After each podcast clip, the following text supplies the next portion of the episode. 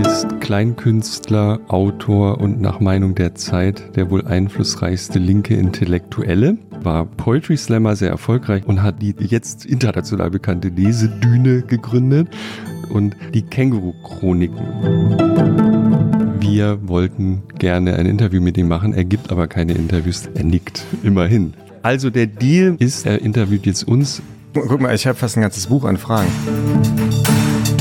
Oder anders gefragt, muss in jedem Artikel zur Klimakrise am Ende auch noch ein Wirtschaftslobbyist zu Wort kommen? Lest ihr die Kommentare unter euren Artikeln? Ja. Guck mal, da habe ich eine gute Frage dazu. Sollte man Facebook zerschlagen? Und meine eigentliche Frage ist ja mit rechten Reden oder keine Plattform bieten. Hat die Presse der AfD zu viel Raum eingeräumt? Kommen wir zum eigentlichen Thema, kommen wir zu Snowden, ja? Genau. Du hast sie abonniert. Ich habe die abonniert. Ich, ich war das. Ich bin der, der Trump-Bump. Ein äh, für mich kritisches, äh, kri- kritisches Gedankengut. Ist das ein positiver Punkt der Globalisierung? Vielleicht war das Netz auch ein sehr großes Versprechen und es ist zu wenig davon eingelöst worden.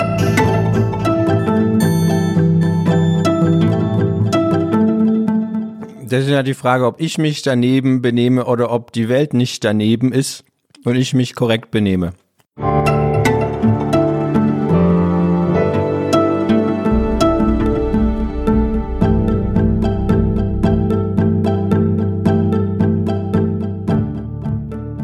Herzlich willkommen zu Alles gesagt, dem unendlichen Podcast.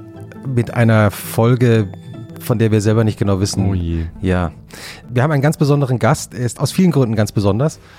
Aber auch aus einem, er gibt keine Interviews. Ja. Herzlich willkommen, Marc-Uwe Kling. Hallo. Ist ein guter Start eigentlich, ne? Genau. Man hört eigentlich nur euch beide reden jetzt in zwei, drei Stunden.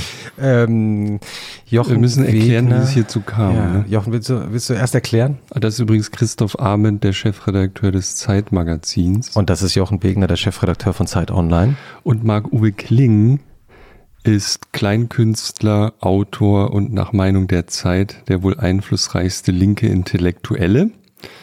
Und wir wollten gerne ein Interview mit ihm machen. Er gibt aber keine Interviews. Das letzte formale Interview, das wir ausgebuddelt haben, ist von, ich meine, 2010 2010 oder 2011. Danach verstummte er.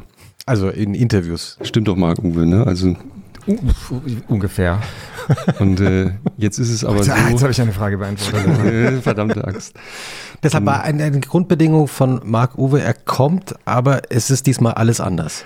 Also die Vorgeschichte ist sogar noch komplizierter. Wir haben dann, man muss ihn erst vorstellen, damit man versteht die komplexe Tragweite dieses Podcasts. Dieses Jochen, wir willst du- entschuldigen uns willst, jetzt schon. Es ist willst du unseren Gast vorstellen? ich stelle mal den Gast kurz vor, damit alle wissen, wie kompliziert alles heute ist. Ja, das stimmt wirklich. Das stand in der Zeit. Der wahrscheinlich einflussreichste linke Intellektuelle. Warum ist das so? Dazu gleich. Und du kannst, du kannst ja ja oder nein, wirst könntest du sagen, oder? Ich kann allerhand sagen. okay, ja. also äh, 82 in Stuttgart geboren, ist also aus Stuttgart. Das haben wir hier öfter leider. Und ich bin Leider Bad- sagt er nur, ich weil bin er Badener, deswegen ist es nicht, nicht das erste Mal. Und ist erstmal als, also hat studiert und so wie man das macht in Berlin oder dann doch nicht, zweimal abgebrochen und war Poetry Slammer, sehr erfolgreich, hat auch Preise gewonnen und hat vor vielen Jahren schon in Berlin die ziemlich, in Berlin ziemlich bekannte, jetzt international bekannte Lesedüne gegründet, wo er ziemlich regelmäßig auftritt, mehrmals im Monat. Er nickt. Er nickt, immerhin. Und hat dann auch als Kabarettist und so weiter sich versucht und hat so nebenbei, sage ich jetzt mal, ich weiß es gar nicht so genau, aber es, es gab eben dann irgendwann ein Buch, das glaube ich auch ein bisschen aus dem Bühnenprogramm entstanden ist, die Känguru-Chroniken. Und das kennt man entweder und äh, ist sozusagen dieser Religion verfallen oder man kennt es überhaupt nicht. Das habe ich festgestellt. Das Ding hat, glaube ich, viele Millionen, also zumindest mehr als eine Million Exemplare verkauft. Ich gucke Marc Uwe an. Marc Uwe Ich habe die genauen Zahlen nicht im Kopf, aber es ist viel. Ziemlich viel. Es ist Ich ziemlich weiß, viel. das Hörbuch offiziell über eine Million stand im Spiegel letzte Woche. Dann Deswegen- muss es stimmen. Das muss ja stimmen, ne? Die haben ja diese Dokumentation. Und unter anderem auch danach hat er noch was ge äh, geschafft. Also diese, er hat, glaube ich, vier Bände von äh, dem die- Känguru-Chroniken. Ah, wir haben übrigens, äh, schau- Marc schau noch Uwe, wenn du Star möchtest, wir, du Star trinkst ja Wars Kaffeetassen. keinen Kaffee, ne? Aber es gibt Star Wars Die Tassen. nehme ich mit. Nee, nee, die, äh, die kann man im Internet bestellen. Gibt sogar auf Amazon, aber Amazon Ist das, auch, ist das nicht. schon auch bei eurem Merch-Shop dabei? Also diese. nee, die, Nee, das stimmt, das wäre aber eine gute Idee. Harrison Ford verteilt auf drei Tassen. Ja, schön, dass du den Merch-Shop erwähnst. Wir haben nämlich einen Merch-Shop. Äh, Die Adresse des Merch-Shops, liebe HörerInnen, ist shop.spreadshirt.de slash alles minus gesagt. Da kann man unter anderem dieses schmucke, ähm, biodynamische ähm, Sweatshirt, was ich heute trage, mit dem Alles gesagt Logo in Grau, sehr schick bestellen. Aber auch eine Küchenschürze, Babystrampler, Kaffeetassen in Gelb mit dem Alles gesagt Logo. Hier steht auch eine auf dem Tisch. Demnächst auch Star Wars Tassen. Entschuldigung, wir wollten, aber wir verquatschen uns öfter, was ja okay ist, weil Marc Uwe heute eh nichts sagt. Er nickt wieder. Er nickt. Ähm, und äh, dann, äh, also Marc Uwe hat noch ähm, Quality dann geschrieben, da kommt, äh, so viel ich weiß, ich bin nämlich, ich habe eine dieser kostbaren Karten ergattert. Quality Land zweiter Band müsste bald rauskommen. Im Oktober kommt es. Haha. Und es gibt eine geheime Untergrundlesung in Berlin, zu der man 20 Sekunden lang Karten kaufen konnte. Ich habe vier davon ergattert und werde zwei Tage lang bei dieser Lesung sein mit verschiedenen Menschen und äh, mit viel äh, Wein oder so das Überleben. Er liest dann ein, ein neues Hörbuch ein. Ich, ich bin auch sehr gespannt. Also ich werde das ganze Buch vorlesen. Nee, wir wissen das, wir wissen das. Ja, ja. Es ist, glaube ich, Ähm, apokalyptisch lang. Also es ist, länger als selbst wird- als dieser Podcast. Es ist eigentlich nicht zu Das überleben. ist viel länger als dieser Podcast. Hast du schon mal äh, eine, einmal Probe durchgelesen? Es ist ungefähr so lang wie das erste. Ah, okay. Ja. Das hat er auch schon vorgelesen, ja. Aber also das ist so, weiß ich nicht, ah, zehn Also Stunden Zehn so. Stunden. Ja. Ach, naja, zehn Stunden. Marc Uwe hat wirklich, man kann sich das, wenn man das nicht weiß, weil es gibt wirklich Menschen, die ihn nicht kennen und Menschen, die ihn verehren und die Welt zerfällt quasi da in zwei Hälften. Alle, die ihn verehren, versuchen natürlich in diese Lesungen reinzukommen, die kurz mal auf Facebook angekündigt werden. Und Ich glaube, Jochen will nur seine, die Preise für die. Für nee, die ist ja ausverkauft. Die Ich weiß, das hab ich habe ziemlich hab ich schon fiesen verstanden. Trappertrick angewandt, um vier Tickets Ja, zu eben. kaufen. So, und äh, dann schreibt er noch Kinderbücher nebenbei und so weiter. Äh, tritt auf mit Bands, die heißen sowas wie die Pommesgabeln des Teufels. Das ist nicht meine. Das Ich weiß, ich weiß, aber Ja. da mit denen, also ich fand nur den Namen so gut. Viel Ja. besser als den von deiner Band. Ja. Arbeitsgruppe Zukunft heißt die, glaube ich. Ja. Das ist natürlich nicht ganz so toll wie die Pommesgabeln. du kannst auch gerne noch andere gute Bandnamen sagen, mit denen ich nichts zu Nirvana tun habe. Der auch super Band. Ja, super Band. Äh, stimmt es eigentlich, dass du die, nur, ja, nein, reicht völlig, dass du die Hälfte deiner Einnahmen an soziale Projekte spendest? Das habe ich mir nur mal notiert, aber ob das wirklich. Das war bei der letzten Tour zu Quality Land, haben wir das so gemacht, Ach so. genau. Aha. Okay, er spendet jedenfalls relativ viel. Oft auch die Gage von Auftritten werden dann Mhm. so versteigert an soziale Projekte auf der Bühne und so. Also versteigert nicht, also nicht aber äh, ja, abgestimmt, weil, Entschuldigung. Ja. Ja, Entschuldigung. Das wäre interessant, wie, Marc wie Uwe, geht das? Marc Uwe ist übrigens der Wir erste. machen mehr. Marc Uwe ist der erste Gast, der pünktlich war für in diesem, also der, ich glaube, zehn Minuten zu früh. Das haben wir selten.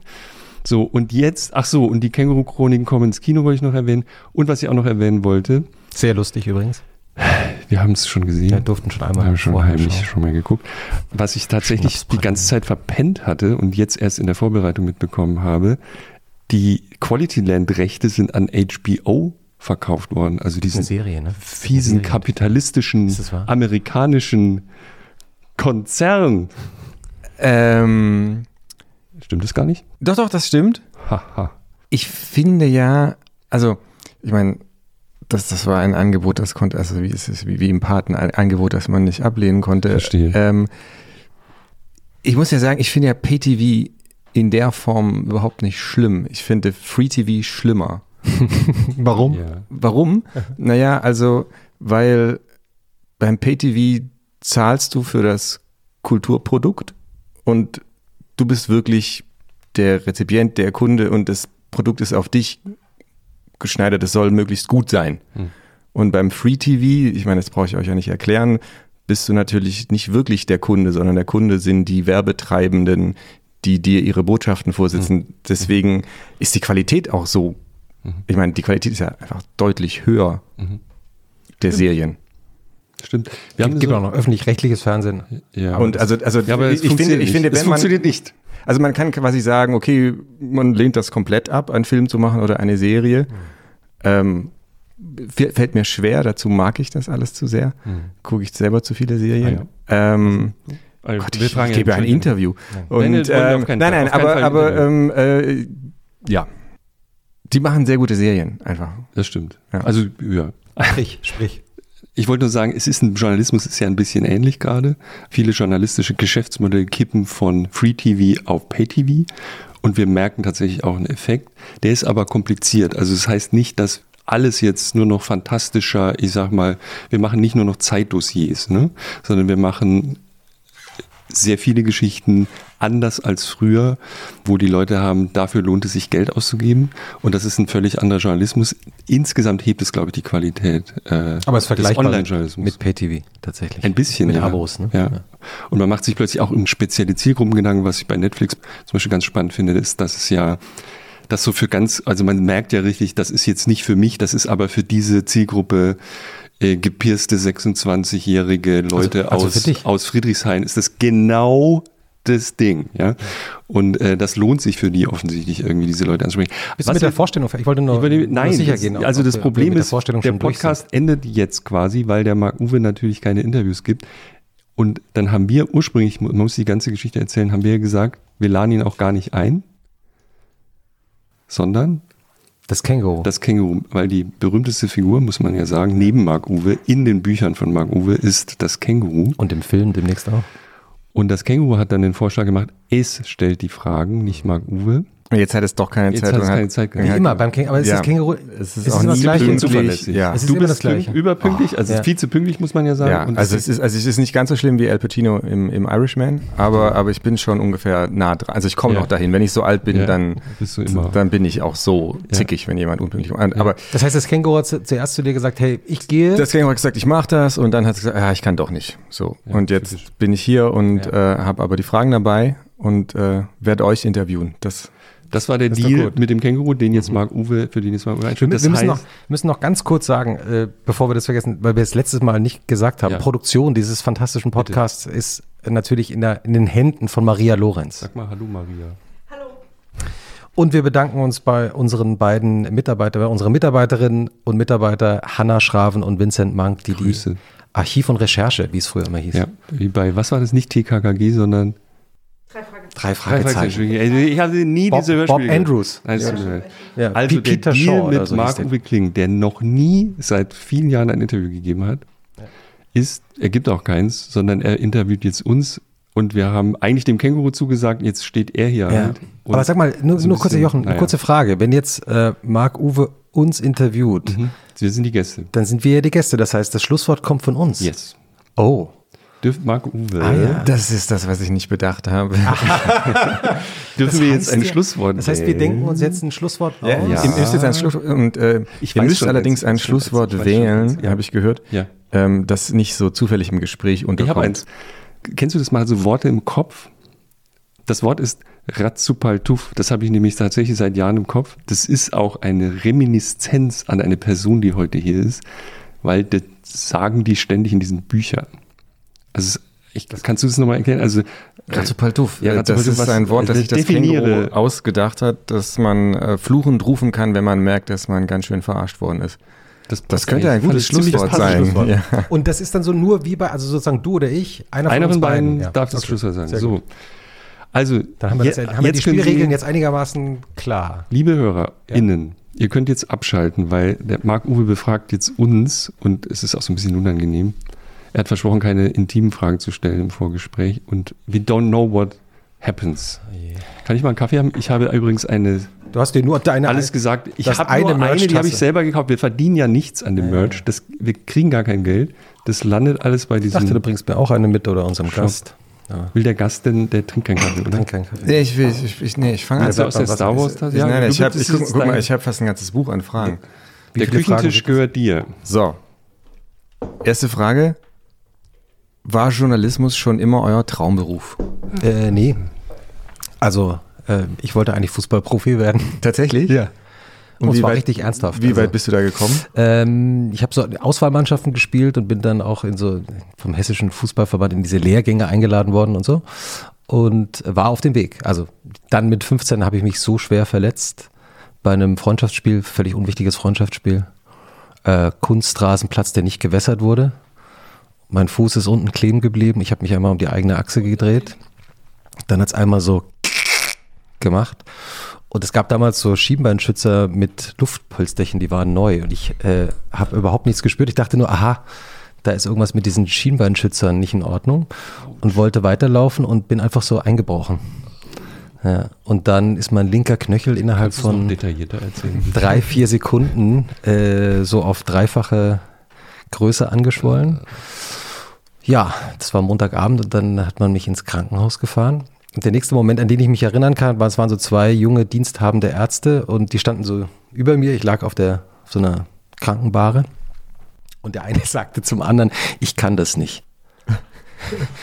ja, und dann wurde tatsächlich die Frage gestellt, sind Sie privat versichert?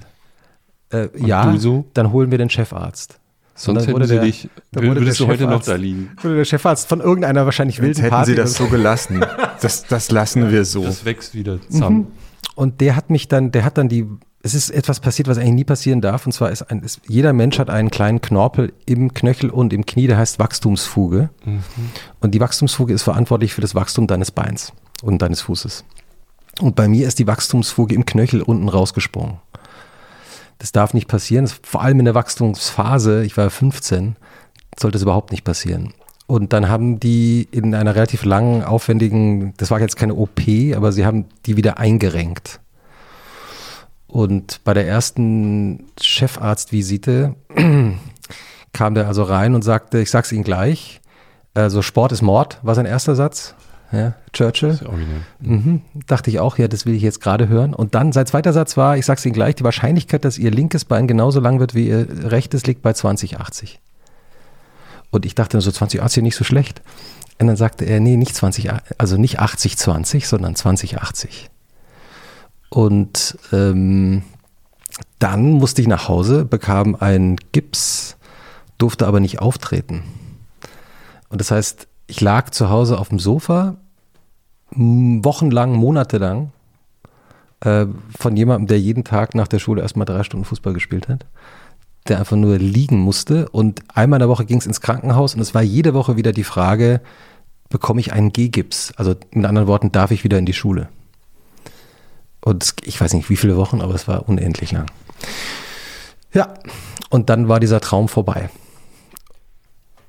Du wolltest, und wie, wie, wie also wenn ich kurz, Marco, Ja, ja, darf also- ich kurz nachfragen? Nein, mich, mich interessiert das auch. Wie- und wie wie, wie, würdest du- bist du dann bist du aus dann, dem ja? Krankenhaus äh, dazu gekommen? Hast du da immer Zeitung gelesen und gedacht, na, dann werde ich Journalist oder Genau, also ähm, wolltest du über Fußball schreiben erst dann? Oder? Nee, es war dann tatsächlich so, dass mein, meine Eltern haben natürlich gemerkt, ich habe dann versucht, ich konnt, durfte dann irgendwann wieder auftreten nach ein paar Monaten und äh, durfte auch dann wieder in die Schule gehen und habe dann versucht, wieder anfangen, angefangen zu spielen und hatte aber immer wieder Schmerzen. Und immer wenn ich zwei, drei Tage lang wieder Sport gemacht habe, gingen die Schmerzen wieder los. Das heißt, das war klar, das äh, geht nicht so weiter. Und dann haben meine Eltern etwas hinter meinem Rücken gemacht. Ähm, und haben dann irgendwann zu mir gesagt, sag mal, du wolltest doch immer schon nach England äh, zur Schule. Also wir hatten Freunde in England, ich war auch schon ein paar Mal in England gewesen. Und dann ein paar Wochen später war ich plötzlich in Plymouth auf der High School for Boys. Und das war natürlich die Rettung, weil ich dann praktisch weg war von allem und in einer komplett anderen Welt. Es war 1990 als 15, dann 16-jähriger junger Deutscher in einer Zeit, in der ähm, die Engländer es besonders geliebt haben, dass diese Deutschen sich jetzt wieder vereinigen wollen. War auch nicht ganz ohne. Und in der zweiten oder dritten Schulwoche. Da gibt's, äh, gibt es nicht das gute, ist das ein Thatcher-Zitat, glaube ich. I, I love Germany so much, I, I want to have two of them. Ganz genau. Ja. Ganz genau. Die war die, die härteste Gegnerin, genau. Ja, ja Und- aber ein, ein Und die Stimmung lustiger war, Spruch, ja, muss man sagen. ja, ja. Und dann kam irgendwie nach ein paar Wochen relativ am Anfang ähm, kam ein alter Geschichtslehrer äh, in den Geschichtsunterricht und der war damals, gab damals zu wenig Lehrer in England und das heißt, es wurde ein Lehrer aus der Rente zurückgeholt. Also der war in meiner Erinnerung, war er sehr alt damals schon. Ich habe gar nicht gecheckt, wie alt, also das war 1990, das heißt, er hat natürlich den Zweiten Weltkrieg und alles sicher voll miterlebt. Und er kam in die Klasse rein und sagte, So, someone told me there's a German student in class. Ich habe schon gedacht, oh Gott, bin so knallrot angelaufen. Und dann sagte er, Young man, Would you please stand, us, stand up and tell us why we shouldn't be afraid of a reunified Germany? Da ist er aufgestanden, knallrot und habe irgendwas so rumgestottert von wegen, ja, aber meine Eltern, alle ihre Freunde haben doch Friedenstauben auf die Garage gesprüht und von uns geht sicher keine Gefahr aus und habe von Schüleraustausch in Frankreich geredet und, äh, und so weiter und so fort. Und habe halt irgendwas gesagt und dann durfte ich nach ein paar Minuten mich wieder hinsetzen. Der Lehrer hat nichts dazu gesagt und dann ging der Unterricht los. Und nach dieser Klasse kam ein Mitschüler zu mir und sagte, ja, das sei ja irgendwie ganz interessant gewesen. Er mache da hier so eine Schüler-Jugendzeitung, ähm, ob ich das mal aufschreiben würde. Und das war dann, habe ich dann auch gemacht. Der Artikel hieß dann auch so, Why You Shouldn't Be Afraid of a Reunified Germany. Und äh, das war dann so mein erster ernsthafter Artikel, den ich geschrieben habe. Und beim Schreiben von diesem kleinen Artikel habe ich dann so das gemacht, was man so recherchieren nennt. Ich wusste nicht, was es ist. Bücher lesen, nochmal mit Leuten reden und so. Und äh, habe aber gemerkt, dass mir das Spaß macht. Also, dass mir das irgendwie was bringt, mich hinzusetzen und zu zwingen, mich zu zwingen, in Gedanken zu fassen und aufzuschreiben. Und das war, glaube ich, so der Moment, in dem ich wusste, äh, ich will Journalist werden. Das ist eine ziemlich gute Geschichte. Und du so? Ähm, ich habe gerade kurz, ich hatte jetzt Zeit drüber nachzudenken. Also ich glaube, die wahre Antwort ist, äh, ich wollte immer Journalist werden. Und ich habe nochmal drüber nachgedacht, ich habe mit vier, äh, nee, Entschuldigung, in der vierten Klasse haben wir schon. bevor du, bevor du vier, schreiben konntest. Mit vier konnte ich schon. Nee, in der vierten Klasse haben wir das 4a-Echo gegründet, eine Zeitung.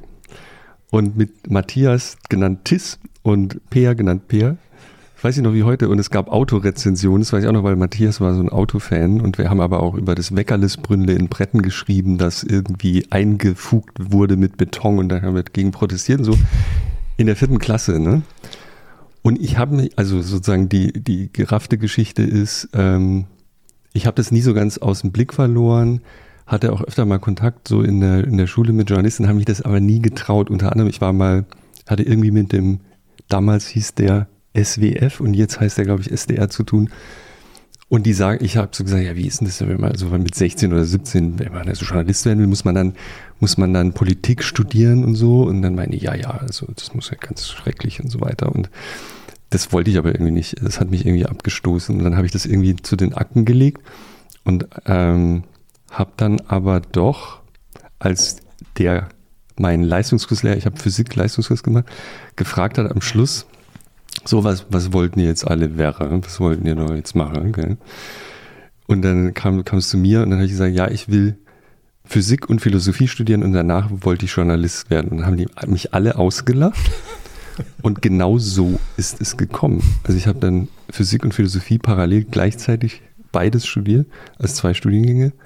Und habe so ein paar äh, immer wieder so meandert, aber am Schluss, es war genau so. Ich habe dann währenddessen schon mein Studium als irgendwie Journalist finanziert, war auch vorm Studium noch auf einer Journalistenschule und so und es ist alles genauso eingetreten. Und die, die kurze Antwort ist ja. Und wenn ihr heute groß werden würdet, also viel später geboren worden wärt, wäre das immer noch euer Traumberuf oder anders gefragt, würde dir jemand raten, Journalist zu werden, der sich jetzt gerade in der Situation befindet, im Krankenbett liegt, weil er sich den Wachstumsknorpel aus dem hm. Fuß gedreht hat oder ähm, vom Physiklehrer gefragt wird. Ich stehe konkret vor diesem Problem, weil ich habe zwei Kinder und ich habe so ein bisschen Sorge, dass eins davon heimlich in dieselbe Richtung tendiert. Mein Sohn hat zwei Eltern, die beide Naturwissenschaft studiert haben und dann Journalisten geworden sind. Und irgendwie habe ich ein bisschen, Nico, Grüße, du hörst den Podcast eh nicht, deswegen kann ich das. Äh, äh, ich glaube, äh, meine Sorge ist, dass er das will und deswegen bin ich sozusagen sicher, was das betrifft. Ich würde es niemandem empfehlen, wenn du es nicht unbedingt willst. Und das gilt genauso für Kleinkünstler sein oder sonst irgendwas. Das ist ja total bescheuert, das zu machen. Es sei denn, man will es ausdrücklich. Hm. Ich würde sogar dann noch, kann ich ja. nur dazu raten. Ja, genau. Also, ich weiß ja nicht. Ja, ich würde auch immer sagen, wenn man sich nichts anderes vorstellen kann, dann soll man es machen. Mhm. Wenn man aber, also dann soll man Journalist werden, mhm. unbedingt. Mhm. In dem Moment, wo du aber denkst, ach, vielleicht, äh, das könnte mich auch interessieren oder das, dann würde ich lieber sagen, mach lieber was anderes, mhm. weil es ist ein einfach wahnsinnig anstrengender Beruf, egal jetzt äh, zu welcher Zeit. Mhm. Und es ist wahnsinnig wichtig. Also äh, da würde ich jetzt der Unterschied, sagen wir mal, zu meiner Jugend Äh, und heute würde ich sagen, also meine Jugend jetzt die so ab 16 dann, ne, so 90er Jahre. Und so heute würde ich sagen, es gibt schon, also die, die Funktion von Journalismus heute ist nochmal aus meiner Sicht nochmal so viel wichtiger. Das Ende der Geschichte ist nicht eingetreten. Äh, das kann man so sagen. Nee. nee. Ähm, und äh, die, die Wächterfunktion, würde ich jetzt sagen, ist noch viel äh, mhm. bedeutender geworden, als sie damals natürlich auch war, aber gefühlt würde ich sagen, heute ist sie eigentlich noch wichtiger. Mhm. Ich habe auch den Eindruck, dass sozusagen witzigerweise, oder nicht witzigerweise ist Quatsch, aber irgendwie bemerkenswerterweise plötzlich der Journalismus so zurückkommt. Also in der Zeit, in der es plötzlich in vielen Ländern ganz seltsame Anwandlungen gibt. Und in den USA ist natürlich immer das extremste Beispiel, wo ein Präsident dazu führt, dass es den führenden Medien, also der New York Times, vielleicht auch ähm, der Washington Post, viel besser geht als vor zehn Jahren, ja, wo sozusagen ein Rush auf diese Zeitungen zum Beispiel ähm, stattgefunden hat, weil man plötzlich an anderen und, und tief recherchierten und äh, vielleicht gegenläufigen Informationen interessiert ist.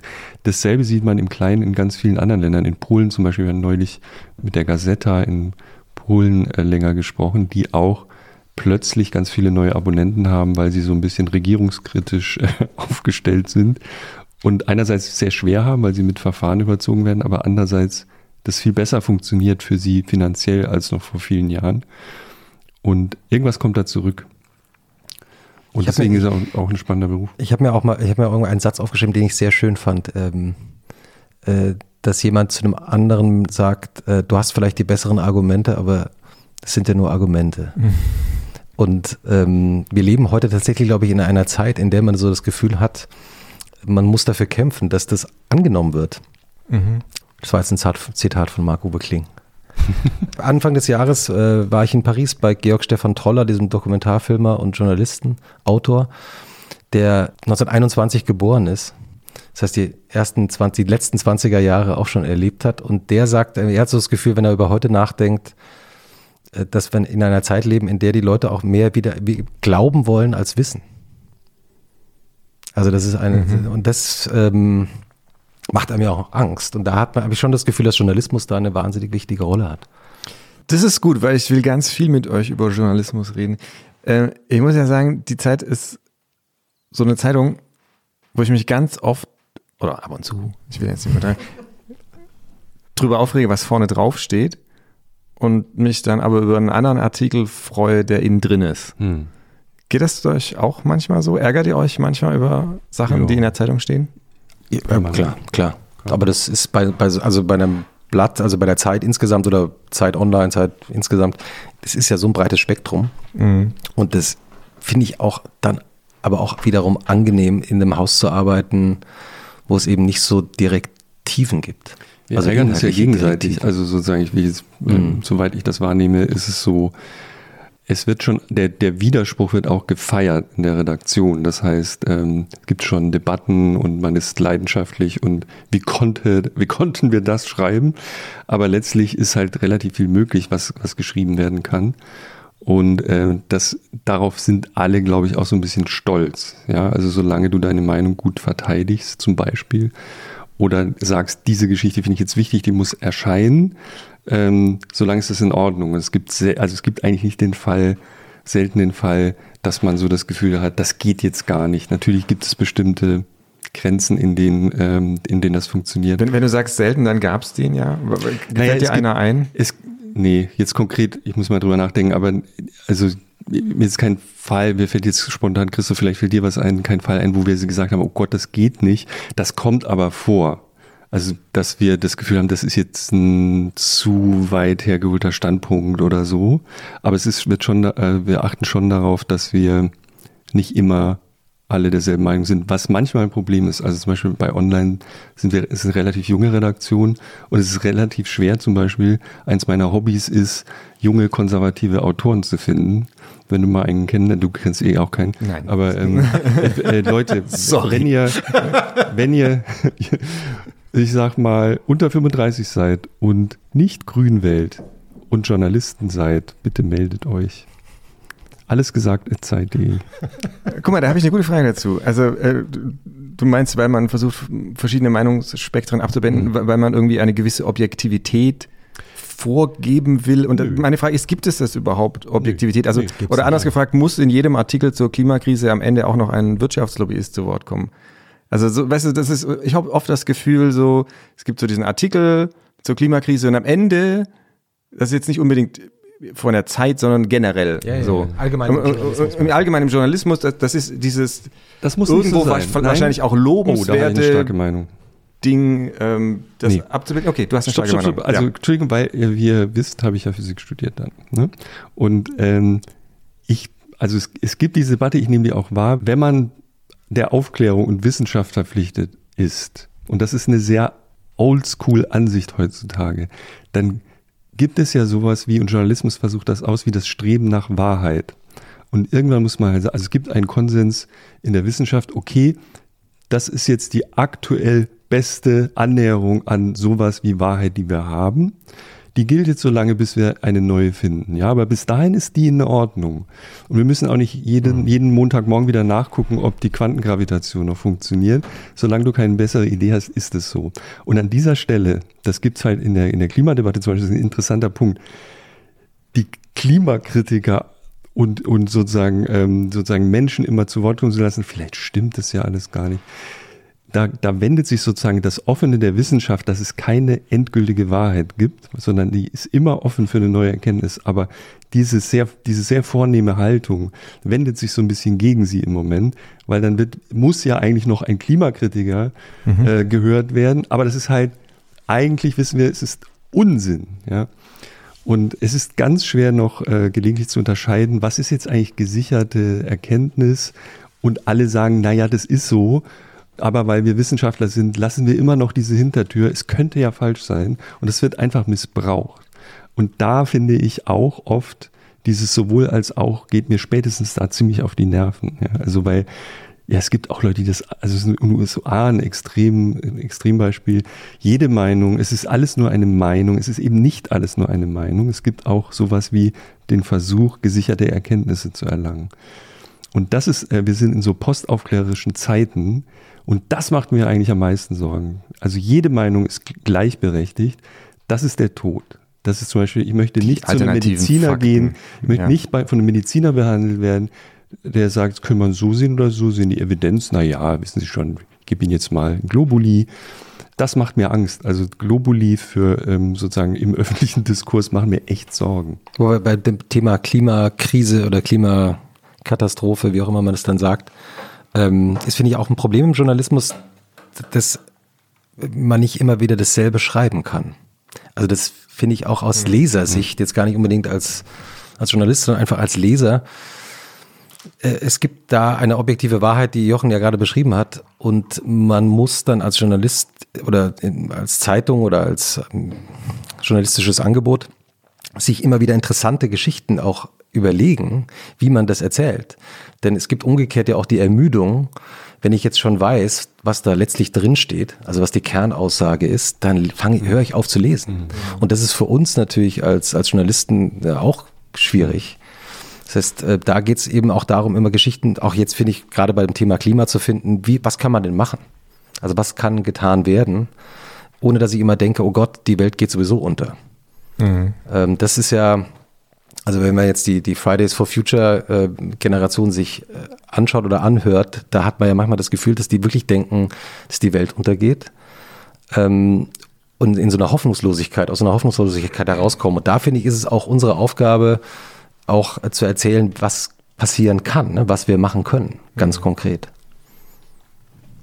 Ich, ich, Aber was, ist, was, ich, was denkst du, was geht dir durch den Kopf? Ich merke, dass du. Nein, nein, ich, ich merke gerade, dass ich, das ist ja das erste Interview, das ich führen muss. Ich merke gerade, dass ich natürlich nicht einfach so meine Fragen nach und nach runterlesen nein. kann, sondern Warum ich, ich, ich, habe jetzt fünf das, Seiten übersprungen. Das war ganz anders geplant. Klima. Gibst du mir mal einen Stift? Ich muss mal hier ja. die Fragen abstreichen, ja, ja, damit ich, damit ich, äh, damit ich nachher wieder weiß, wo wir weitermachen.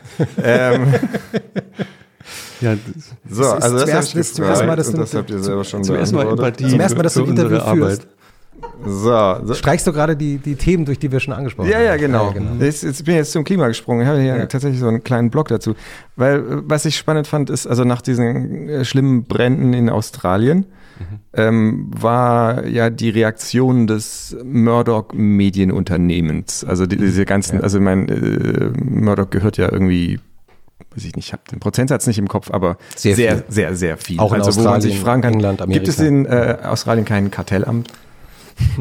Also wisst, wisst ihr das? Wie, wie, das ist also egal. Das wollte ich nicht fragen, sondern äh, es gab eine, zumindest von der ich äh, weiß, eine Journalistin, die gesagt hat, äh, öffentlich gesagt hat, ich kann das nicht.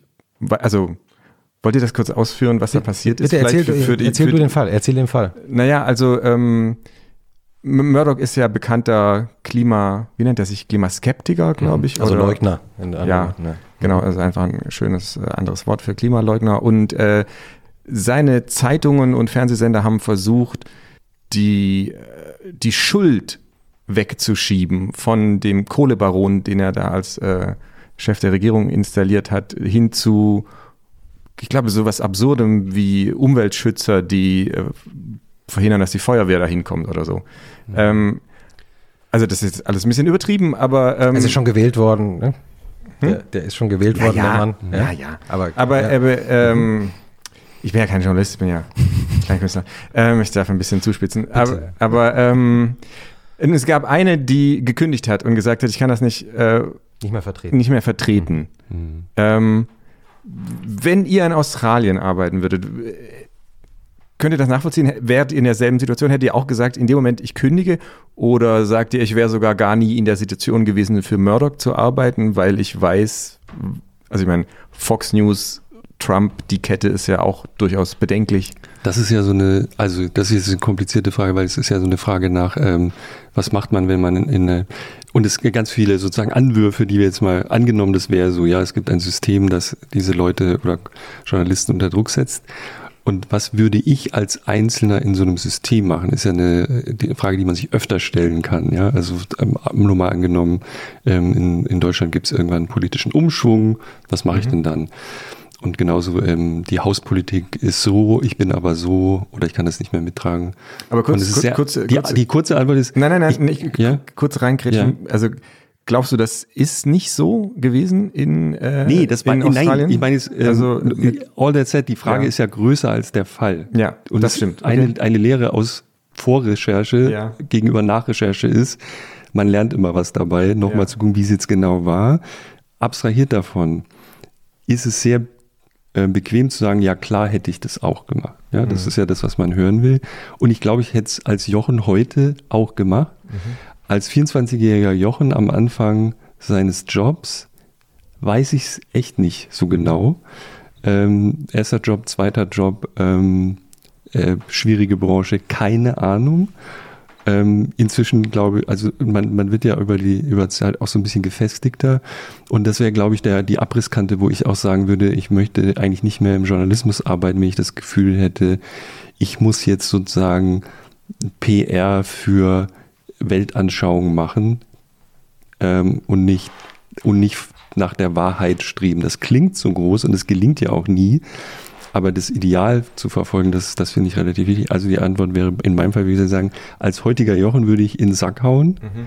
Als äh, ich kann es für niemanden sonst anders. Ähm, ich glaube, ich, man kann niemanden das nahelegen oder ihr müsst doch jetzt alle. Ich finde es viel komplizierter im Einzelfall.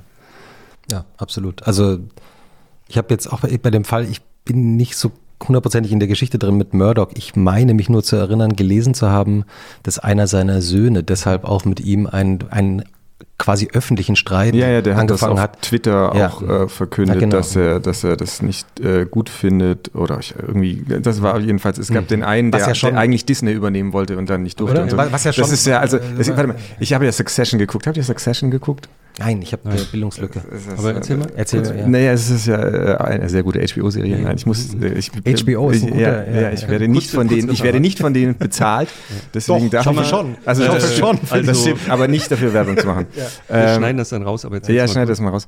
Ähm, also es geht um äh, einen Medienkonzern, sehr offensichtlich News Corp und der äh, alte Murdoch, ja? ja Murdoch. Und der alte äh, ist hat einen Herzinfarkt und ist klar, dass er vielleicht irgendwann abtreten muss. Und es geht darum, wer von seinen Kindern das Unternehmen übernimmt. Und ähm, ja seitdem ich weiß nicht, seit dieser Serie beschäftige ich mich sehr viel mit diesem realen Murdoch-Familienclan. Das ist äh, sehr faszinierend, die tatsächlich auch richtig zerstritten sind und der, der eine Sohn, den du, den du gerade angesprochen hast, der jetzt auch angekündigt hat, dass er massiv irgendwie in Green Tech investieren will. Also, wie, äh, ja, vor allen Dingen ist es ja auch so Ja. interessant bei Murdoch. Äh, ich, mich fasziniert der auch. Äh, es gibt ein fantastisches Buch von Michael Wolff über, über Mur Murdoch. Das ist der Michael Wolff, der, der jetzt dieser Weiße Haus-Enthüller, der ur- ursprünglich mal Medienjournalist war und der eben, das heißt sowas wie irgendwas mit Kingdom jedenfalls, also über ein Königreich von Murdoch äh, ein großes Buch geschrieben hat. Und ähm, der Murdoch ist ja mittlerweile, ich weiß, ist der 90 schon? Also äh, ich glaube, er ist Ende 80 auf jeden Fall. An, um, Mhm, um die ist- 90, er muss ja, ja. Um, um die 90 sein. Ich google jetzt nicht. Ähm, und er angeblich ja seit 20 Jahren versucht er einen Nachfolger oder eine Nachfolgerin äh, zu finden und angeblich irgendwie gelingt es nicht. Ja? Also ähm, Die Söhne sind, also der eine, ich habe mal einen von den Söhnen getroffen, die sind alle ganz bezaubernd und wohlerzogen und wo hast, du- wo hast du den getroffen? Ja, so Konferenzen. Mhm. Also die sind ja tatsächlich auch viele, oder wie, wie viel sind es denn? Zwei. Es gibt eine Tochter noch. Noch eine Tochter, ne? Also Ja. Also ich Äh, nur wie- Wie in der. Serie. Man, man also kann, jedenfalls ist das in der Serie so. Aber wenn es, wenn, dann wird es, es wird ja sein wie in den Känguru-Chroniken, alles ist wahr im Grunde, was darin geschrieben steht. Und ähm, hochintelligente Menschen, äh, die so, also ich auf so Digitalkonferenzen springen die auch, sprangen die jedenfalls mal rum. Ich, es gibt auch, wir hatten gerade ähm, die Geschichte des Brexit, äh, hatten wir bei Zeit Online visualisiert in, äh, in ähm, Tabloid-Covern, die natürlich von, von ähm, Murdochs Medien auch stark geprägt werden, die Boulevardzeitung. ähm, wo halt sozusagen eine, man muss ja wirklich sagen, eine Alternativrealität zu der Realität von, ich sag mal, dem Guardian oder was auch immer dargestellt wird und man sich immer wundert, wie dieser Dreh jeweils zustande kommt. Also es ist ja wirklich faszinierend oder Fox News äh, zu gucken, wie alternative Fakten funktionieren oder wie man jede äh, nachteilige Information in eine positive Information umwandeln kann. Und das ist schon fast, das ist schon faszinierend. Trotzdem schießt man, also die, meine Frage an dich oder an uns, äh, ich darf ja keine Fragen an dich stellen, aber um in dem Kampf dagegen, ja, also man muss ja dann, man hat ja dann das Gefühl, also gegen diesen Unsinn muss ich doch anrennen. Wie groß ist die Gefahr, dass man selber dann über dieses Ziel permanent hinausschießt, äh, nach der Wahrheit zu streben und selber zu einer Art PR-Agenten der guten Sache wird? Das ist, klingt so komisch oder klingt so geschmäcklerisch oder ich halte es aber für, auch für ein Problem, dass sozusagen die Gegenbewegung aufpassen muss, dass sie nicht auch permanent übertreibt oder sozusagen irgendwie nicht stoppt. Und Ich verstehe, was du meinst. Weißt du, also es, also- es, es gab ja irgendwie bei, äh, so, so, so, um das mal auf ein sehr profanes Beispiel zu ziehen, als, als Black Panther rauskam, hat er einfach sehr viele Ein-Sterne-Bewertungen bekommen auf der äh, Internet Movie Database. Und dann gab es halt sehr viele Leute, die zehn Sterne dagegen gewotet haben. Das ist alles schon passiert, bevor der Film im Kino kam. Also es war eine reine politische Das war Aussage. quasi- quasi- politische Debatte vorweggegangen. So ein paar Rassisten, so eine Rassistenbande hat angefangen, äh, den runterzuvoten, dann haben andere den hochgevotet. Völlig unabhängig davon, wie der Film ist. Ist das ungefähr, was du meinst? Nee, ähm, nicht, nicht wirklich, sondern ich habe mich jetzt versucht, in die, also ich bin jetzt ein, ich versuche jetzt die, die Aufklärung durchzusetzen und sozusagen nach der Wahrheit zu streben. Das Gefühl des Gelingtes reicht ja nicht. Also zum Beispiel die Feuer in Australien. Es gab ja schon immer Feuer in Australien. Und es gibt schon immer Sonne im Sommer. Ja, versteht ihr, was ich meine? Und natürlich kann man nicht sagen, diese Feuer sind jetzt sozusagen der letzte Beleg, dass Murdoch nicht recht hat. Verstehst du, was ich meine? Und weil es eben komplizierter ist, aber man möchte so gerne sagen, das ist der letzte Beweis, jetzt brennt der Planet. Aber das mit Und dem so Über- funktioniert Statistik halt Ja, nicht. aber das mit dem Übertreiben äh, in die andere Richtung, äh, finde ich, ist bei dem Black Panther Beispiel schon auch gut. Also Mhm. das ist sozusagen, weil du Rassismus bekämpfen möchtest, also der Ein-Sterne-Rassismus jetzt in dem Fall, gibst du einem Film zehn Sterne, Hm. obwohl du ihn gar nicht gesehen hast. Wir also werden es geht gar nicht um den Film, sondern es Ja. geht um die großen Debatten. Ein, eine Frage, also das ist ein, also für, für Luisa Neubauer äh, ist, das wird, würde mich sehr interessieren, wie sie das sieht, weil ich bei ihr zum Beispiel das Gefühl habe, also die äh, Fridays for Future haben auch eine Tendenz natürlich in der Sache ähm, so weit voranzuschreiten, äh, dass man sich fragt, okay, also ist, das ist halt auch Aktivismus, ist ja auch in Ordnung, aber es, man beruft sich auf Wissenschaftler, aber ähm, und ähm, es gibt auch ähm, wissenschaftliches Unterstützen, aber es verläuft da nochmal so eine Grenze zwischen, wenn man mal mit einem Klimaforscher länger redet, sind die wahnsinnig differenziert, wissen aber genauso differenziert darf ich das auf keinen, also es macht einfach keinen Sinn, in so einer aufgeheizten Debatte so einen langen Vortrag zu halten, mit sowohl als auch, weil es wird eigentlich die ganze Zeit gegen mich verwendet. Hm. Da, da ist ein Problem. Ja, und es ist ja auch beim, im Fall von Australien fällt mir nur gerade ein, gab es da nicht auch dieses gefälschte, diese Wetterkarte oder diese, da gab es plötzlich mal irgendwann mal so eine Karte, ging so durchs Netz, wo angeblich ganz Australien brennt. Also, und dann stellte sich heraus, das war irgendwie eine gefälschte Karte. Ja. Also, wo sozusagen offenbar Leute, also man weiß ja nicht, wer es gemacht hat, warum, aus welchen Gründen, aber die Wahrscheinlichkeit ist zumindest da. Aber das ist ja ein spannendes Thema. Ist das nicht quasi ein strukturelles Problem der, sag ich mal, Aufklärungsseite gegenüber der Fake News Seite. Ja, das ist, dass sie, das ja. ist also quasi die, das Spiel ist unfair. Ja, ja. genau. Mhm. Die Aufklärung spielt ein kooperatives Spiel, Spieltheorie, und die Gegenaufklärung spielt ein nicht kooperatives Spiel. Die Gegenaufklärung kann jeden dreckigen Trick machen, mhm. weil das ist egal. Und die Aufklärung ist gezwungen, in ihrem System muss die immer sowohl als auch sagen, es gibt keine endgültige Wahrheit. ha, es gibt keine endgültige Wahrheit. Ja, also, und das ist die Flanke, die, äh, die sie gerade zerstört, finde ich. Also und die natürlich die, die extrem durch, man muss einfach auch durch die sozialen Medien mhm. natürlich enorm, unfassbar verstärkt worden ist. Mhm. Klar, weil natürlich plötzlich gleichberechtigte äh, Podien existieren. Mhm. Ähm, also das macht es zumindest nochmal, also ich glaube, die Dramatik hat dadurch enorm zugenommen. Mhm. Sollte man Facebook zerschlagen, wo wir beim Thema sind? Christoph, das musst du beantworten. Da, darfst also, du das nicht als, doch, als Chefredakteur von Zeit Online oder? Nein, Nein ich meine, dann schalten die den Traffic ab. Das ja. ist ja immer, steht ja immer als Drohung im Hintergrund. Ja. Eigentlich werde, das war falsch. Ich ja. antworte gleich. Ja. Also die Macht von so wenig Konzernen, mm, das sind ja mittlerweile nur noch drei, vier, das macht mir schon manchmal Angst. Ähm, jetzt ist es natürlich andererseits so, dass diese Konzerne haben sich der, sie stehen auf dem Boden der Meinungsfreiheit. Also sozusagen, es sind keine Konzerne, die im Hintergrund äh, gleich schon die Botschaften haben, wir lassen bestimmte Dinge nicht zu. Also, keine Ahnung.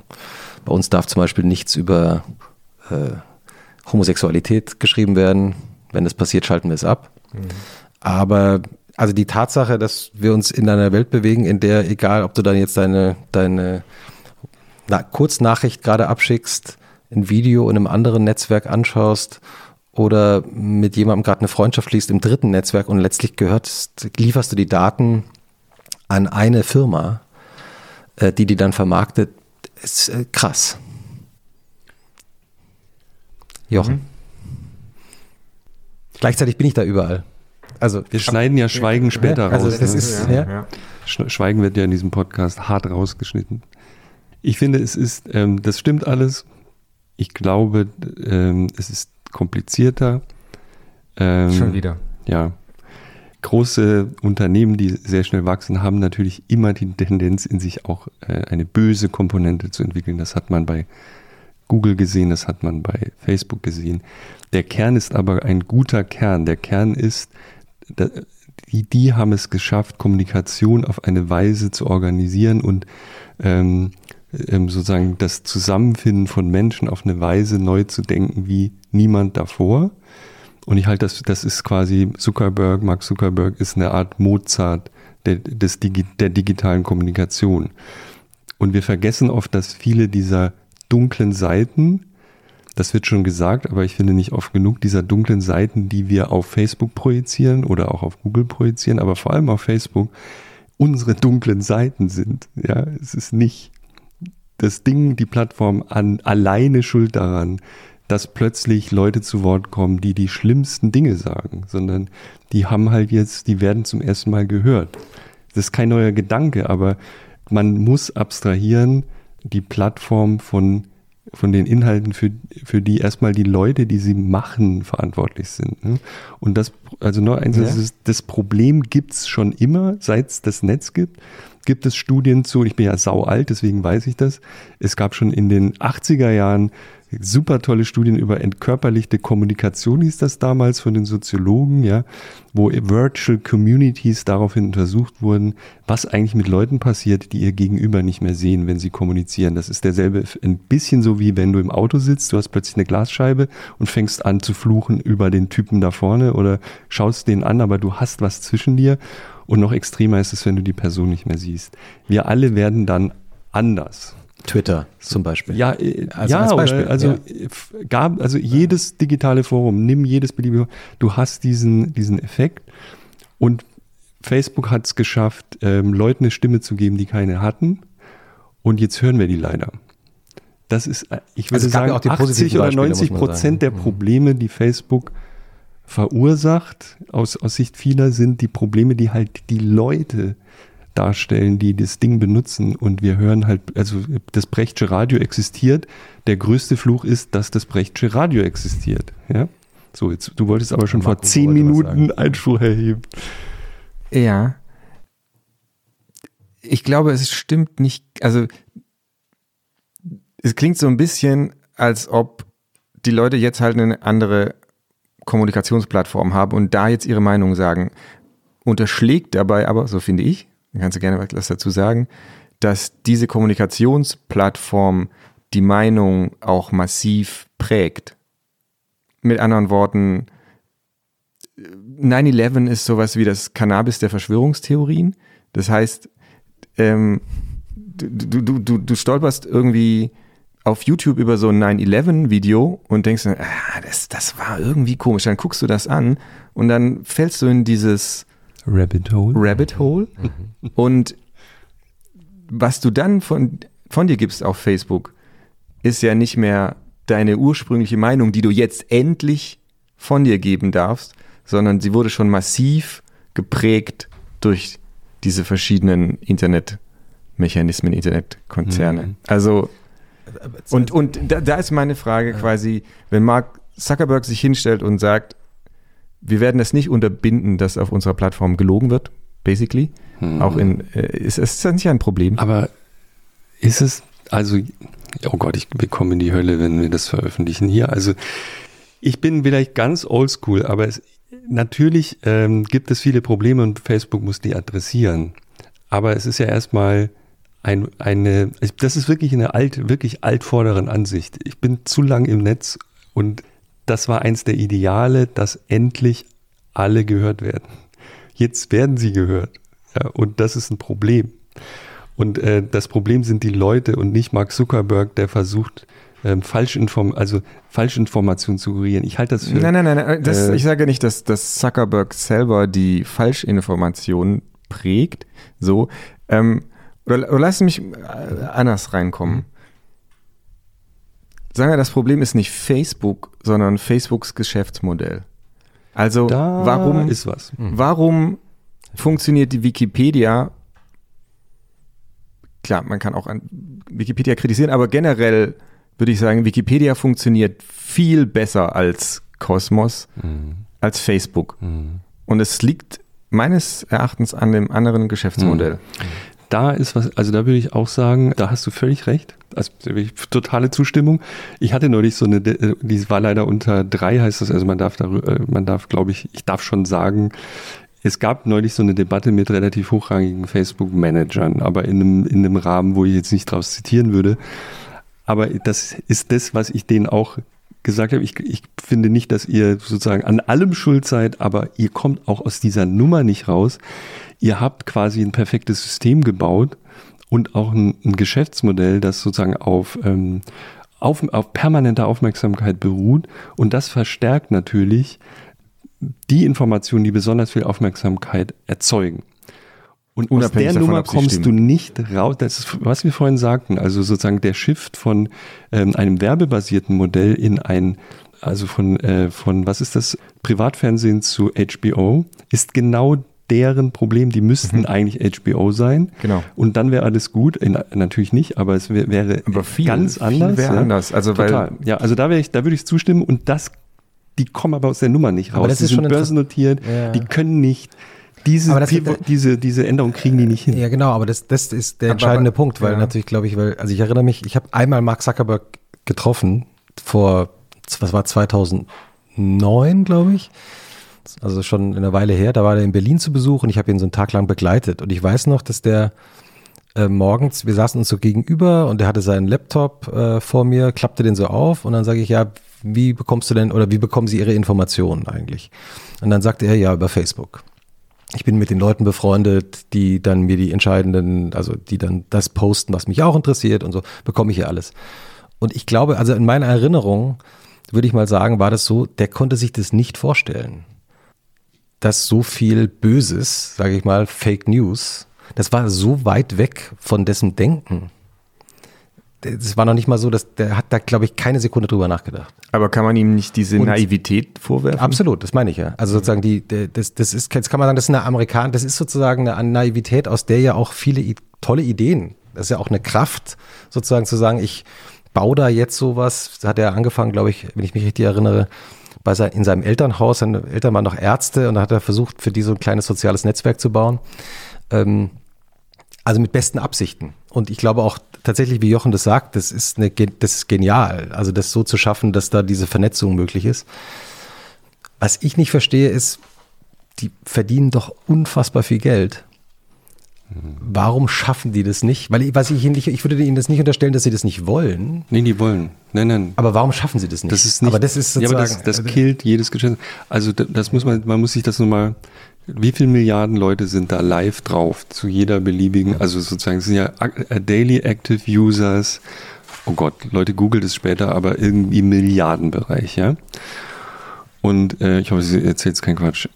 Das ist nicht moderierbar. Du kannst jetzt nicht eine Milliarde Leute von Dubai, also sozusagen die Mathematik muss man sich mal vorstellen. Man kann das jetzt nicht alles nacharbeiten.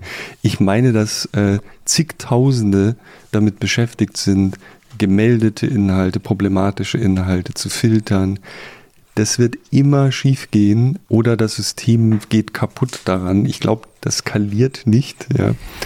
Und das ist deren Problem. Insofern, dass ich finde den Punkt eigentlich super valide. Das Ding ist, und bitte nicht falsch verstehen, ziemlich perfekt für das, was es tun soll. Und das ist sein Fluch. Und die kommen aus dieser Nummer nicht raus. Und ähm, ich gehe davon aus, es gibt ja so Berichte aus dem, ich kenne jetzt Mark nicht persönlich, ich habe, wen ich mal getroffen habe, und zwar mehrfach, ist der Typ, der die Timeline erfunden hat. Ich glaube, der heißt Google im Gehirn, Cox mit Nachnamen und Vornamen hoffentlich Chris oder ist es, oh Gott, hoffentlich äh, kein falscher Name, aber irgendwie äh, irgendein Cox. Und äh, die haben garantiert nicht darüber nachgedacht, was am Schluss das Ergebnis dieses Systems ist, sondern die haben erstmal das perfekte System für dafür gebaut und auch für ihr Geschäftsmodell gebaut und aber auch eins, das äh, Leute glücklich macht. Und Aber tut es das? Also, weil es gibt ja sehr Naja, viele nein, Studien in ja, letzter Zeit, die nein. sagen, dass das unglücklich macht. in diesem Moment macht es dich glücklich. Der Affekt ist, du wirst immer noch mehr, das noch mehr nutzen wollen. Wie, wie, wie, äh, äh, äh, sozusagen, ich stelle dir keine Frage, ich stelle nur fest, du bist ja auch dort. Also das Känguru und du. Ähm, ich benutze das als eine Art Newsletter. Also man muss natürlich irgendwo, ihr benutzt es ja auch, man, Ja, man, ist, man ist da, weil die Absolut. Leute da sind. Ja, also ich genau. wäre der Erste, der das alles äh, hinschmeißt. Ich benutze es persönlich überhaupt nicht. Ich mache auch meine Auftritte da nicht selber. Also klar, ich, ich gucke. Du hast Leute, die ich für dich- über die Inhalte drüber so. Also oder ich generiere auch die Inhalte, wenn es jetzt irgendwie was, was Lustiges ist oder sowas. Aber ich, ich habe selber tatsächlich nicht mal Zugang, weil ich. Das wäre jetzt meine nächste Frage. Benutzt ihr es privat? Ja. Ja. Ja. Ja. Und äh, ich finde halt, es frisst unglaublich viel Zeit. Es macht überhaupt nicht glücklich. Hast du das ausprobiert? Hast du das oder? Ja, ich habe das eigener so wirklich krass benutzt. Aber ich habe ähm, am Anfang die Auftritte selber betreut, Klar. so ganz am Anfang. So, als da hatte ich natürlich auch noch niemand. Ja. Und meine Erfahrung ist, ich weiß nicht, wie, wie das euch geht, das ist auch eine interessante Frage. Lest ihr die Kommentare unter euren Artikeln? Mhm. Ja. Und also, also meine Erfahrung ist Mitunter auf, schmerzhaft. Auf, auf, auf, wenn, wenn, wenn, wenn du 99 Mal ein gutes, positives Feedback bekommst und du bekommst einen, der das total verreißt und hasst, an dem hängst du dich auf. Also die anderen nimmst Ja. du so hin und freust dich und der andere, der lässt dich aber nicht das, schlafen. aber das ist sozusagen, das, also, ist, das ist eine Fertigkeit auch. Also Stumpft man da sozusagen- ab? Nee, überhaupt nicht. Ich habe mal eine meiner, also weil du vorhin nach unseren Historien gefragt, mit Anfang 20 habe ich mal ein, sehr früh, also mit 22 oder so, eine Community gegründet damals für Journalisten, putzigerweise. Da waren am Schluss, ich weiß nicht, 10.000, 12.000 Leute drin. Und weil das so früh war, äh, haben die alle über eine Mailingliste, also per E-Mail kommuniziert. Also war es direkt im Posteingang dieser Leute. Und da sind am Tag 50 bis 100 Posts äh, geschrieben worden. Und damals war das schon so, es ist immer noch dasselbe. Du musst eine gewisse Ruhe entwickeln ähm, in, mit Affekten online, ja. Und dann kannst du auch ertragen, mir geht es ja genauso, du, du äh, veröffentlichst eine Geschichte und du weißt schon, also wenn zum Beispiel das Schlimmste ist, also reine Lehre ist, du musst sehr früh, wenn du, ähm, wenn, wenn du eine Geschichte veröffentlichst, solltest du eigentlich sofort in den Kommentaren sein und mitdiskutieren. Dann wird es meistens total cool. Angenommen, du bist aber in einer Sitzung oder was, was du auch manchmal- immer, ja. ja, oder ähm, es ist äh, morgens um fünf und du bist mal nicht wach und äh, die Geschichte geht online und bevor du guckst, ist äh, eine Stunde reicht, hat sich so ein Malstrom von Negativität entfaltet und es ist mir jetzt öfter passiert, dass ich dann so denke, ah nee, da gehe ich jetzt nicht, also will ich, nee, da will ich jetzt auch nicht mehr rein. Und das ist mal, das ist oft ein Problem von Autoren, dass ich total nachvollziehen kann. Wenn du zu spät kommst, willst du irgendwann, willst du nicht mehr diskutieren. Wir überlegen jetzt gerade, wir, also unsere Kommentare zum Beispiel sind immer noch offen. Jeder kann da kommentieren. Wir haben ein relativ großes Team, das damit beschäftigt ist, das zu moderieren. Aber danach, also die, erstmal kannst du veröffentlichen und danach gucken wir, sind da Sachen, die nicht in Ordnung sind. Und wir überlegen jetzt gerade, wie wir das nochmal neu denken. Wir wollen die offen lassen, aber wir wollen dafür sorgen, dass sehr gute Kommentare sehr viel schneller nach oben wandern als jetzt, damit nicht das passiert. Du hast, liest die ersten zehn und denkst, ach, da sind jetzt wieder diese, dieser Club der, der Meckerer, der, der sich darüber hermacht. Das macht natürlich alle unglücklich. Ne? Ja, äh, also ich, ich verstehe ja irgendwo, gerade unter Artikeln kann das natürlich auch ein positives äh, Feedback sein oder kann eine Korrektur sein. Ja. Leute, die sagen, äh, das war aber ein bisschen anders und so. Und das Gibt's auch das, oft, ja. Das ist ja alles in Ordnung. Aber habt ihr drüber nachgedacht, das System zu ändern? Also entweder zu sagen, wir moderieren davor Hm. also wir, wir, wir installieren doch so eine Art Gatekeeper in der Kommentarfunktion. Oder habt ihr sogar schon mal drüber nachgedacht, die Kommentare ganz abzuschaffen? Das ist ja alles passiert bei anderen. Ne? Also die, äh, deswegen kann man das ganz gut studieren. Nee, wir haben das nie diskutiert, was wir machen, was wir früher nicht gemacht haben. Es gibt Genres, wo wir sagen, das vormoderieren wir. Also zum Beispiel, wenn jemand stirbt, ist das ein ganz komisches Beispiel im gesamten Internet. Wenn jemand stirbt, aus irgendeinem Grund, den ich bis heute nicht so richtig verstehe, hat man dann wahnsinnig hämische Kommentare oft. Was ganz ungewöhnlich ist, weil die Leute sind ja eigentlich nicht so, ja, aber man hat Unter da den Nachrufen. unter den Nachrufen.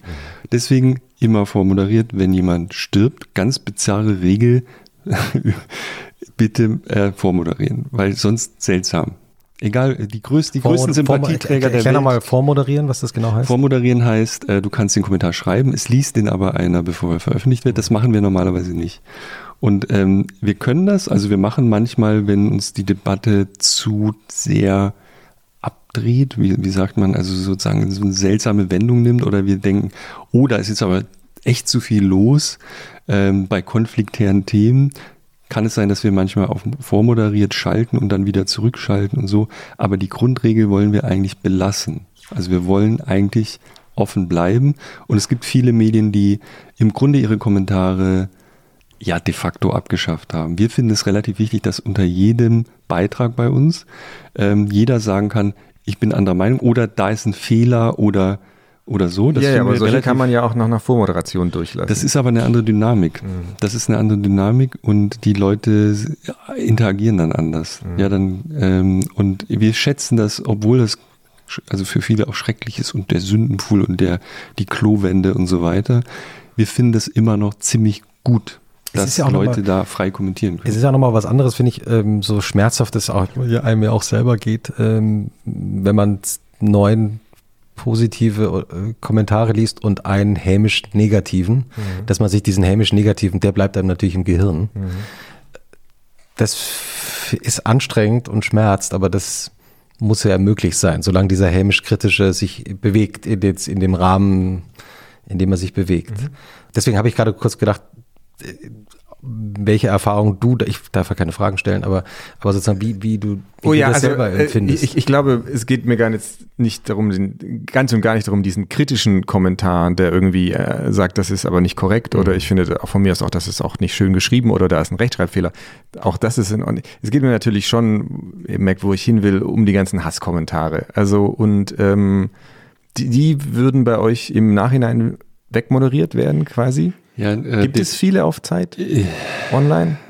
definiere Hasskommentare. Ne? Also wir, wir löschen alles, was gegen eine Person gerichtet ist, zum Beispiel. Also wenn Hass muss, sollte sie oder richtet sich oft gegen.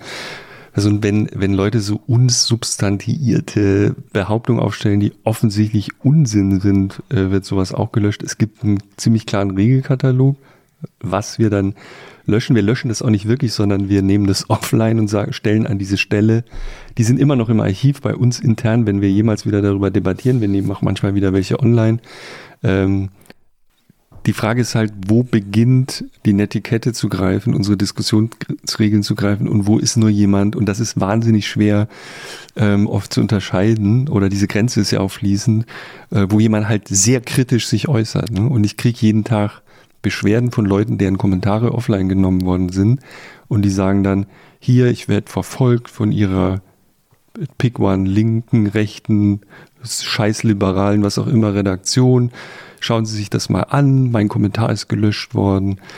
Und interessanterweise in 80 Prozent, 90 Prozent der Fälle sind die Beschwerden nicht berechtigt. Ich, wir gehen dem nach, ich gehe dem dann nach und gucke mir das an, denke, ja, nee, das haben wir zu Recht offline genommen. Ja, die Leute beschönigen dann auch, was sie da so geschrieben haben. Also die Selbstwahrnehmung ist dann auch eine andere. Mhm.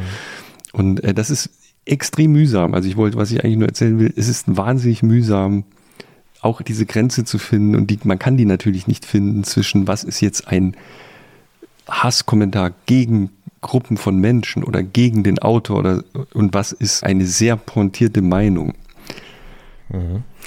Also mir fällt nur ein zum Thema Hasskommentare, weil manchmal wird ja damit auch so insinuiert, das ist so eine Erfindung der digitalen Zeit. Also weil wir natürlich so viel darüber reden und weil das ja auf den Webseiten und sozialen Medien läuft. Und das ist natürlich nicht der Fall. Ne? Also äh, ich erinnere mich, äh, ich habe ähm, aber, aber es kriegt schon eine ganz andere Breite. Es kriegt eine andere Breite, aber, aber es gibt natürlich, also ich habe zum Beispiel einen Fall, äh, erinnere ich mich, äh, habe ich mal ne, recherchiert über Jens Spahn, der in seiner Jugendzeit sich mal für den Bau eines Atomkraftwerks ausgesprochen hat ähm, oder für ein Lager in seiner unmittelbaren Umgebung. Also der war natürlich äh, Schüler Union, Junge Union und äh, so. Und das in einem Leserbrief. Das ganz kurz, das finde ich einen sehr skurrilen Verein, dass es die junge Union überhaupt gibt. Das, das, das aber gut. Entschuldigung, sprich weiter. Das ist ähm, ein Widerspruch in sich. Ja, und, also bitte. Ähm, und äh, genau, und in einem Leserbrief an die Lokalzeitung das dann auch verteidigt hat. Ja. Und dann passierte Folgendes. Äh, drei Tage später erschien dieselbe Lokalzeitung mit einer uns riesigen Anzahl von Leserbriefen, die sich also auf diesen, damals weiß gar nicht, wie alt er war, jungen Erwachsenen gestürzt haben. Und der, der las, der sah plötzlich, saß zu Hause in seinem Elternhaus und sah plötzlich diese Zeitung. Und diesen Effekt, den hat, hat man natürlich heute auch mit Hasskommentaren im Netz. Mhm. Ich will gar nicht sagen, dass er recht hatte, er hatte Unrecht aus meiner Sicht. Aber ich glaube, will nur, nur sagen, früher war natürlich die gedruckte Tageszeitung, Lokalzeitung vor Ort, das hat dann halt auch jeder gelesen. Und da gab es die Hasskommentare auch schon in den gedruckten Medien. Hm. Also das, man das ist übrigens auch ein Topos dieses ähm, nichts, also das Archiv ist unendlich. Ne? Also Leute, die heute geboren werden, haben also jede öffentliche Äußerung, die du tätigst, ist potenziell auf immer gespeichert. Ähm, und es gibt ja schon so Debatten, Gott sei Dank ist meine Jugend sozusagen nicht auffindbar. Ne? Oder ich sage jetzt auch mal deine auch nicht. Mhm. Aber Leute, die heute aufwachsen und äh, dumm sind oder halt einfach nur die Sachen etwas lockerer sehen, haben echt ein Problem in äh, eventuell, ja. Das ist auch ein neues, neues Thema. Das gibt's öfter. Also man, wenn man Leute, die heute 30 sind oder 40, wenn man in deren Vergangenheit buddelt, es ist halt schon wahnsinnig viel von der eigenen Jugend ist schon digital dokumentiert. Ne? Und dann wendet sich irgendwas, was du vor 20 Jahren, ich will auf keinen Fall damit konfrontiert werden, dass sie vor 20 Jahren gedacht haben, äh, wendet sich dann gegen dich. Und auch das ist, ist die Frage, ist es fair, was der Marc Uwe vor 15 Jahren für einen Quatsch geschrieben hat oder vor Nein. 20, das heute zu ziehen und sagen, na, ob das mal ein, ein guter Autor ist, hier, schau dir das mal an, das ist halt nicht fair, finde ich. Nein, das ist überhaupt nicht fair. Es ist, also das, ist, äh, das, das Recht auf vergessen werden taucht ja immer wieder durch seine Extremfälle auf, wenn dann irgendwie ein Mörder vergessen werden will. Aber im Prinzip finde ich, dass Daten eine, eine Halbwertszeit haben sollten und verfallen mhm. müssten. Mhm. Dann kommen wir wieder zu Facebook zurück und mhm. äh, irgendjemand muss das, glaube ich, Facebook vorschreiben, also weil Mark Zuckerberg wird es nicht von selber mhm. beschließen, zum Beispiel. Mhm. Mhm. Ähm, ich habe total Hunger. Ja, ja, äh, also das Problem ist, ich, hab, ich komme von einer Frage zu einer. Ich finde das sehr spannend, aber wir müssen jetzt was essen. Ja. Mal, also, also der Plan ist, wir gehen, gehen wir in die Küche ja, zum ersten Mal. Der Plan ist, damit die Hörer verstehen, was jetzt passiert. Wir haben überlegt, was, was wir essen. Und äh, wer auch immer die Känguru-Chroniken gelesen hat, weiß, wie die Geschichte des Kängurus beginnt. Das Känguru, das ist heute leider nicht hier sein kann, klingelt an der Tür und will sich zwei Eier leihen, um Eierkuchen zu machen.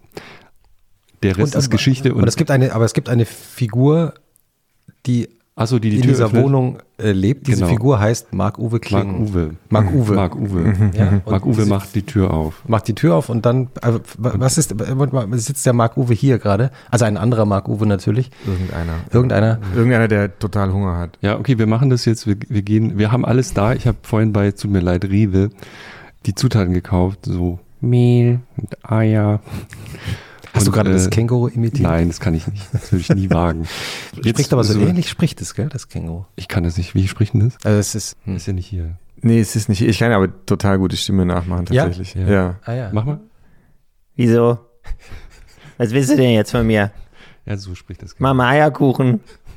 Halt die Klappe. Es ist immer total unfreundlich. Es ist wirklich, es tut mir leid. Ja, es ist es auch, du hast glaube ich mal gesagt, das kommt so, also so eine Alternative, es ist ja auch in den Büchern wird es beschrieben, auch wenn du nicht der Marc Uwe in den Büchern bist, so eine alternative Persönlichkeit in dir, so eine schizoide, heißt das so, Abspaltung, eine schizophrene Abspaltung von dir, die, die in dir auch funktioniert. Das ist ja totale Küchenpsychologie, nein. Danke. Okay, also, was, was, was, was, was, Küche. was machen wir denn in der Küche jetzt? Äh, Eierpfannkuchen. Okay, gehen wir ich mal rüber. Ja, Pfannkuchen, jetzt. bei uns heißt es Pfannkuchen. Du ja, kommst schon aus, aus, Schwaben. Also, also bei uns in Baden, mir sage Pfannkuchen. Aus Sturget? Es, es, heißt auch Pfannkuchen. Schon, oder? Ja, ja Eierkuchen in Hessen auch. Ist, wer sagt Eierkuchen? Hier sagt man Doch, Eierkuchen. das gibt's auch. Gibt's auch in ja, Berlin, hier ne? sagt ich man Eierkuchen, weil, weil die Berliner sagen ja zu den Berlinern Pfannkuchen. Eben. Ja, Ach, scheiße. wusstest du nicht. Doch, aber ich bin völlig, stimmt. Und deswegen können sie nicht zu den Nein, ist, ja? Pfannkuchen Wollen wir einen Schaubild auch mal? Pfannkuchen sagen, sondern sagen sollen Pfannkuchen, Eierkuchen. Äh, es ist kompliziert, aber irgendwann, ja. Äh, ja, also wir, wir gehen jetzt mit, gehen das ist total Küche. innovativ, mit Aufnahmegerät in die Küche und kochen. Okay. Ah, oh Gott. ich kann den am besten Pfannkuchen. Also ich habe in meinem Leben, glaube ich, noch nie Pfannkuchen gemacht.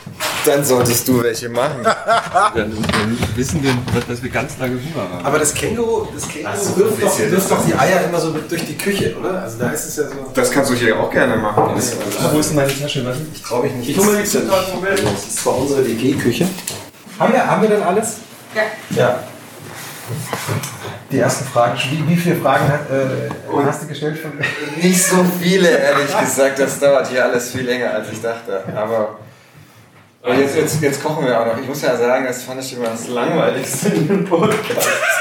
Wenn ihr dann esst, ja, im schlimmsten Fall sitze ich in der S-Bahn, ohne Essen. Ja, es ist halt nicht die S-Bahn, sondern die S-Bahn und denke, ja toll, jetzt essen die was und ich habe Hunger. Ich habe Hunger, ja. so, geht, so geht das, ja, ja, absolut. So geht das den anderen jetzt auch. Also, weil jetzt wird es noch schlimmer, weil wir kochen. Als, als Podcaster kritisieren. So, pass mal auf. Äh, ich habe extra gewartet, bis du aus dem Raum warst. Also. Nur Nettigkeiten über dich ausgetauscht. Also was Jochen, was, du packst aus, also was haben wir? Ist, ich entschuldige nochmal, ich habe es bei Rewe gekauft. Wir haben wir bezahlt. Mehl. Es ist nichts gesponsert Milch, wie immer. Käse und Schinken, Eier, Aber es gibt auch süße Pfannkuchen. Ich habe sogar Früchte, Himbeeren. Heidelbeer, Marmelade, Erdnusspaste, was, was alle Baskastjünger ähm, gut finden werden. Ähm, Walnüsse sind besser, aber ich habe keine Walnuss. Gibt es eigentlich Walnusspaste? Ich habe keine Ahnung. Ich habe noch nie Hast Walnusspaste du erzählt, dass du selber bewusst gegessen. äh, Cashews. Cashew? Walnusspaste weiß ich Kenne ich auch nicht. Komisch, oder? Aber du machst Cashew Cashewmus. selber? Ja, hab ich, wollte ich, hab ich vergessen. Dann mach doch du mal Eierkuchen, wenn du noch nie Eierkuchen Ja, gemacht hast. ich hab keine Ahnung, also- Gefühl. Ohne du, Schüssel. Du, du, du machst ja Eier, Milch und Mehl und nach Gefühl. Ja, mach mal. So. Das dauert Stunden, wenn Christoph jetzt. Nein. Ja, mach dann bei Jochen. Okay, leite mich an. Wir schauen ja jetzt genüsslich sind. Also Wir müssen hier aber weiter Wie viele Eier? Ich, äh, warte, wir müssen kurz nachdenken. Äh, mach mal. Und wo rein? Also mindestens, also eins pro Person. Nee, pass, pass auf, ich habe ein Rezept. Also jetzt hier, in welch, wo, wo denn rein? Hier Mach rein. mal acht Eier, mach mal acht Eier. Einfach, Christoph schlägt zum ersten Mal in seinem Leben. noch. Äh, Das hast du sehr gut gemacht. also Eier habe ich schon mal zerschlagen. Ja. Ich mach's nicht so cool wie das Känguru. Ne? Aber so geht das nicht. so, es geht wirklich nicht so. Also, also, jetzt was Christoph besser. knallt das Ei das- von unten gegen die Nein, du Schüssel. musst das an die Kante von der Schüssel. ja, das so, ist, das, so ist recht. das ist sehr gut. Der lernt schnell. Schaut ihr Du mir jetzt siehst den Comedy-Aspekt vor allem bei Ja, ja, ich ne? finde das total lustig. Oh, jetzt, jetzt hat er, das der Audiokommentar, jetzt hat er das Ei in der. Schüssel schon zerbrochen. Aber bitte das Ei retten, danke. Bitte, habe ich gerettet? Sehr gut. So. Acht, acht Stück. so. Ich habe ja in meiner WG gewohnt. Waren es neun? Da gab es Wann? jeden Freitag. Jochen, waren es neun? Nein, das waren sechs. Ich habe jetzt hier Schatz. Darf ich dir noch zwei Eier anreichen? Kochkurs mit Christoph Arment. Sag mal, ihr habt doch diese Kochkolumne im Zeitmagazin. Ja, ne? ich esse ja vor allem so gerne. Aber du lässt kochen, ne? Stimmt, Elisabeth Räther, liebe Das ist Grüße. ja eigentlich legendär. Ne? So, jetzt acht. Acht Eier, so. Dann Also ich mache das immer nach Gefühl. Jetzt musst Ja. du halt ein bisschen Milch. 600 und ein Gramm bisschen- Mehl, ein das Liter ist auch Milch. nicht Ro Rocket Science. Du machst jetzt hier Wie viel Milch? bisschen- erstmal Mehl, würde ich sagen. Erstmal Mehl und dann mit der Milch die Konsistenz nachgeben. Ja. Oder? ja, das ist schön ausgedrückt. Wie viel Mehl? Das 600 Gramm stand, aber du kannst einfach mal so rein, reinhauen. 600 Mal- Gramm? Ja, kannst du einfach mal reinhauen und gucken. 1000. Du musst, halt du musst das positiv sehen. Das ist eine ganz neue Fähigkeit, die und immer so rühren, dass du auch siehst, wie die. Konsistenz sich entwickelt. Das, das, äh, das ist super hilfreich, Eierkuchen machen zu können. Guck mal, ich frage dich, reicht, ich das frag dich so lange schon mal noch mal, mal was zum Thema. Äh, wer, wer kommentiert denn eigentlich? Also, es gibt ja immer mal, immer mal wieder hört man, das sind eh nur super wenig Leute Also wie viel und die, Äh, bis zu einem Liter, aber erstmal einfach reinhauen. Also jetzt guck, bis es schmubbel, so schmubbelig wird. Und du, du gießt halt so lange rein und rührst, bis du das Gefühl hast, das sieht nach Pfannkuchenteig aus. Ja, sehr Schneebesen. schön. Du möchtest gleichzeitig tiefe medientheoretische geht nicht, Gespräche geht führen. nicht. Und Ich- wir machen hier ich hab mein, nein, das ist du, ich muss, du musst äh, verzeihen, ich bin ja neu. Ja, ja, in der- in der Food-Podcast-Szene.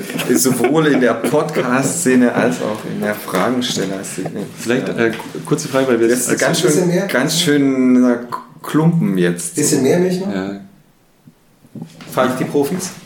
Äh, ja. ja. ja und mehr Mehl. Und, und, Mehr Mehl auch? Ja, und nicht so und Klumpen. auch, also du musst auch Okay. das Rühren so richtig mit doller. Effet, mit Effet. Außer, außer habt, habt ihr, Maria, habt ihr eine äh, Rührmaschine? Aber so eine KitchenAid sehe ich hier. Das ist so, Ich habe aber auch so eine Hand. so ein Zzz. Also nicht so ein. Nee, aber das mal. Nee, komm, das kriegen wir Ich so. konzentriere mich hier, redet doch ruhig weiter. Ja, ja. Ich höre zu. Ja. Während ich in meiner niedrigen Tätigkeit Marc will ähm, vielleicht eine einfache Frage, äh, während Christoph rührt. Warum hast du keinen Podcast? Weil du bist ja wirklich ein Stimmenwunder und die Fans hängen an deiner Stimme und alle kaufen ja diese Hörbücher millionenfach. Es wundert, wunderte uns tatsächlich, warum es von dir keinen Podcast gibt. Ist das Känguru nicht auch als Radio ähm, entstanden? Also war, war auch lang im Radio. Ne? Es Ja. war lange im Radio, ja. Und es gab es auch als Podcast, aber das waren halt Ja. irgendwie so zwei Minuten Folgen. Also das Gegenteil von dem, was ich hier mache. Ähm, weiß nicht, wie, wie kam denn ihr auf die Idee, diesen Podcast zu machen? Moment, das ist jetzt eine Gegenfrage. Ja, das ist eine Gegenfrage. Also ich habe mich mit Podcasts ehrlich gesagt einfach nie beschäftigt, bevor ich hierher gekommen bin. Das ist, glaube ich, das sind die ersten Podcasts, die ich gehört habe. Unserer? Ja. Das ist uns eine Ehre, Christoph, oder? Aber liegt das vielleicht auch Also jenseits, jenseits von, ich habe natürlich ein paar Freunde, die Podcasts machen und dann höre ich das an und dann denke ich, ja okay, das ist äh, Ein Podcast? ganz, ganz lustig, das, aber das, das, ich meine, mit denen sitze ich ja zusammen und dann ist das genauso. Also das, ähm, ich weiß nicht, ich, ich höre immer lieber ein, ein Hörbuch, wenn ich was höre. Ich habe es nie so richtig verstanden und jetzt, als ich es gehört habe, dachte ich so, also gerade in so einer Situation jetzt, wo Essen gemacht wird, dann dachte ich, okay, vielleicht ist das einfach der Podcast dann in einer Situation besser, wo man auch nicht so 100% aufpasst. Wisst, wisst ihr, was Ja, ja, ja. Also wenn- wenn man das, dann so- Das, das höre ich dann oft, dass die Leute sagen, okay, ich, ich höre das beim Autofahren, wo ich gleichzeitig Ja. mich auch noch aufs Fahren Ja, ja, ja. konzentrieren muss. Ja. Während ich ja nicht, ich fahre so gut wie nie Auto. Ich fahre eigentlich immer Bahn oder Fahrrad und äh, da kann ich mich schon, also vor allem in der Bahn, Hm. vielleicht ist das für ein Fahrrad, fürs Fahrrad der Podcast besser, aber in der Bahn kann ich auch ein Hörbuch hören. Hm. Und dann frage ich mich, warum sollte ich irgendjemand zuhören, der gerade Eierkuchenteig macht? Ja, was soll man sagen? ich glaube, das Ein bisschen Mehl noch, bisschen sieht doch schon besser aus, oder? Ja, es sieht nicht Das- mehr so klumpig. das- sehr, sehr schön. ja, Das ja. machst du sehr gut. Wir müssen auch ab und zu loben. Christoph, das ist ganz toll, wie du das machst. Ein, ein, Deine Mutter wird stolz auf dich sein und dein Vater erst. Bruder kann so gut kochen. Und dein Bruder. Das schöne Lied von Fanny van Damme, Lobdefizit. Wir alle haben ein Lobdefizit. Kannst du mal vorsingen? Sing mal. Äh, nein, nein, nein. Wir singen übrigens in diesem Podcast, hast du das eigentlich bemerkt? Das habe ich äh, auch schon. Wir haben auch schon überlegt, weil wir dürfen ja, also du musst ja einen Lieblingssong von uns mit uns dann singen, ne, als so. Gastgeber. Mhm. Wir dürfen uns einen Song wünschen. Ich bin schon ganz aufgeregt. Wir haben gestern Nacht, als ich, sage ich jetzt nicht, wo ich da war, habe ich, haben wir hin und her gesimst, was die schlimmstmöglichen Songs sind, die wir singen könnten, die wir uns ja irgendwie, weil ja unsere Lieblingssongs gesungen werden müssen. Mein, mein Vorschlag Aber Christoph war besser, Christoph war in, in, peinlich. Also peinlich, man muss ja peinlich sein. Ja, total. In the Air Tonight. ja, das ist schon mal grauenhaft. Ganz großes Lied. Das ist peinlich. Ja? Guck, Das ist fürchterlich. Das war denn dein Vorschlag? Äh, True hatte ich natürlich auch noch. ja, spiel, ich spiele euch später mal zwei Sachen vor. Da könnt ihr dann mal. Bei dir war es nicht, das war äh, Ja, ich kann nachgucken. Country Road. Also das Ja, ja, Old Town Road, Old Town äh, das ist nicht der, aber ich habe einen besseren, peinlicheren. Warte kurz, ich kann die, den Dialog von gestern nach. Da, da, da. Ach ja, das Peinlichste, was ich im Moment äh, in der Playlist habe, ist der, ähm, der äh, Toss a Coin to Your Witcher. Kennt ihr The Witcher? Das ist so eine Serie. Aber sie ist wirklich schlecht. Äh, ja, ja. Ich habe das nicht geguckt. Nee. Ist das schlecht? Ja, die ist schon schlecht. Sag mal, und äh, vorhin, als du reinkamst, hast du gesagt, bei dir hing zu Hause auch ein Star Wars Plakat, weil bei uns in der Podcast-Idee genau dasselbe. Das, hängt dasselbe Star Wars Plakat. dasselbe. Ja, Das ist aber ja- beängstigend, Aber es ist ja, ja, es ist, ist aber ich meine, hier steht ja alles, äh, hier steht eine komplette Sammlung Lindenstraße auf Aber DVD das- eingeschweißt. Ja, das ist jetzt ein bisschen speziell, aber auch das, ist es der Filmnummer. Keine, keine Geheimnisse aus der Podcast-WG verraten. Aber äh, ist das das erste, Maria, du musst es ja wissen, du wohnst ja hier, ist es das äh, historische erste Plakat von Star Wars? Nein, überhaupt nicht. Das ist ein totales, freakiges Nebenplakat. So ein, Also das ist so- nicht mal offiziell. Das sieht auch richtig hässlich aus. Ja, ja, das ist auch, sieht eher aus wie ein Screenshot von so einem Computerspiel. ja, Ich habe es auch erst seit zwei Jahren. ja. Aber bei Marc Uwe hing das im Kinderzimmer. Ja. Und das, das ist schon beängstigend, diese Koinzidenz. Was will so. das Universum damit sagen? Der Pfannkuchenteig ist fertig. Seid ihr zufrieden mit meinem Teig? Das sieht eigentlich ganz Och, gut aus. Ja, komm, das probieren ja, ja. ja, So, der Marc-Uwe muss aber die Pfannkuchen machen, finde ich. Oh, gut, aber das ist schon... Findest du gut? Ja. Ich glaube, wir würden ein bisschen Milch reinmachen. Das ist schon echt... Nee, da muss du fast Milch rein. Du kannst fast einen Kuchen draus machen. Okay, noch ein bisschen Milch? Ja. Komm, so ein bisschen flüssiger mm. darf das sein. Also, ja, stopp, stopp, stopp, stopp, okay. stopp, stopp, stopp, stopp. Also, sind ja dann eure Pfannkuchen. Ist jetzt, wie muss es eigentlich sein? Muss der Teig so fluffig sein, so wie er jetzt ist? Audiokommentar. gut Marc. Uwe prüft die Konsistenz des Teigs, indem er den Rührstab aus dem Teig heraushebt Ja, ja. und so dünne Fäden zieht. Genau, und wenn er aber Und dicke, wenn, wenn, wenn der Teig am, am, am äh, Schneebesen hängen bleibt, dann, Ja. dann, dann ist es Nicht ja, gut? ein Kuchenteig, würde ich sagen. Okay. So. So, jetzt hier, wir haben immerhin ein Gasherd, was echt cool ist.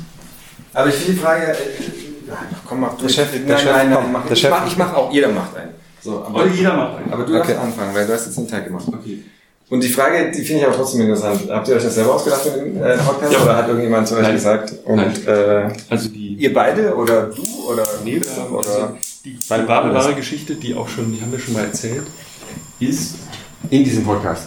Nee, irgendwo anders. Wo haben wir neulich das erzählt, Christoph? Oh, das ist viel zu viel. Aber Moment, da muss doch Öl rein. Was machst du jetzt? Du hast jetzt den. Nein! Oh, Pfannkuchenkrise in der Podcast-WG. Christoph, du hast den Teig reingehauen. Ohne, ohne Öl. Ah, nee. Wie kommt, ich kann mich nicht konzentrieren im Podcasten, während du Pfannkuchen machst. Das ist, was wird jetzt passieren? Ich bin Ist das wahrscheinlich in der Pfanne. wenigstens, dass jetzt nicht alles verloren ist. Vielleicht können wir noch äh, Öl drunter schmuggeln. Warte mal, ich hab, Guck mal, du, du hättest es ja auch über die, wie, wie nennt man denn das? Die, die, die Tülle? wie heißt denn das? Die Nase. Die Nase. Nase. Du bist doch der Schriftsteller. Guck, ich hab Die extra Schüsselnase. Butterschmalz. Ich habe gelesen, Butterschmalz ist. Ja, bin ich angeleitet. Ja, das Wir waren kurz mein. Fehler, auf jeden Fall. Ich habe. Komm, jetzt lass uns erstmal den Pfannkuchen machen, bevor wir die Historie dieses Podcasts erzählen. Die Historie begann in einem italienischen Restaurant. Und wir haben uns eigentlich beide darüber unterhalten, es ist nett, dass du versuchst, jetzt hier noch was zu retten. Das gibt eine Katastrophe. Schau mal, was passiert. Ne? Hm. Hast du noch eine andere Pfanne? Da. Ja, oder soll ich die schnell? Wir können ja mehrere Ja, wir machen mehrere. Pfannen, das dauert sonst eh ewig. Ja. So. So. Hast du einen, ähm, startet der automatisch? Oder hast du einen. Oder? Habt ihr kein Gas hier, den Kreuzfeld? Wir hatten einen. So, jetzt ein bisschen professionell. Soll ich eingehen? Nee, jetzt Moment. Das ist gut. Weißt du was, ich, ich, äh, ich drehe mich um und will das in die Spüle legen, weil hier ist die Spüle bei mir. Aber die ist hier natürlich gar nicht. Äh, liebe Lieblingsmaria, wo ist denn mein, hast du mal ein Messer irgendwo? Da. Ah, da. Ich hau mal einmal. Bisschen. Butterschmalz habe ich nie benutzt, aber ich habe gelesen, es soll ganz toll sein dafür. Hast du das jetzt runtergenommen aus Angst, was da passiert? Oder? So, so. Also, während das zerläuft, die Geschichte des Podcasts ist, wir wollten Podcast machen. Ja, ja, ja. Und dann waren wir Und, äh, zusammen essen Dann waren wir essen. und haben Ich angefangen. Christoph, ich weiß noch, wir haben so drüber gesprochen, wir wollen einen Interview-Podcast machen. Christoph wollte auch einen Interview-Podcast Ja. machen, ich wollte einen Interview-Podcast machen, der sehr lang ist. Und dann sagten wir so, wie wäre es denn, wenn wir einen Interview-Podcast machen, der nie endet? Ja, wir kamen auch ein bisschen drauf, weil wir das Gefühl hatten, oder haben, dass so wahnsinnig viel im Journalismus formatiert ist und dass Menschen da immer gezwungen werden, in einer Minute 30 alles zu sagen. Und dann kamen wir so drauf, ja, das sieht natürlich schon wesentlich besser aus. Ne?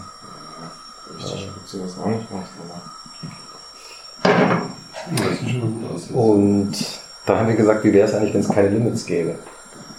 Gäbe kein Ende, nur der Interviewte kann den Podcast beenden. Mit einem Schlusswort vielleicht. Und dann dachten wir, wir machen drei Folgen, danach werden alle schreiend davongerannt sein. Ich glaube, wir- Aber schlimm- Nee, komm, lass es, das ist nicht cool. Ja, da kann man hier Kaiserschmarrn draus machen. Also Christoph hat den Kaiserschmarrn. So wurde der Kaiserschmarrn. So wurde der erfunden. Christoph Hamann, der Erfinder des Kaiserschmarrns. Und warum eigentlich nicht? Du, jetzt kann man, glaube ich, da noch ein bisschen Sag mal. Salz haben wir auch Jetzt kann, kann man hier nicht jetzt nicht Ja, so ja, genau, das oder? machen wir hier ein bisschen Fett rein. Ja. Salz haben wir nicht reingetan. In den Teig. ja. Mach doch. Du hast ja bisher noch gar nicht so viel gemacht. Wer? Ich? Ja. Ich kann das ja auch. Ich habe. So, guck mal, Kaiserschmarrn kannst du machen. Ja, danke. Hast du eine Schnubbel hier? Also Audiokommentar, Das ist der sogenannte. Marc Uwe und Christoph, Christoph mal Kaiserschmarrn mit seinem Ja, ist hier zerstörten. die, die Eierkuchen-Competition. Aber es ist nicht mal derselbe Sport. Das ist sozusagen Hallenhalmer und Ja, ja, es ist total. Bundesliga. Guck mal, ich habe auch, noch ein bisschen. Wenn wir, hier, wir können uns jetzt nicht auf tiefe Themen konzentrieren, aber ich habe mal ein bisschen Quatsch aufgeschrieben. Äh, Was sind denn so eure Lieblingsserien? Was guckt denn ihr so gerade? Also ich habe festgestellt, dass man. geguckt. Ah ja. Und das fandst du nicht so gut. Hast du von vorne bis hinten geguckt? doch, ich fand es, äh, doch, doch, mein, mein Sohn meldete sich und sagte, ah, der Witcher. Du kannst ja mal du mal gucken. klein- klein. Dann habe ich, hab ich angefangen und man ähm, entwickelt so einen Sog. Es ist wirklich schlecht, aber es, es gibt eine ganz tolle äh, Geschichte, eine ganz tolle Rezension im Atlantic dazu, die mir erklärt hat, warum ich The Witcher toll finde, weil es ja eigentlich so schlecht ist. Aber The Witcher weiß, dass es schlecht ist und ähm, es hat dadurch so eine, also du merkst halt, dass es, ähm, dass es so inszeniert ist, dass alle wissen, okay, das ist jetzt eine relativ trashige Fantasy-Geschichte. hat aber dabei so eine, eine Grundironie, die aber nicht, also ich kann es ganz schwer erklären, man muss echt die Geschichte lesen. Nur der Hauptdarsteller des Witcher ist extrem ernst die ganze Zeit. Und das, das wiederum ist auch so irritierend. Und dann äh, funktioniert es ziemlich gut. Es hat auch einen extrem komplexen, eine extrem komplexe Handlung, die man am Anfang nicht versteht, weil sie in mehreren Zeitebenen äh, spielt, die immer hin und zurück springt. Und so. das, also, das war das letzte, wo ich mir, warte mal, und dann habe ich. Christoph, was guckst denn du? Ich überlege gerade, ich hab Serien. Nee, ich habe eigentlich gar Also richtig gute Serien. Bad Banks 2 habe ich geschaut. Und? Fand ich okay. Wie fandest du die erste Staffel? Besser als die zweite. Ähm, fand es eigentlich ganz gut. Also so wie das, also jetzt nicht fantastisch, aber ich habe es gerne geschaut. Ja. Da unten. Du, du bist ja der Gegenbeweis zu meiner These. Ich hatte die These, dass man inzwischen, also haben wir ja schon drüber geredet, die Gesellschaft driftet auseinander. Es gibt Ja. über viele Dinge, über die man gar nicht mehr miteinander Mhm. reden kann, weil man teilweise auch eine völlig andere Faktenbasis hat. Können wir später auch mal drüber reden, ob, äh, inwiefern das ein Problem ist.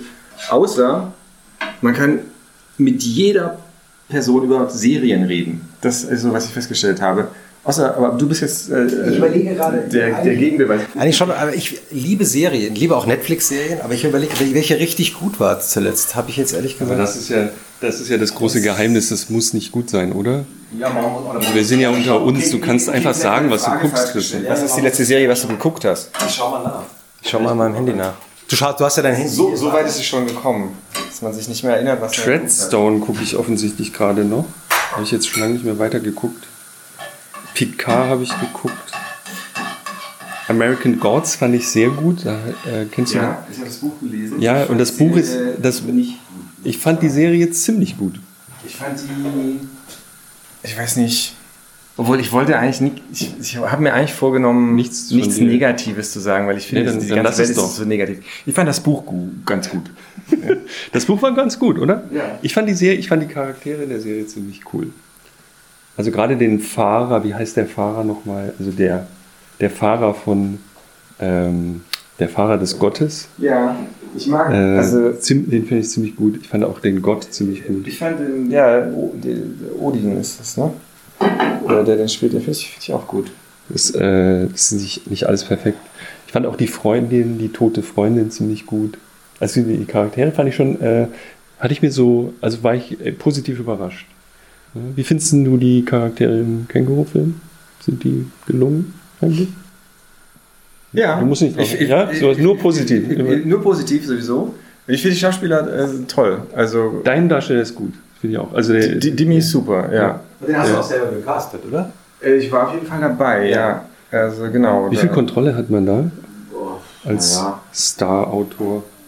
äh, mehr als, als Nicht-Star-Autor, aber weniger. Man hat, also ich persönlich Hm. habe immer weniger Kontrolle als ich.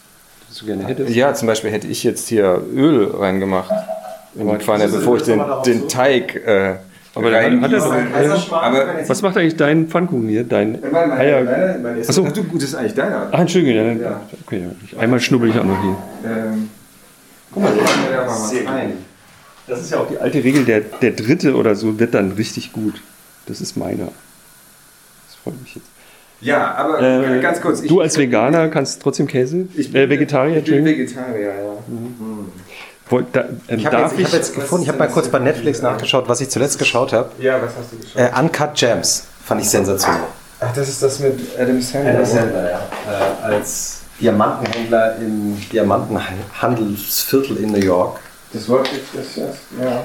Seid ihr böse, wenn ich... Christoph, wir haben auch Zimt für, die, ähm, für den Kaiserschmarrn. Ich mache mir ein bisschen Schinken drauf, Leute. Schinken und Käse mit gefaltet in einem Pfannkuchen ist das Beste überhaupt. Mein Kaiserschmarrn sieht auch so ein bisschen aus wie so Schiffnudeln. ganz gut. Machen wir, einen machen wir einen Pfannkuchen-Contest? Warte mal, ich mache mal drei Bilder. Das ist Christoph. Das ist Jochen. Schon gerollt. Was hast du denn da reingerollt? Käse? Ah, sehr gut. Aber man kann das nochmal. Soll ich es nochmal anbraten für dich? Damit der Käse schmilzt. Ja. Ja, kannst du gerne machen. Ja, warte. Was brauchst du? Gabel? Mal da. Oh, das wird perfekt. Ich liebe es. Meine gesamte Studentenzeit bestand freitags eigentlich aus diesem Pfannkuchen. Ah ja? Jeden Freitag gab es Pfannkuchen in der WG. Holgi, Grüße, hat immer Pfannkuchen gemacht. Also hat dazu aufgerufen, Pfannkuchen zu machen.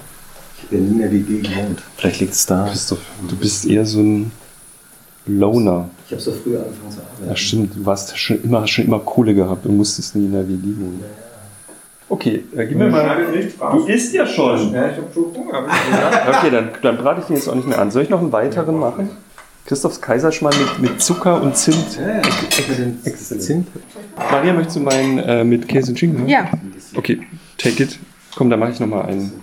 Ich beantworte ja keine Fragen, aber um deine Frage zu beantworten, also Billy ist wirklich ein ganz toller Typ. Also, Ja. Ich habe ihn im Theater gesehen, am Gorki, in einem wirklich sensationell guten Stück namens The Situation. Und Da redet er auch über sich selbst. er redet auch über sich selbst. Kennst du, hast du das gesehen? Nee, ich habe gelesen darüber. Ja, und das ist, also es ich weiß gar nicht, ob das noch läuft, aber es ist äh, spektakulär gut. Und äh, alle sollten sich das angucken. Marc Uwe hat gerade den was- zerstört und flickt ihn jetzt mit Ja. einem kleinen. Ja. Was erzählt er da aus seinem eigenen Leben?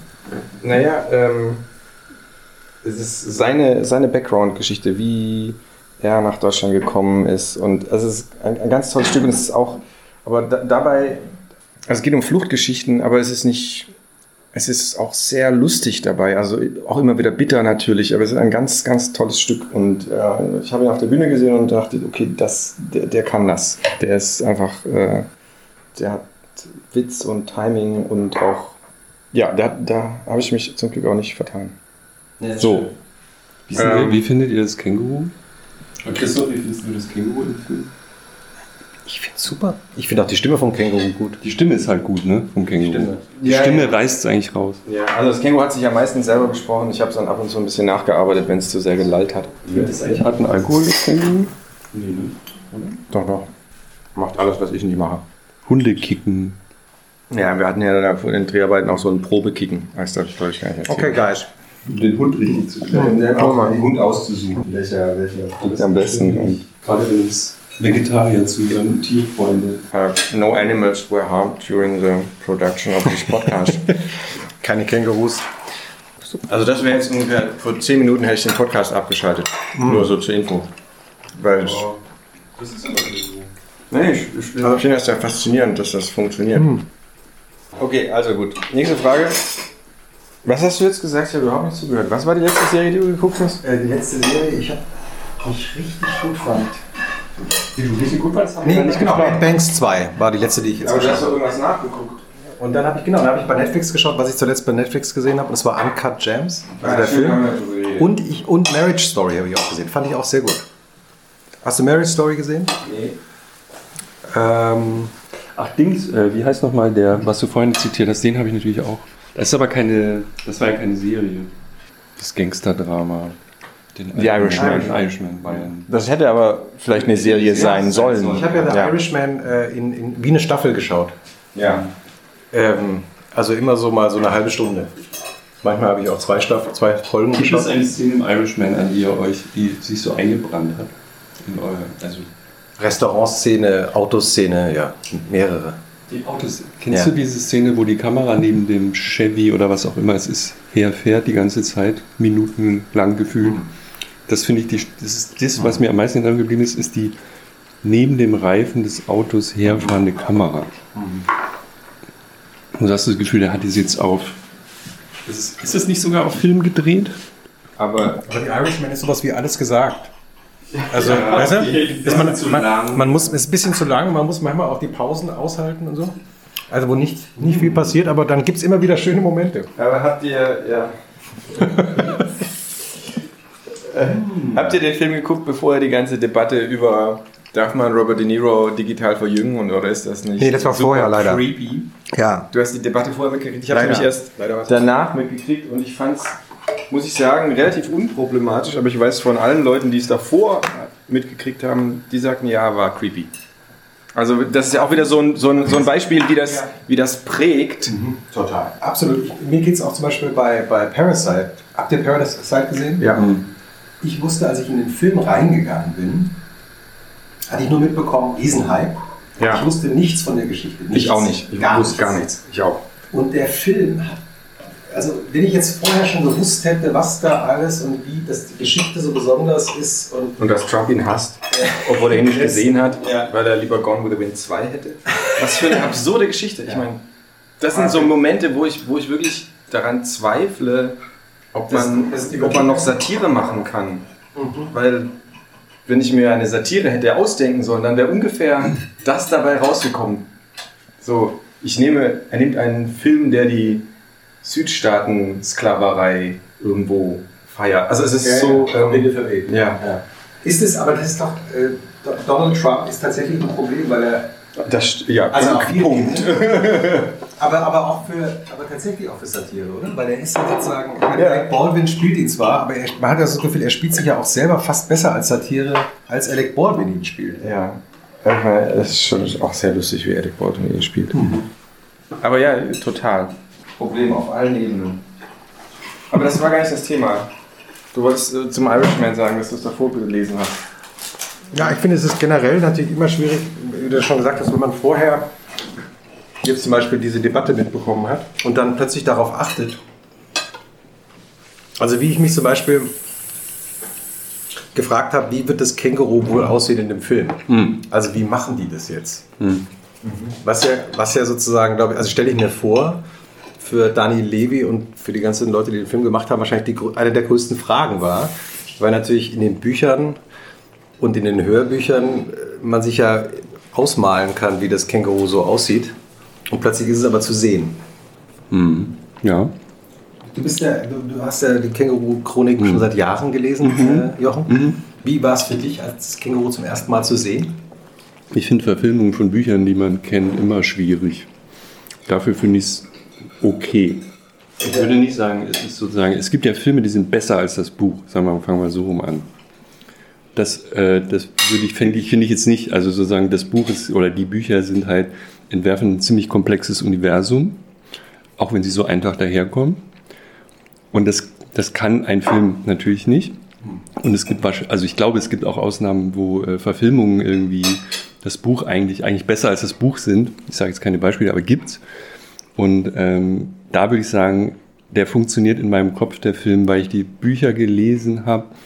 Ich kann zum Beispiel überhaupt nicht mir vorstellen, wie das für jemanden ist, der die, die Backstory nicht kennt. Es sind so viele kleine Anspielungen. Was ja schön ist, es sind so viele Anspielungen drin, die aber nicht erklärt werden. Also wenn du nur den Film siehst, schwierig. Und natürlich, wenn du einen Känguru im Kopf hast, dann kannst du jetzt, das geht einfach nicht. Weil diese Leerstelle ist ja ab sofort besetzt. Das ist aber mit jedem, mit jeder Verfilmung so. Ne?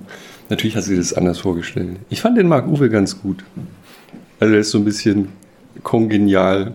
Und äh, Känguru simulieren ist auch wahnsinnig teuer, ne? nehme ich mal an. Das teuerste an dem Film ist wahrscheinlich die Känguru, die äh, CGI-Datenbank, Schnubbel. Ich muss ja darauf verstehen, dass das Känguru sich selber gespielt hat. Und nur ausnahmsweise, wenn es mal verhindert war, Also hat er, hat, hat, also musste hat dann. Computer nachgebaut. Aber das- aber also prinzipiell hat Zuverlässig ist es ja nicht. Ne? Also verstehe. Hat es nicht gerade geklingelt? Ja, es klingt hier aber ständig, oder?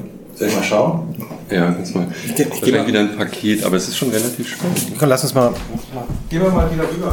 Sag mal, wer isst eigentlich den letzten Pfannkuchen, den wir hier noch haben? Sollen wir auch rübergehen? Ja, Wer war's denn, Christoph? Hey, wir haben Besuch.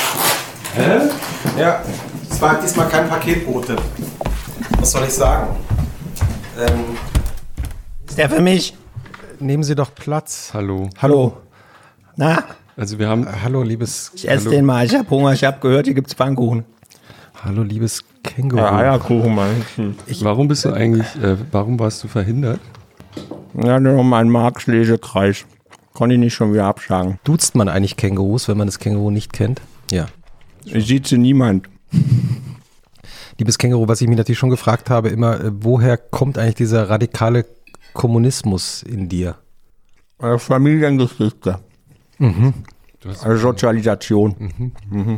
Äh, Was heißt das genau? Ja, mein Opa war schon mit Lenin in der Spiegelgasse. Meine Mutter war ja beim Vietcong. Und dann kriegt man das halt mit. Mit der Muttermilch sozusagen. Mhm, Im Beutel. Sag mal, wohnt ihr eigentlich noch in Kreuzberg in eurer WG? Natürlich ist alles wahr, was in den Büchern steht. Ja. Ja, Liest du die eigentlich, bevor die erscheinen? ich Hast du lese die die, Korrektur und mache da auch Fußnoten rein, ja. das heißt, äh, alles äh, ist von dir autorisiert, was da drin steht. Das heißt, du bist, fühlst dich auch richtig getroffen von den Büchern? Also geschildert, richtig. Äh, Da passe ich auf, ja, auf jeden Fall. Würdest du auch Korrektur lesen oder nicht? na klar. Ja, siehst du. Ja. Wie war eigentlich das für dich? Also diese, die, die Ken- Känguru-Chroniken gehen ja mit dieser berühmten Szene los, die wir ja als Leserinnen und Leser und Zuschauer ja aus der Sicht von Marc Uwe nur kennen. Äh, wie war das eigentlich für dich, als du da geklingelt hast? Ich hatte Hunger, wollte mir Eierkuchen machen, hatte vergessen, Eier zu kaufen. Alles geklingelt. Dann habe ich festgestellt, dass ich auch vergessen habe, Milch und Mehl zu kaufen. Habe ich nochmal geklingelt.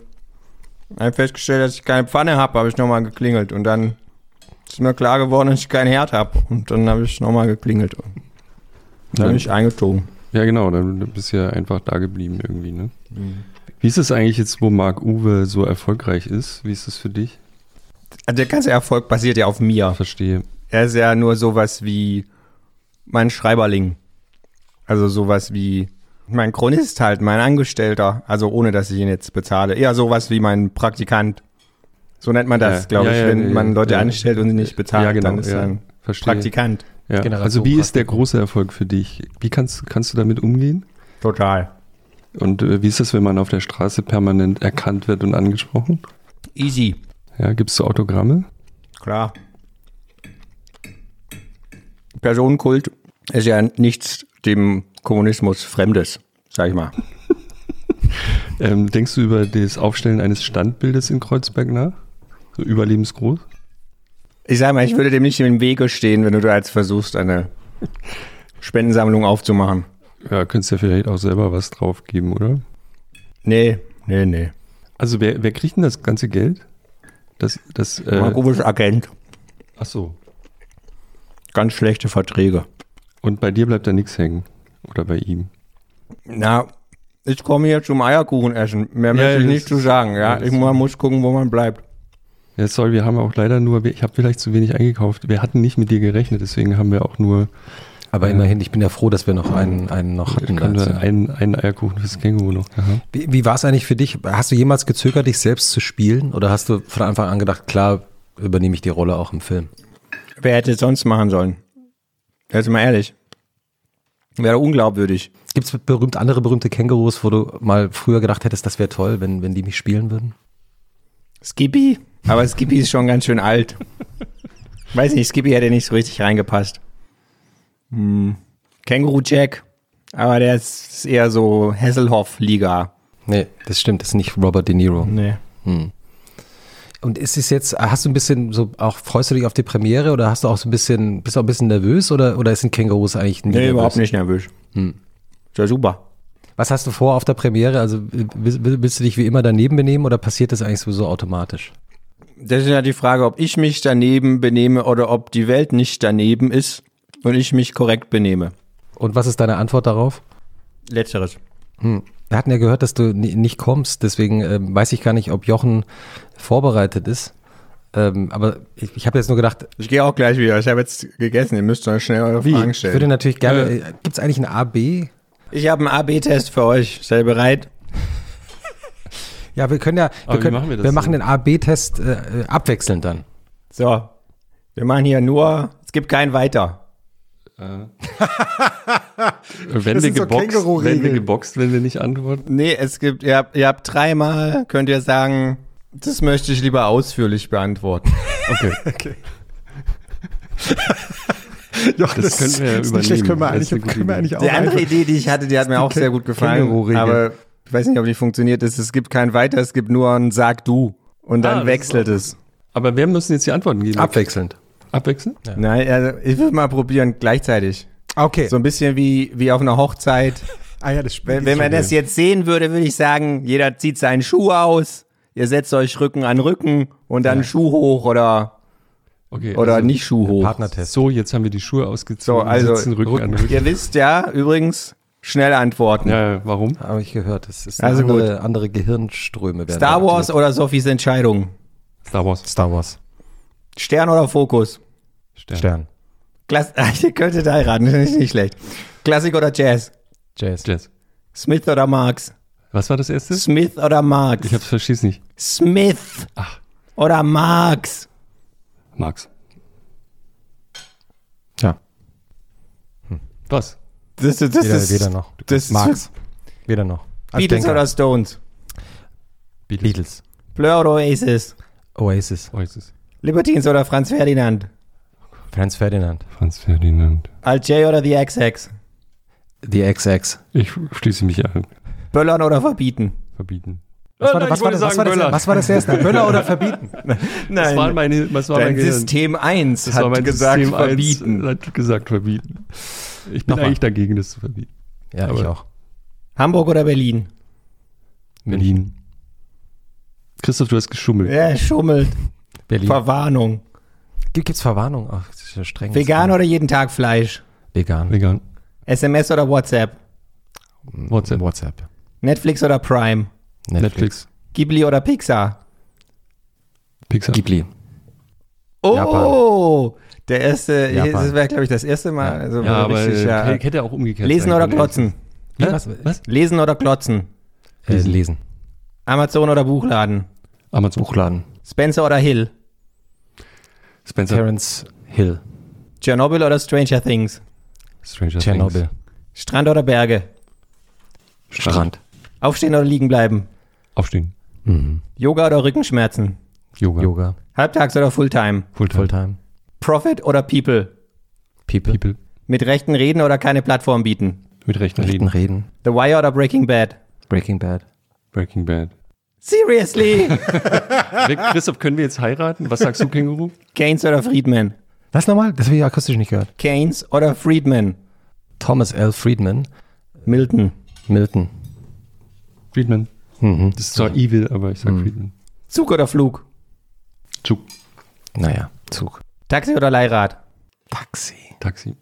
Privat oder gesetzlich? Gesetzlich. Privat. Hypochonder oder Fatalist? Fatalist. Äh, Hypochonder. Ja. Werbung oder bezahlen? Bezahlen. Mhm. E-Auto oder Benziner? E-Auto. Aber E-Auto habe ich gelernt, also da würde ich jetzt sagen, da habe ich in unserer letzten podcast Diese ausführliche Antwort. habe ich gelernt, habe ich gelernt von unserem Physiker. Wir haben ja einen Physiker hier im Raum. Der habe ich sehr aufmerksam zugehört, weil er erklärt hat in einem kurzen Vortrag, dass Ja, das eigentlich auch das? Quatsch ist mit den E-Autos. Naja, nur was die, die Idee betrifft, dass es jetzt weniger Energie verschlingt. Die Bilanz ist fragwürdig, finde ich. Äh, Zumindest heute, wo nicht alles Ökostrom ist. Und auch der Stromtransport ist nicht sehr effektiv. Aber E-Autos ziehen ab wie Schmitzkatze. Okay, Ich bin für E-Autos. das war das längere, ja. Dann ja, das, das ziehe ich ab auf jeden Fall. Das, äh, Davis oder Crawford? What? Weiter. Äh, äh, das möchte ich ausführlicher Ja. von Christoph erklärt bekommen. Ja, das, äh, ich habe Rückfragen. Nochmal. D Betty Davis oder Joan ah, Crawford? Crawford. Okay, das habe ich akustisch nicht verstanden. John Crawford. Äh, Betty's Davis Eyes. Facebook oder Twitter? Twitter. Mhm. Hörbuch oder Podcast? Podcast. Podcast. Rocky oder Rambo? Rocky. Ganz klar Rocky. Okay. Sanders oder Bloomberg? Oh Gott. Das ist ja so wie Trump und Putin fast. Ähm, äh, äh, Bloomberg. Gott. Bloomberg. Aber, aber man muss sich ja entscheiden, oder? Ja, Bloomberg. Bloomberg oder Warren? Warren. Ja. Merz oder Merkel? Merkel. Merkel. Trump oder Putin? Äh, äh, Kengo, du wolltest doch gehen, oder? ja, tschüss. Tschüss, Känguru. Wo ist eigentlich Marc Uwe geblieben? Keine Ahnung. Ah, da bist du ja wieder. Das war das Känguru. Auf Känguru war Toilette. da. Ach so, Entschuldigung. Und Äh, das Känguru war da. Und Trump oder Putin? Das Känguru hat Das habe ich noch gehört. Ja, nee, das die hat Frage- mein Eierkuchen Gut, dass gegessen. das Känguru weg ist. Mhm. Äh, was trinken wir denn jetzt? Wollt ihr ausführliche antworten? Ich nehme, ich sag mal, haben wir Haben wir noch nicht was zu ein. trinken? Kommt, ihr müsst hier antworten. Haben wir Hm. nicht was zu trinken? Wir Trump nicht? oder Putin? Dö- Marc Uwe dürfen wir, wir sind ja die Gäste von unserem Ihr könnt auch Vorrat, das Wort sagen. Getränkevorrat. Ähm, Also gut, ich möchte es länger ausführen. Ja, du hast. hast Wir haben ja so noch. viele Ja. kluge Menschen das schon gefragt und einige haben geantwortet. Und ich fand relativ interessant, Ian McEwan habe ich mir sehr zu Herzen genommen. Das, Das ist so ein ich. Schriftsteller. Der sagt, ihr, die Frage ist total klar, äh, Trump ist Putin immer vorzuziehen. Also sozusagen, weil Putin ein, ein hinterhältiges, abgrundtief, in meinen Worten jetzt, äh, äh, Spiel spielt und Trump ist halt auch immer offensichtlich und transparent und Putin äh, kann sehr viel größeren Schaden anrichten als sehr intelligenter, im Hintergrund spielender Akteur als Trump. Habe ich das richtig? Also er meinte halt, äh, Trump ist das kleinere Übel, auch wenn wir beide äh, schrecklich finden. Wenn ich mich entscheiden müsste, ich hätte das früher wahrscheinlich anders beantwortet. Gerade, äh, ich glaube, dass die Deutschen wahrscheinlich das also in ihrer Mehrheit anders beantworten würden. Also ich würde auch Ziemlich am sicher. Ende sagen Ich Trump. glaube, ich würde jetzt auch Trump sagen. Hm, ich so, auch. also die lange Antwort ist, Ja. mit der langen Begründung würde ich Trump sagen. Ich finde die Frage überhaupt nicht schwierig. Nee, sondern? Es ist ganz klar Trump Weil. aus dem Grund, dass man ihn viel leichter wieder loswerden kann. Äh, ist demokratisch gewählt. Also Hm. frag mich nochmal im Dezember. Vielleicht bin ich da ein anderer Meinung, aber ähm, Du glaubst also, die US-Wahl wird sich überraschend wenden und ich, ich gebe überhaupt keine Prognose ab. Ich finde, dass nach allem, was passiert ist, Hm. Also die Wahlvorhersage ist ja mit das ich finde diese AB-Tests wirklich lächer, schlimm. lächerlichste, was man noch machen kann. Ich habe eine Frage. Ja. Nur nicht eine- was, nur eine Frage, Können wir nicht eine was Frage. trinken auch? Äh, Jochen, Ja, kannst- hast du, Christoph, warst doch kannst heute du für das Catering zuständig. bisschen Nee, ich habe ich hab keinen Alkohol, weil ich wusste, dass Marc Uwe. Aber das Känguru, der hat die Schnapspralinen für das Känguru? Nee. Nee, ich Ich hab noch, was, ich hab, hier Marc steht nur Wasser. Also Jochen, ich bin ein bisschen Ja, enttäuscht ich, ich den könnte mal. Maria fragen, ob in unseren Podcast-Vorräten noch Reste von Moselwein oder so sind. Soll ich mal schnell rennen gehen? Schau oder gehst mal. du mal schnell rennen? Äh, weil, ähm, Marc Uwe, ich habe noch eine Frage. Ich habe heimlich ein AB-Spiel vorbereitet. Für mich. Mhm. Okay. Ne? Du, Ja. Soll ich erklären, wie es geht? Ja, erklär. Also, das Spiel heißt A oder B oder weiter.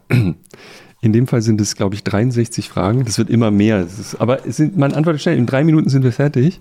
Die meisten Fragen kennst du schon. Ja, das ist der Vorteil, weil du ja unseren Podcast schon mal gehört hast. Ja? Hm? Die Regel, die Rezo 10%-Regel mit Dorothee Bär Fußnote heißt, du kannst sechsmal weiter sagen bei zwei, 63 Fragen. Ja? Oh Gott, ich hoffe, es Ja, funktioniert.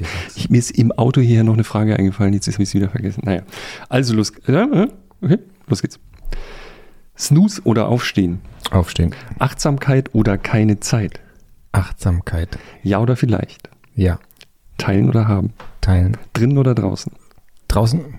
Räucherstäbchen oder Fenster auf? Fenster auf. Helm oder kein Helm? Kein Helm. Monogam oder mir doch egal? Monogam. Tinder oder analog? Analog. Alt oder neu? Neu. To do or not to do? To do. An oder aus? An. iOS oder Android? iOS. Twitter oder Facebook? Twitter oder Facebook? Twitter. Twitter oder Instagram? Twitter. Instagram oder Facebook? Instagram. Gmail oder Posteo? Posteo. WhatsApp oder Signal? Signal. Signal oder Anrufen? Anrufen. Schnitzelbrötchen oder Eierkuchen? Eierkuchen. Bio oder regional? Die ist fies. Bio oder regional? Bio oder regional? Bio oder regional? Bio. Ist doch gut, Eingeschweißte Biogurke oder plastikfreie normale Gurke? Eingeschweißte Biogurke, Plastikfreie normale Gurke. Meat oder Mountains? Beyond Meat oder Moving Mountains? Beyond Meat. Vegane Wurst oder keine Wurst? Vegane Wurst. Soja oder Hafer? Hafer. Globuli oder Aspirin? Aspirin. Waffel oder Becher?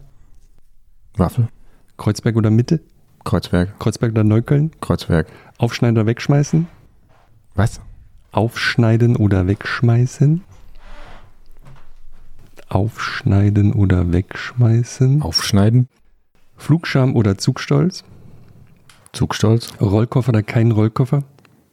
Rollkoffer. TV oder Netflix? Netflix. Netflix oder HBO? HBO. Messi oder Kondo? Messi oder Kondo? Messi. Weiter.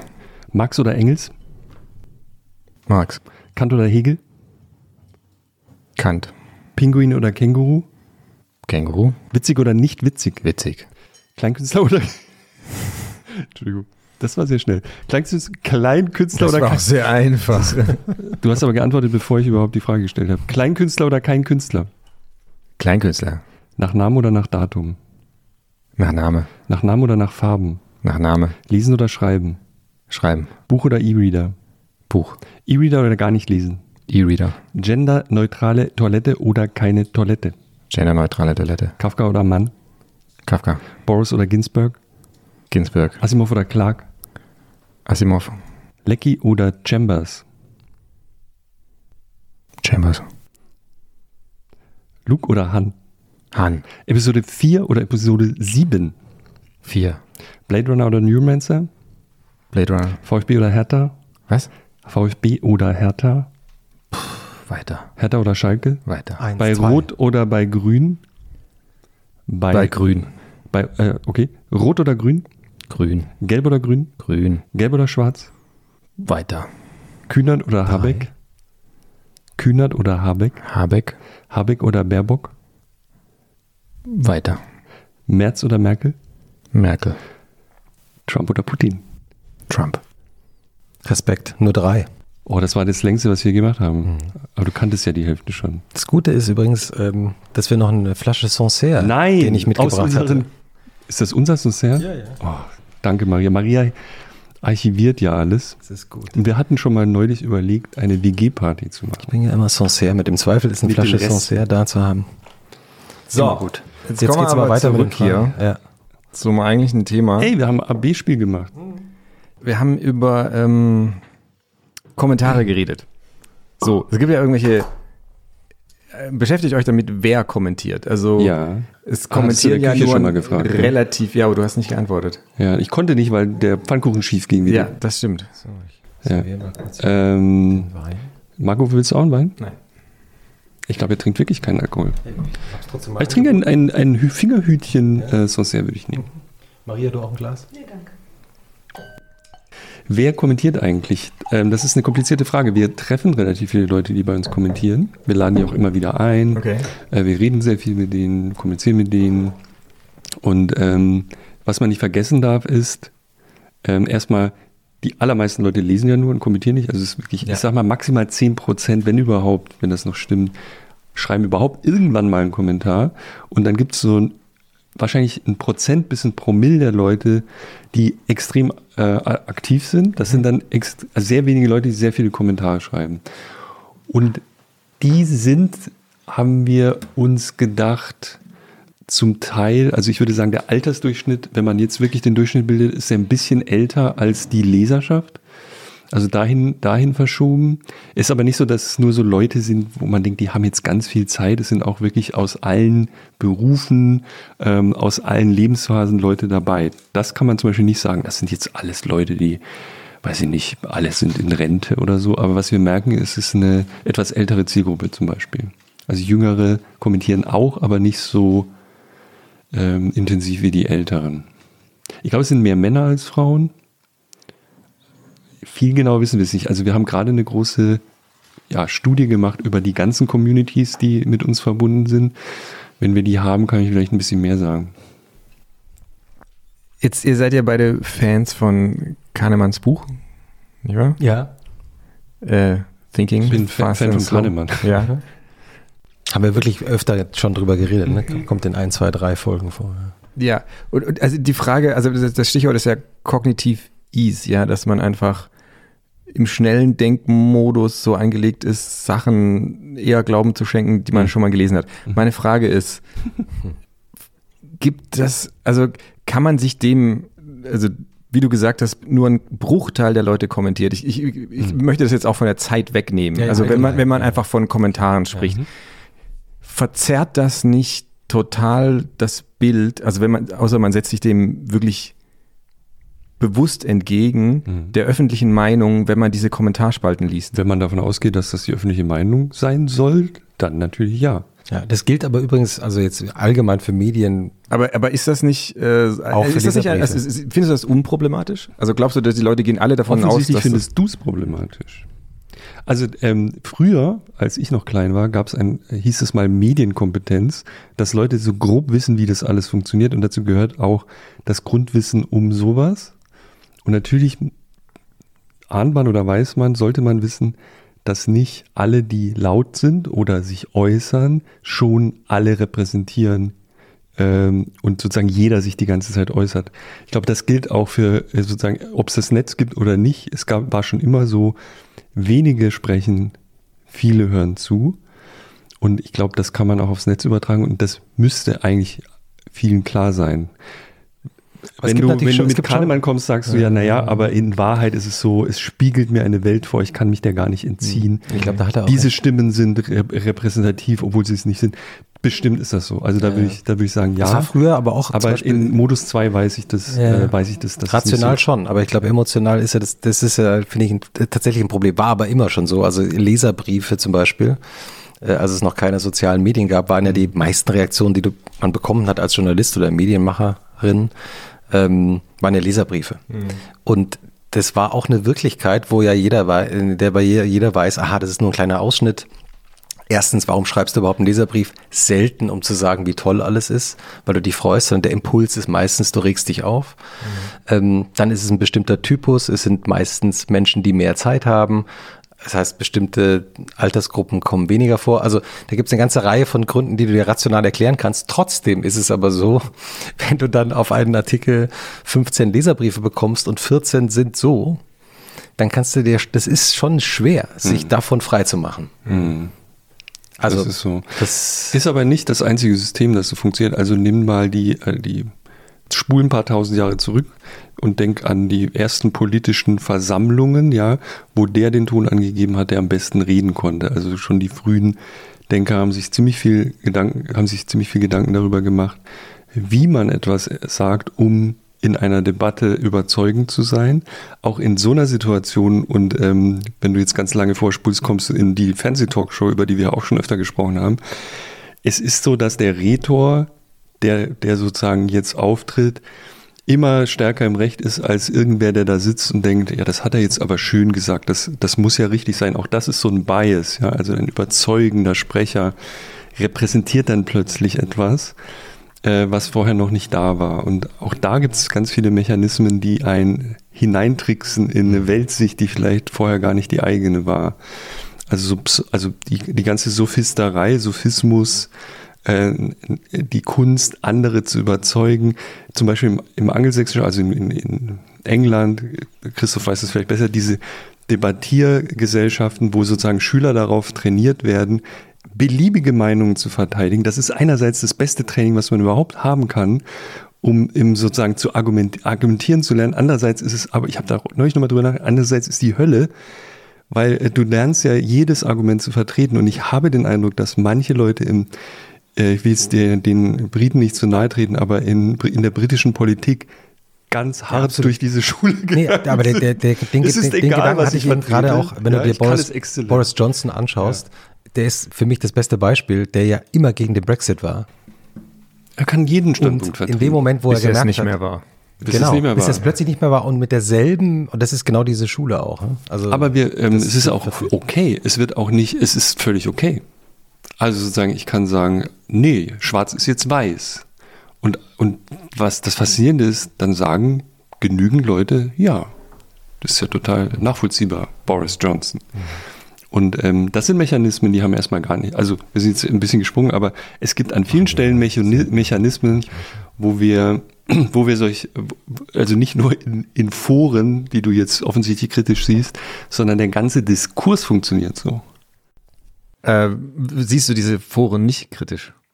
Also, ich, wie gesagt, lass uns von der Zeit weggehen. Also, Ich Also, finde es auf, ganz, oder- ich oder- es oder- mal um. Ich ja. finde es ganz wichtig, dass es Orte gibt, wo niemand die Kontrolle darüber hat, was dort gesagt wird, zunächst mal. Also es gibt, muss Regeln geben, immer. Aber ich finde es gut, dass es einen Ort gibt und wenn wir die Gastgeber sein dürfen, ist es eine große Ehre, wo jeder erstmal was sagt und kein Algorithmus dafür sorgt, dass es weggespült wird oder so. Und die, die, die harte Arbeit ist, dass das Ding nicht unter sich kollabiert, unter dem Stimmengewirr und dem Gift und so weiter. Ich finde aber die grundsätzliche Möglichkeit, überall ähm, zunächst mal seine Meinung zu sagen oder auf Fehler hinzuweisen, finde ich sehr wichtig und das finde ich gut. Und ähm, wenn man mehr liest von diesen Kommentaren, und ich äh, habe immer mal wieder die Marotte, dass ich selber moderiere, um zu gucken, wie die Leute so drauf sind, stellt man fest, dass es halt fantastischste Debatten gibt, und zwar bis heute. Ja, ja, um die geht es mir ja gar nicht. Mir geht es ja um die Lügenpresse-Kommentare. Mhm. So. Und, und auch da wieder mit Kahnemann. Ja. Du liest das, Mhm. du lehnst das in dem Moment vielleicht ab, Mhm. hast es aber aufgenommen trotzdem. Absolut. Also irgendwann würdest du sagen, die AfD hatte schon immer dieses Wählerpotenzial von 20 Prozent oder hat das nicht auch was mit dem Internet zu tun? Gute Frage, finde ich. Also, weil natürlich, wenn du, was man ja schon beobachten kann, ist, dass Menschen, die dann bestimmte Posts klicken, liken, die, denen ist ja oft auch nicht klar, dass dann praktisch damit der Algorithmus loslegt und ihnen nur noch das zugespitzt reinspült, was sie selber geschrieben haben oder geliked haben. Das heißt, plötzlich, da entsteht dann für jeden schon eine Wirklichkeit, ähm, die sie oder er sich selber bauen, unbewusst. Und ich glaube, das kann ich mir nicht vorstellen, dass das keinen Effekt haben soll. Also man wünscht sich Medienkompetenz, aber natürlich, wenn ich als nicht Medienschaffender Schaffende äh, da jeden Tag dann auf Facebook gehe und also Facebook ist jetzt gar nicht persönlich gemeint, kann auch irgendwas anderes sein. Und mir wird sozusagen immer wieder reingespült die, dieselben Meinungen, ähm, dann kann ich, da, dass ich dadurch nicht beeinflusst werde, das kann ich mir nicht vorstellen. Das ist schon ein echtes Problem. Hm. Ich habe mich ein bisschen mit der sogenannten Filterbubble äh, beschäftigt. Durch Zufall bin ich auch mal in den Typen reingelaufen, kenne den jetzt auch ein bisschen, der diesen Begriff geprägt hat, ein Buch darüber geschrieben hat. Und- Eli, Eli Mhm, Eli Pariser, Pariser. Pariser, ja. Ein extrem kluger Mensch, aber auch bei der Filterbubble, die ja sozusagen auch bei, bei da eine, eine große Rolle spielt, ist es so, wenn man, wenn man mal die, die Forschung vergleicht, die Filterbubble gab es schon immer, äh, bevor der Filterbubble, und das ist eben Kahnemann, den du, den du ähm, zitierst. Ähm, da, da, also es gibt Biases, dass du, also, äh, dass du, zu, also es gibt sozusagen Vorprägungen und Heuristiken in meinem Gehirn, die dazu führen, dass Dinge, die meiner Weltsicht widersprechen, um Komplexität zu reduzieren, erstmal ignoriert werden. Also ganz lange ignoriert mein Gehirn und damit meine ich mein Gehirn und deines genauso und das von jeder Person versucht so lange wie möglich einen, also relativ lange einen Standpunkt aufrechtzuerhalten, die Weltsicht zu sichern. Und das ist im Grunde, wenn man es zynisch formuliert, auch das Erfolgsgeheimnis aller guten Medien. Die bauen eine Filterbubble, die, die confirmen die ganze Zeit deine Weltsicht. Ähm, das ist Teil des Spiels. Also ein, ein Kommentar, ich nehme jetzt mal in einer konservativen Zeitung in Frankfurt, ist deswegen so erfolgreich, weil die Leser das gerne möchten von dieser Zeitung. Die Zeitung weiß das genauso wie in der Zeit würde man annehmen, das muss jetzt irgendwie geistig beweglich sein, da will ich überrascht werden und in der Süddeutschen möchte ich immer eine liberale äh, Weltsicht ähm, äh, erzählt bekommen und in der Taz möchtest du immer deine Standpunkte bestätigt sehen, Marc-Uwe. Und das sind halt ähm, Das, ist, ja aber dein Vorurteil. das ist dass mein lese. ja. Aber das ist mein, äh, das ist die zu rechts, die Taz. Ähm, Habe ich mir so gedacht. Was liest das Känguru eigentlich in diesem Film? Das hat doch so, das hält doch so Ja, eine. das ist so eine Art Taz. Kommt das in den Büchern auch vor, die Zeitung? Das ist so Nein, nein, Die, nein. die ist nur im Film, ne? Wie heißt die Zeitung nochmal? ich, ich, irgendwas. äh, Das ich ganz Das sieht aus wie die ich Taz. hab's Es sieht so ein bisschen aus wie also, die Taz, das ist also- irgendwas. Ja, nein, nein, das ist nicht die Taz. Das ist Aber es- irgendwas. Es ist äh, äh, wie so ein. Känguru. Ja, genau, aber Irgend- also, ich weiß Okay, nicht mehr, oder- Jedenfalls, ähm, dieser, dieser Bias, dass du sozusagen äh, Informationen, die deinem Weltbild widersprechen, ähm, erstmal nicht an dich, die, äh, nicht ranlässt, das ist sozusagen, seit es den Menschen gibt, seit es ein Gehirn gibt, wahrscheinlich schon in deinem System. Ja, und, ja, aber und die also Filterbubble ist nur eine, eine Spiegelung, also sozusagen, Facebook ist nur ein Abbild deines Fall. Gehirns, ja. Nein, ist es nicht einfach auch, ist es nicht auch ein Verstärker des Phänomens? Also ich, ich würde, ja, ja, ja. würde nicht behaupten, dass es das Phänomen nicht vorher gab. Das gab es garantiert vorher. Und äh, aber es, es verstärkt das massiv. Es gibt auch eine Sache, die, die äh, ich auch keine end- endgültige Antwort drauf habe, weil natürlich gab es ja das, den Stammtisch, gibt es ja schon lange in der Menschheitsgeschichte. Aber ich finde, es macht einen riesen Unterschied und ich merke das auch bei mir selber, wenn du etwas geschrieben liest. Es ist etwas anderes, wenn du mit vier Leuten zusammensitzt und drei Leute reden irgendwas und bestätigen dich in deinem Vorurteil, als wenn du sozusagen es liest. Also ich merke, auch wenn ich weiß, das sind Fake News, es ist trotzdem was anderes, wenn du eine gefälschte Nachricht liest. Und das ist schon neu, finde ich, über die sozialen Medien in der Vehemenz. Also ich, ich merke es ja selber als, als Journalist, dass du manchmal, also das ist manchmal auch wirklich schwer, dann die Quellen sich anzuschauen. Was ist denn jetzt die Quelle? Und wie soll das eigentlich, also Menschen gehen, die nicht mediengeschult sind? Also ich würde ja behaupten, es gab so einen groben Konsens, bisschen ein paar Jahre zurück, vor dem Internet, unter den meisten Leuten, das, was die Tagesschau berichtet hat, ist schon ungefähr richtig. Und dieser Konsens weicht auf oder bricht auseinander. Es gibt Leute, die quasi erstmal wahrscheinlich das Gegenteil von dem glauben würden, was die Tagesschau berichtet. Also, dass es zwingend ein äh, Ausländer war, der den Anschlag ausgeführt hat oder was auch immer. Also, und wenn die Tagesschau das nicht sagt, dann lügt sie. Ich habe, ähm, frage ich euch gleich dazu, ähm, ich hatte mal einen Auftritt in Dresden und äh, es war ein Montag und es war tatsächlich in einem Theater relativ nah an der Pegida-Demonstration. Und dann äh, hat sich einer in das Theater verirrt und hat eine Diskussion angefangen mit, mit der Frau am Büchertisch und ich dachte, ich helfe ihr und war auch selber interessiert, also ne, euer AB-Test mit rechten Reden und ich habe versucht, mit ihm zu reden und festgestellt, es geht nicht, weil wir gar keine gemeinsame Faktenbasis haben. Das, was wir quasi voraussetzen in der Diskussion, war so grundlegend unterschiedlich, dass wir zu keinem Gespräch finden konnten. Hat, Habt ihr das schon mal erlebt? Ke- Kennt ihr das Phänomen?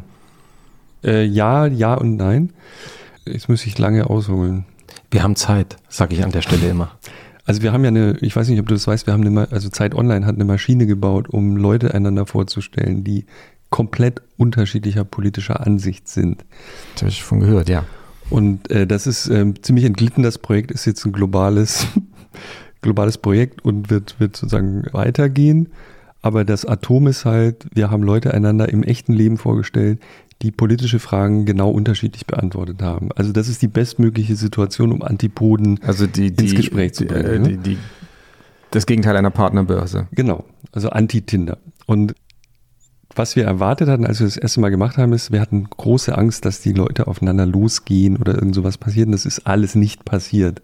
Die fanden das alle ganz toll, auch wenn sie sehr extremer, unterschiedlicher Ansicht waren, gab es doch immer so einen Konsens, der natürlich dadurch zustande kommt, dass man überhaupt daran interessiert ist, mit jemandem, der nicht die eigene Meinung hat, zu reden.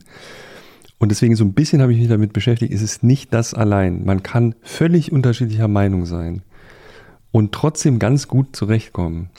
Das Problem ist, Leute, die eigentlich nicht mehr kommunizieren. Also das habe hab ich auch erst in den letzten, wir haben das ja wirklich äh, in Deutschland dreimal gemacht mit äh, inzwischen zigtausenden von Leuten, international mit 150.000 Leuten, die sich da angemeldet haben in, in ganz vielen Ländern. Und was wir merken ist, es gibt so eine äh, Selbstselektion, also Self-Selection heißt es äh, bei Kahnemann. Ähm, und du erreichst Leute natürlich nicht für so ein Experiment, die eigentlich gar keine Lust mehr haben zu reden. Und der Mann am Büchertisch könnte jemand sein, wenn du gar kein Interesse hast, mit dem anderen zu reden, sondern eigentlich nur noch in deinem, in deinem Kosmos bist. Und das gibt es auch. Und das ist, glaube ich, meine Sorge, was Gesellschaften betrifft. Leute, die gar kein Interesse mehr haben zu kommunizieren, also das, was du beschreibst, wirst du nie erreichen durch eine Debatte. Keine Ahnung, wie man sie erreicht. Und das gilt für alle sozusagen Ränder, wenn man so will. Also Leute, die einfach ähm, sich aus der Debatte genommen haben und auch ähm, nur noch nach bestätigenden Informationen suchen, was eh schon im Menschen angelegt ist. Da ist ein Problem. Es ist nicht damit getan zu sagen, Leute haben unterschiedliche Weltsichten oder glauben an unterschiedliche Fakten und deswegen können die gar nicht mehr kommunizieren. Es gehört auch wirklich der Wille dazu, dass also sozusagen die, es ist äh, der Entschluss, das einfach jetzt nie wieder zu kommunizieren oder nicht zu kommunizieren. Ich finde es sehr interessant, weil das Beispiel, das du erwähnt hast aus Dresden, mir ging so in den letzten Wochen, also seit der Wahl in Thüringen oder kurz vorher schon und danach, so durch den Kopf, wie unterschiedlich äh, Osten und Westen geprägt ist. Und zwar jetzt gar nicht im oberflächlichen Sinne, jetzt links, rechts, wie auch immer, sondern diese, das, was immer wieder ähm, gesagt wurde, Berlin, also von Menschen, Politikern, Politikerinnen in Thüringen, aha, Berlin gibt wieder vor, was wir zu denken haben und wir treten da an und dann sagen die uns, wie es gemacht wird, so wie es früher war. Und da merke ich immer als Wessi, das ist so eine andere Prägung. Und zwar jetzt gar nicht links oder rechts, sondern grundsätzlich politisch, kulturell, ähm, dass da auch Welten aufeinandertreffen, die, denen gar nicht klar ist, wie unterschiedlich sie geprägt sind. Hm. Also, ähm, dass da plötzlich bei Leuten dann da der Film abläuft, aha, das ist wie früher in der DDR. Ich habe mal eine Frage an euch beide. Ähm, ist es, also was, das ein interessantes Phänomen ist ja, du redest ja von, äh, vom Osten als Wessi jetzt natürlich, als wäre es ein völlig anderer Planet, aber wir sind natürlich super nah Total. und ist nicht genau da der Punkt, also dass man sozusagen sich sehr nah ist, dass man echt die Unterschiede, nach denen muss man ja suchen. Und ähm, es ist viel einfacher, ich sag mal, mit einem mit Japanern klarzukommen, als mit, also dass Wessis mit Ossis klarkommen, ist offensichtlich gelegentlich schwieriger, als dass Japaner mit Deutschen klarkommen oder so. Das ist gelegentlich mein Gefühl, dass je näher man sich ist, desto mehr ist die Differenz, die man noch hat, plötzlich so wichtig. Ist das Quatsch oder ist das äh, sozusagen, also dieses Phänomen Volksfront von Judäa, jüdische Volksfront? dass das sich da entspannt. Ja, ich glaube, es gibt die Fälle, aber ich glaube, dass das. Äh Siehst du anders? Nein, ich glaube, dass das Einzelfälle sind. Also ich glaube nicht, dass die Verständigung generell schwierig ist, mhm. je näher man sich ist. Äh, ich glaube eher andersrum. Also man sucht halt also, so Differenzen. Also man möchte sich irgendwie. Ja, ich fand es ja interessant bei der CDU, da ging es jetzt um CDU-interne Diskussionen. Mhm. Und also eigentlich, wo du denken würdest, okay, das sind ja alles Menschen, die sich politisch sehr nahe stehen, die sind in derselben Partei. Äh, und dann sagen die einen, also die Lokalpolitiker in Thüringen, aha, jetzt müssen wir wieder wie früher äh, nach Berlin und dann sagt uns Berlin, was wir zu denken und zu tun haben. Also da gibt's äh, plötzlich diesen, da geht so ein Ost-West-Ding auf, was ja eigentlich gar nicht aufgehen dürfte, weil die sind ja eigentlich politisch, sind die sich doch gar nicht so, sind sie gar nicht so weit auseinander. Ich guck mal Uwe an, aber der der guckt auf seine Frage. Ja, ich, ich, will, ich, ich, will, ja, ich will ja eigentlich meine, meine eigentliche Frage unterbringen. Welche war das nochmal? Ähm, Entschuldigung, ich habe Ihre Frage vergessen. Ich will auf Kahnemann zurückzukommen, ja. Also, ähm, ich, also im Prinzip sagt er ja, dass jemand wie Trump auch schon aufgrund seines Namens einen gewissen Vorteil hat gegen jemanden wie zum Beispiel Pete. Wie spricht man ihn aus? Buttigieg. Buttigieg. Buttigieg. Ja, muss ich auch lernen. Ja. So, aber glaub, glaubt ihr, das stimmt? Stimmt. Stimmt. Glaubst du auch? Ich glaube, dass Namen eine Riesenrolle spielen. Ja, aber, ja, ach. Aber, aber, aber, die, die, die ganze Politik besteht doch nicht aus basalen Gefühlen naja, aber die, äh, und so Heuristiken, sondern ich bin doch, ich habe doch ein Gehirn bekommen und ich kann auch nachdenken und nicht alles, was ja, ja. Menschen tun, ja, ist nur System 1. Oder? Nein, nein. Aber das sagt ja Kahnemann auch nicht, oder? Nee, aber sozusagen der Marc Uwe legt nahe, dass sozusagen die Politik nach so ganz einfachen Mustern funktioniert. Und das glaube ich nicht. Ich glaube nein, nein, das, das glaube ich einfach nicht. Ich sage nicht, dass die das Politik die nach diesen ganz. So. Nein, nein, ich, also die, erstens war die Frage daran, ob ihr glaubt, dass das so ist. Ich nehme noch ein Kinderbueno. Und zweitens ist das ja natürlich nicht das ganze Bild. Es ist nur ein Teil des mhm. Bilds.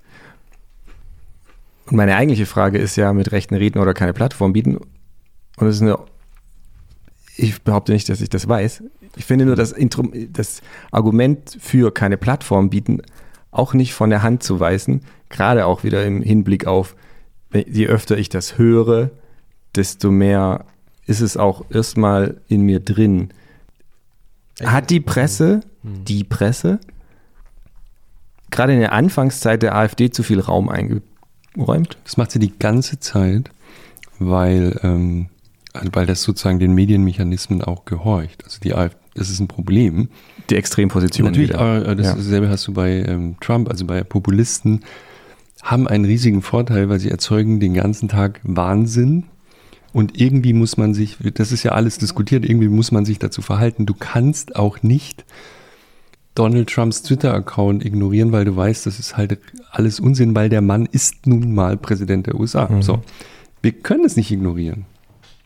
Der kann doch so verrückte Sachen machen. Ab einem bestimmten Punkt musst du dich damit auseinandersetzen. Ja. Aber es gab natürlich schon Wellen, jetzt zum Beispiel in Deutschland mit der AfD. Also jetzt mal die öffentlich-rechtlichen Talkshows, ja. Da gab es am Anfang natürlich die große Kritik, äh, das öffentlich-rechtliche Fernsehen ignoriert die AfD. Das mussten, haben die sich alle äh, angehört äh, über Wochen und dann merkte man plötzlich, dann ging die Welle los. Dann haben diese Redaktionen angefangen, auch immer darauf, äh, relativ oft, es gab ja so eine Zeit, ich weiß nicht mehr genau wann das war, da saß ja praktisch jede Woche in jeder Talkshow ein AfD-Politiker. Und dann gab es eben die vielleicht zu Recht geäußerte Kritik daran. Oh, Und jetzt ist es ja auch wieder weniger geworden. Also man merkte auch, dass da schon drauf reagiert wird. Aber es ist, ich finde auch mit Rechten, also nur weil, du- weil, äh, also das ist ja so schwierig mit diesen Begriffen natürlich. Mit Rechten reden, ich mit Rechtsradikalen. Und das wäre wär mir da wichtig, wenn wir darüber Ja. mit Rechtsradikalen zu reden. Aus meiner Sicht, das macht wenig Sinn. Das, die sind diese Leute, Also- von denen du vorher meintest, die wollen nur noch senden, die wollen gar nicht mehr Also es der bringt Debatte jetzt nichts, teilnehmen. also sozusagen da würde ich immer sagen, da, äh, da, da weiß ich auch, wüsste ich auch jetzt nicht, warum man da jetzt inhaltlich diskutieren sollte mit, sagen wir mal, mit jemandem, der lange CDU gewählt hat und der plötzlich sagt, ich wähle AfD. Ähm, wie zum Beispiel mein eigener Vater, der zumindest das mal insinuiert hat.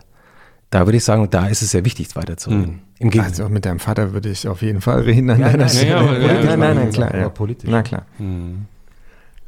Also ähm, ich, ich kann, darf ich noch eine Geschichte beitragen aus dem, als wir dieses Experiment mit dem Anti-Tinder, mit dem politischen zum ersten Mal gemacht haben, habe ich selber mitgemacht und habe im Prenzlberg in, in der Nähe der Corina Straße, wo ich damals gewohnt habe, einen ähm, Berlin-Prenzlauer Berg. Typen kennengelernt, also der mir vermittelt wurde als jemand, der exakt nicht meine Meinung da in dem politischen Fragebogen angegeben hat, den wir da verwendet haben. Und habe drei Stunden mit dem geredet. Und das war ganz, das war richtig Aber gut. also ihr habt euch getroffen? Ja, wir haben uns getroffen. Ist das äh, immer das Konzept, dass ihr ja, man trifft sich. Das ist halt natürlich eine ganz andere Gesprächssituation. Total, aber Ja. es ist, ähm, Ja. ist ähm, natürlich, ja. Es ist nicht Internet und äh, uns war das sehr wichtig, dass man sich sieht und dann auch redet. Und es war ein richtig gutes Gespräch. Der hatte so ein paar verrückte Ansichten zu, ich sag mal, Frauenrechten, wo ich so dachte, hm, seltsam. Aber das war gut. Und der war extrem sympathisch, sah auch aus wie der typische Prenzlberg-Bewohner mit, mit ähm, Kappe und, und Bärtchen und so. So ein Bart wie du da, so ein Bart halt. Und ähm, Kappe ist auch, aber andere Vielleicht war Kappe. das. Nee, so, so eine, er hatte so eine Mütze. Egal, jedenfalls, ähm, das Gespräch war super. Ich fand den sympathisch. Ich konnte das nachvollziehen, warum er in den meisten Fällen, warum er einer anderen Meinung war. Und hinterher habe ich durch Googlen rausgefunden, dass der äh, mal eine, eine Historie als Neonazi in Sachsen-Anhalt hatte als Teenager. Und dann habe ich den wieder angefangen und gesagt, sag mal, ich habe dich da in so einer Liste gesehen, stimmt das? Und dann sage ich, ja. Und warum hast du es mir nicht jetzt gesagt? Ja, ähm, wollte ich hinter mir lassen, ist eine andere Zeit und so. Hätte ich das gewusst, wäre ich in dieses Gespräch völlig anders reingegangen. Hätte den von Anfang an, hätte ich, ich, weiß- ich konnte mir das nicht vorstellen, mit, mit solchen Leuten zu sprechen über Stunden über Politik und das ernst zu nehmen, was der sagt, habe ich aber, weil ich es nicht wusste. Und er hat sein Weltbild äh, sicherlich verändert, aber ähm, ich finde auch, es ist extrem wichtig, dass man selbst radikalen Rechten die Möglichkeit einräumt, dass sie sich verändern. Gut, aber das ist ein Und wie soll das Fall. Das passieren, ist wenn man, wenn man sagt, ich breche Frage. komplett die Kommunikation ab? Wie, äh, der muss ja, also jeder muss ja ähm, die Möglichkeit haben, kommunizierend aus seiner Bubble wieder rauszukommen. Klar, aber jetzt mal unterstellt, ich Hm. war ja nicht dabei, aber der war ja jetzt kein Rechtsradikaler Nee, mehr. Ja, genau. Mit, Ja. mit dem muss man natürlich reden. Aber wie ist denn der da rausgekommen aus seiner, aus seiner damaligen Weltsicht? Doch auch nur, indem er mit anderen Leuten interagiert hat, die nicht von vornherein gesagt haben, du, gestern habe ich doch noch gesehen, ne, was du machst, ähm, ich rede heute nicht mehr mit dir. Ist vielleicht jetzt ein bisschen naiv erzählt, aber, Aber wie war das bei ihm? Also wie ist er da rausgekommen? Das weiß ich nicht, weil ähm, das Gespräch vorher war und ich ihn jetzt hinterher nicht mehr im Detail gefragt habe, wie, wie Aber es wird tatsächlich eine total spannende Sehr Frage. spannend. Aber, aber das äh, wahrscheinlich äh, sind auch selbst in eurer und meiner Vergangenheit politische Ansichten verbuddelt, die ich heute nicht mehr habe. Und äh, ich, ich würde jedem menschlichen Wesen zugestehen, dass es später mal seine Meinung ändert. Da sind wir wieder. Aber das ist ja eine ganz andere, natürlich. aber, aber du musst Frage. auch, du Ja, musst ich auch zur schon, Verfügung ich- stehen, ich damit verstehe- jemand seine Meinung ändern kann. Du Ich musst verstehe schon, worauf du hinaus Du willst. ma- ja. darfst den Kontakt nicht, du musst, die Möglichkeit der Kommunikation muss bestehen. Und letztlich, wenn man das durchdekliniert hat, überlege ich mir, während ich es sage, wahrscheinlich gilt es auch für Medien. Also wenn wir sagen würden, wir reden überhaupt nicht mit der AfD, was eine Debatte war in den Medien, das ist falsch. Natürlich ist es falsch. Und natürlich muss man das Gespräch suchen und ver versuchen, diese Gedankenwelt zu verstehen. Und natürlich muss man sich dazu verhalten, was ähm, populistische Politiker tun. Und man, es ist nicht damit getan, das zu ignorieren. Äh, Also bei der Berichterstattung über die AfD ging es ja auch oft darum, dass man sozusagen ihren Narrativen gefolgt ist. Also natürlich so das, das, das Porträt, das persönliche Porträt von Höcke, das mehrmals geschrieben worden ist, in verschiedenen Medien, ähm, wo es inhaltlich nichts Neues bei rauskam, aber man, man erzählt halt immer wieder und wieder seine Lebensgeschichte. Ähm, da würde ich auch sagen, da, das, das macht an der Stelle keinen Sinn. Eine Person, die wir auch in diesem Podcast eingeladen haben, die in einer der nächsten Folgen auftauchen wird, Dunja Hayali, eine, eine Journalistin und Kollegin, bewundere ich sehr dafür, dass sie, also es gibt große Momente von ihr, wo sie es schafft, mit rechten, und zwar sehr rechten, glaube ich, Menschen zu reden. Die Kommunikation ist nicht immer geglückt, aber es gibt so Momente, wo die mir zu glücken scheint bei ihr. Und ähm, allein das war es wert. Also das war die Mühe wert. Und die Mühe, die die Frau auf sich nimmt, um das, um das hinzukriegen, das bewundere ich zum Beispiel sehr. Die, die Energie, die man dafür braucht, hätte ich, also wenn ich, wenn ich, ich könnte ihren Beruf nicht machen, aber ich bewundere das sehr. Und ich respektiere das sehr. absolut. Marc Uwe, Habt ihr, habt, ihr, habt ihr schon mal, also ich meine, die Presse ist ja auch einer der Lieblingsfeinde der, der, der neuen Rechten. Ähm, habt ihr schon mal Angst gehabt vor der, also oder jedenfalls, oder vielleicht eine Vorstufe von Angst vor der Veröffentlichung eines Artikels? Ähm, nee, ich jetzt persönlich natürlich nicht, aber ähm, ich mache mir Sorgen um, um eine ganze Reihe von Kollegen innen. Ja. Schon.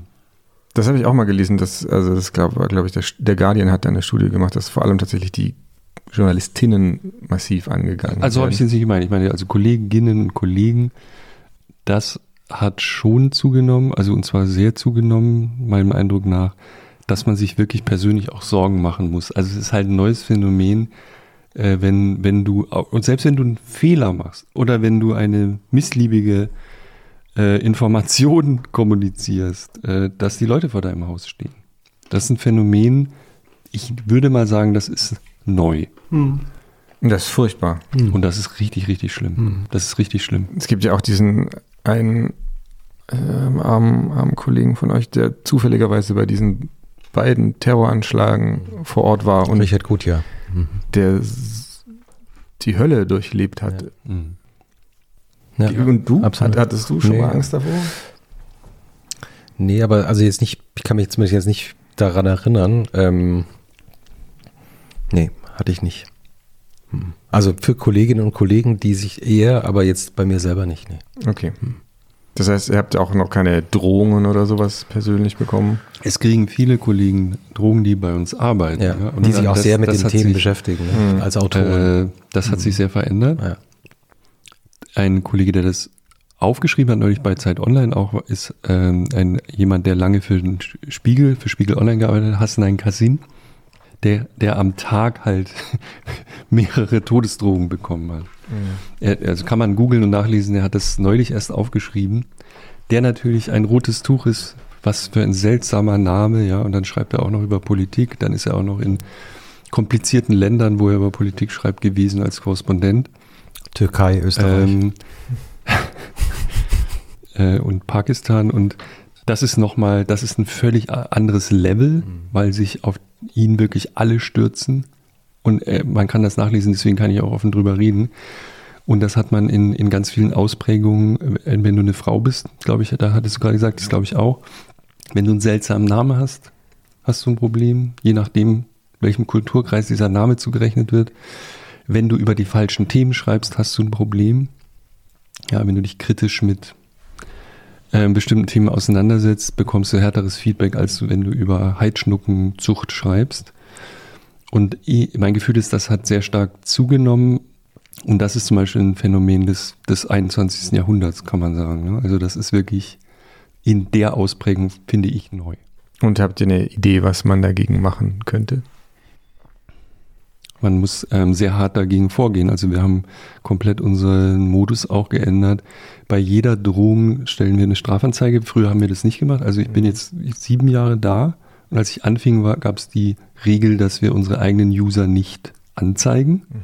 Das haben wir komplett gedreht und jeder, der sozusagen einen Kollegen angeht und ihm droht, wird sofort angezeigt.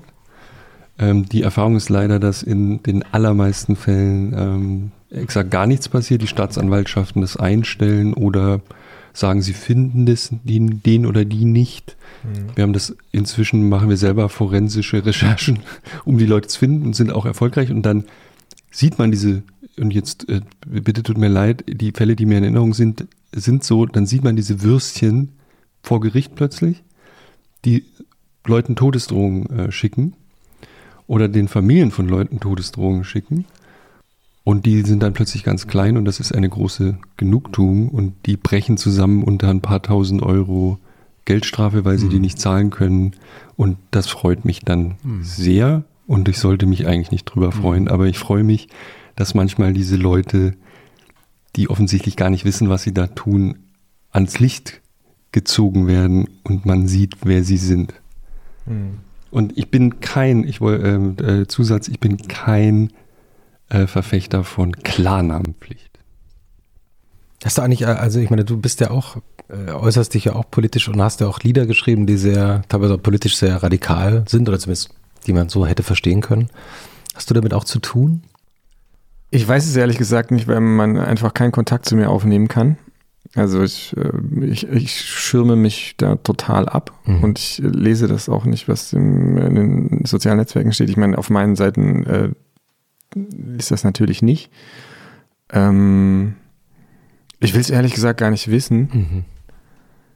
Aber warum ich euch die Frage gestellt habe, war schon, weil ich manchmal dachte so, wie schlimm ist es geworden, dass man Angst hat, das jetzt zu sagen oder dass man denkt, kriege ich dann irgendwie eine Morddrohung von irgendeinem Freak. Also und äh, tatsächlich ein großes Problem, wie geht man dagegen vor? Also du meinst, man muss den Leuten klar machen, dass das Internet kein rechtsfreier Raum ist.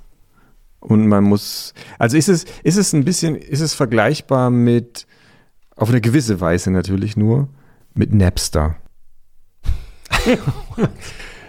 was, ist die, was ist jetzt die Analogie? Die Analogie ist. Illegal, Napster illegal. Ist. Die, die, die, die Analogie ist äh, eine ganz andere und ja, ich will gar nicht sagen, ob ich das gut ne? fand bei Napster, aber, Liebe Kinder. aber sie haben wir die, ganze, ja, die Napster-User so lange und massiv mit äh, Klagen und mit Abmahnungen überzogen, bis die Leute geschnallt haben, okay, wenn ich das mache, kriege ich ein Problem. Und das, das ist die Analogie. Muss, ist das quasi auch die Idee zu sagen, die Leute anzuzeigen, wenn die Leute das machen, Anzeige, Anzeige, Anzeige, Anzeige, bis irgendwie in einem großen Kontext klar ist, bis, bis jeder jemand kennt, der sagt, uh, wenn du das machst, kriegst du eine Anzeige. Also äh, ist das wirklich der Weg nach vorne hilft? Also Nein, ich glaube, das ist genauso nach innen wie nach außen gerichtet. Also uns war es sehr wichtig, dass wir das nicht mehr hinnehmen, mhm. äh, dass wir jeden Fall verfolgen, wo eine, wo eine Straftat begangen wird. Und äh, auch wenn wir wissen, dass das natürlich in den meisten Fällen hat das keine Wirkung, weil wir die Leute nicht finden oder erreichen. Ja?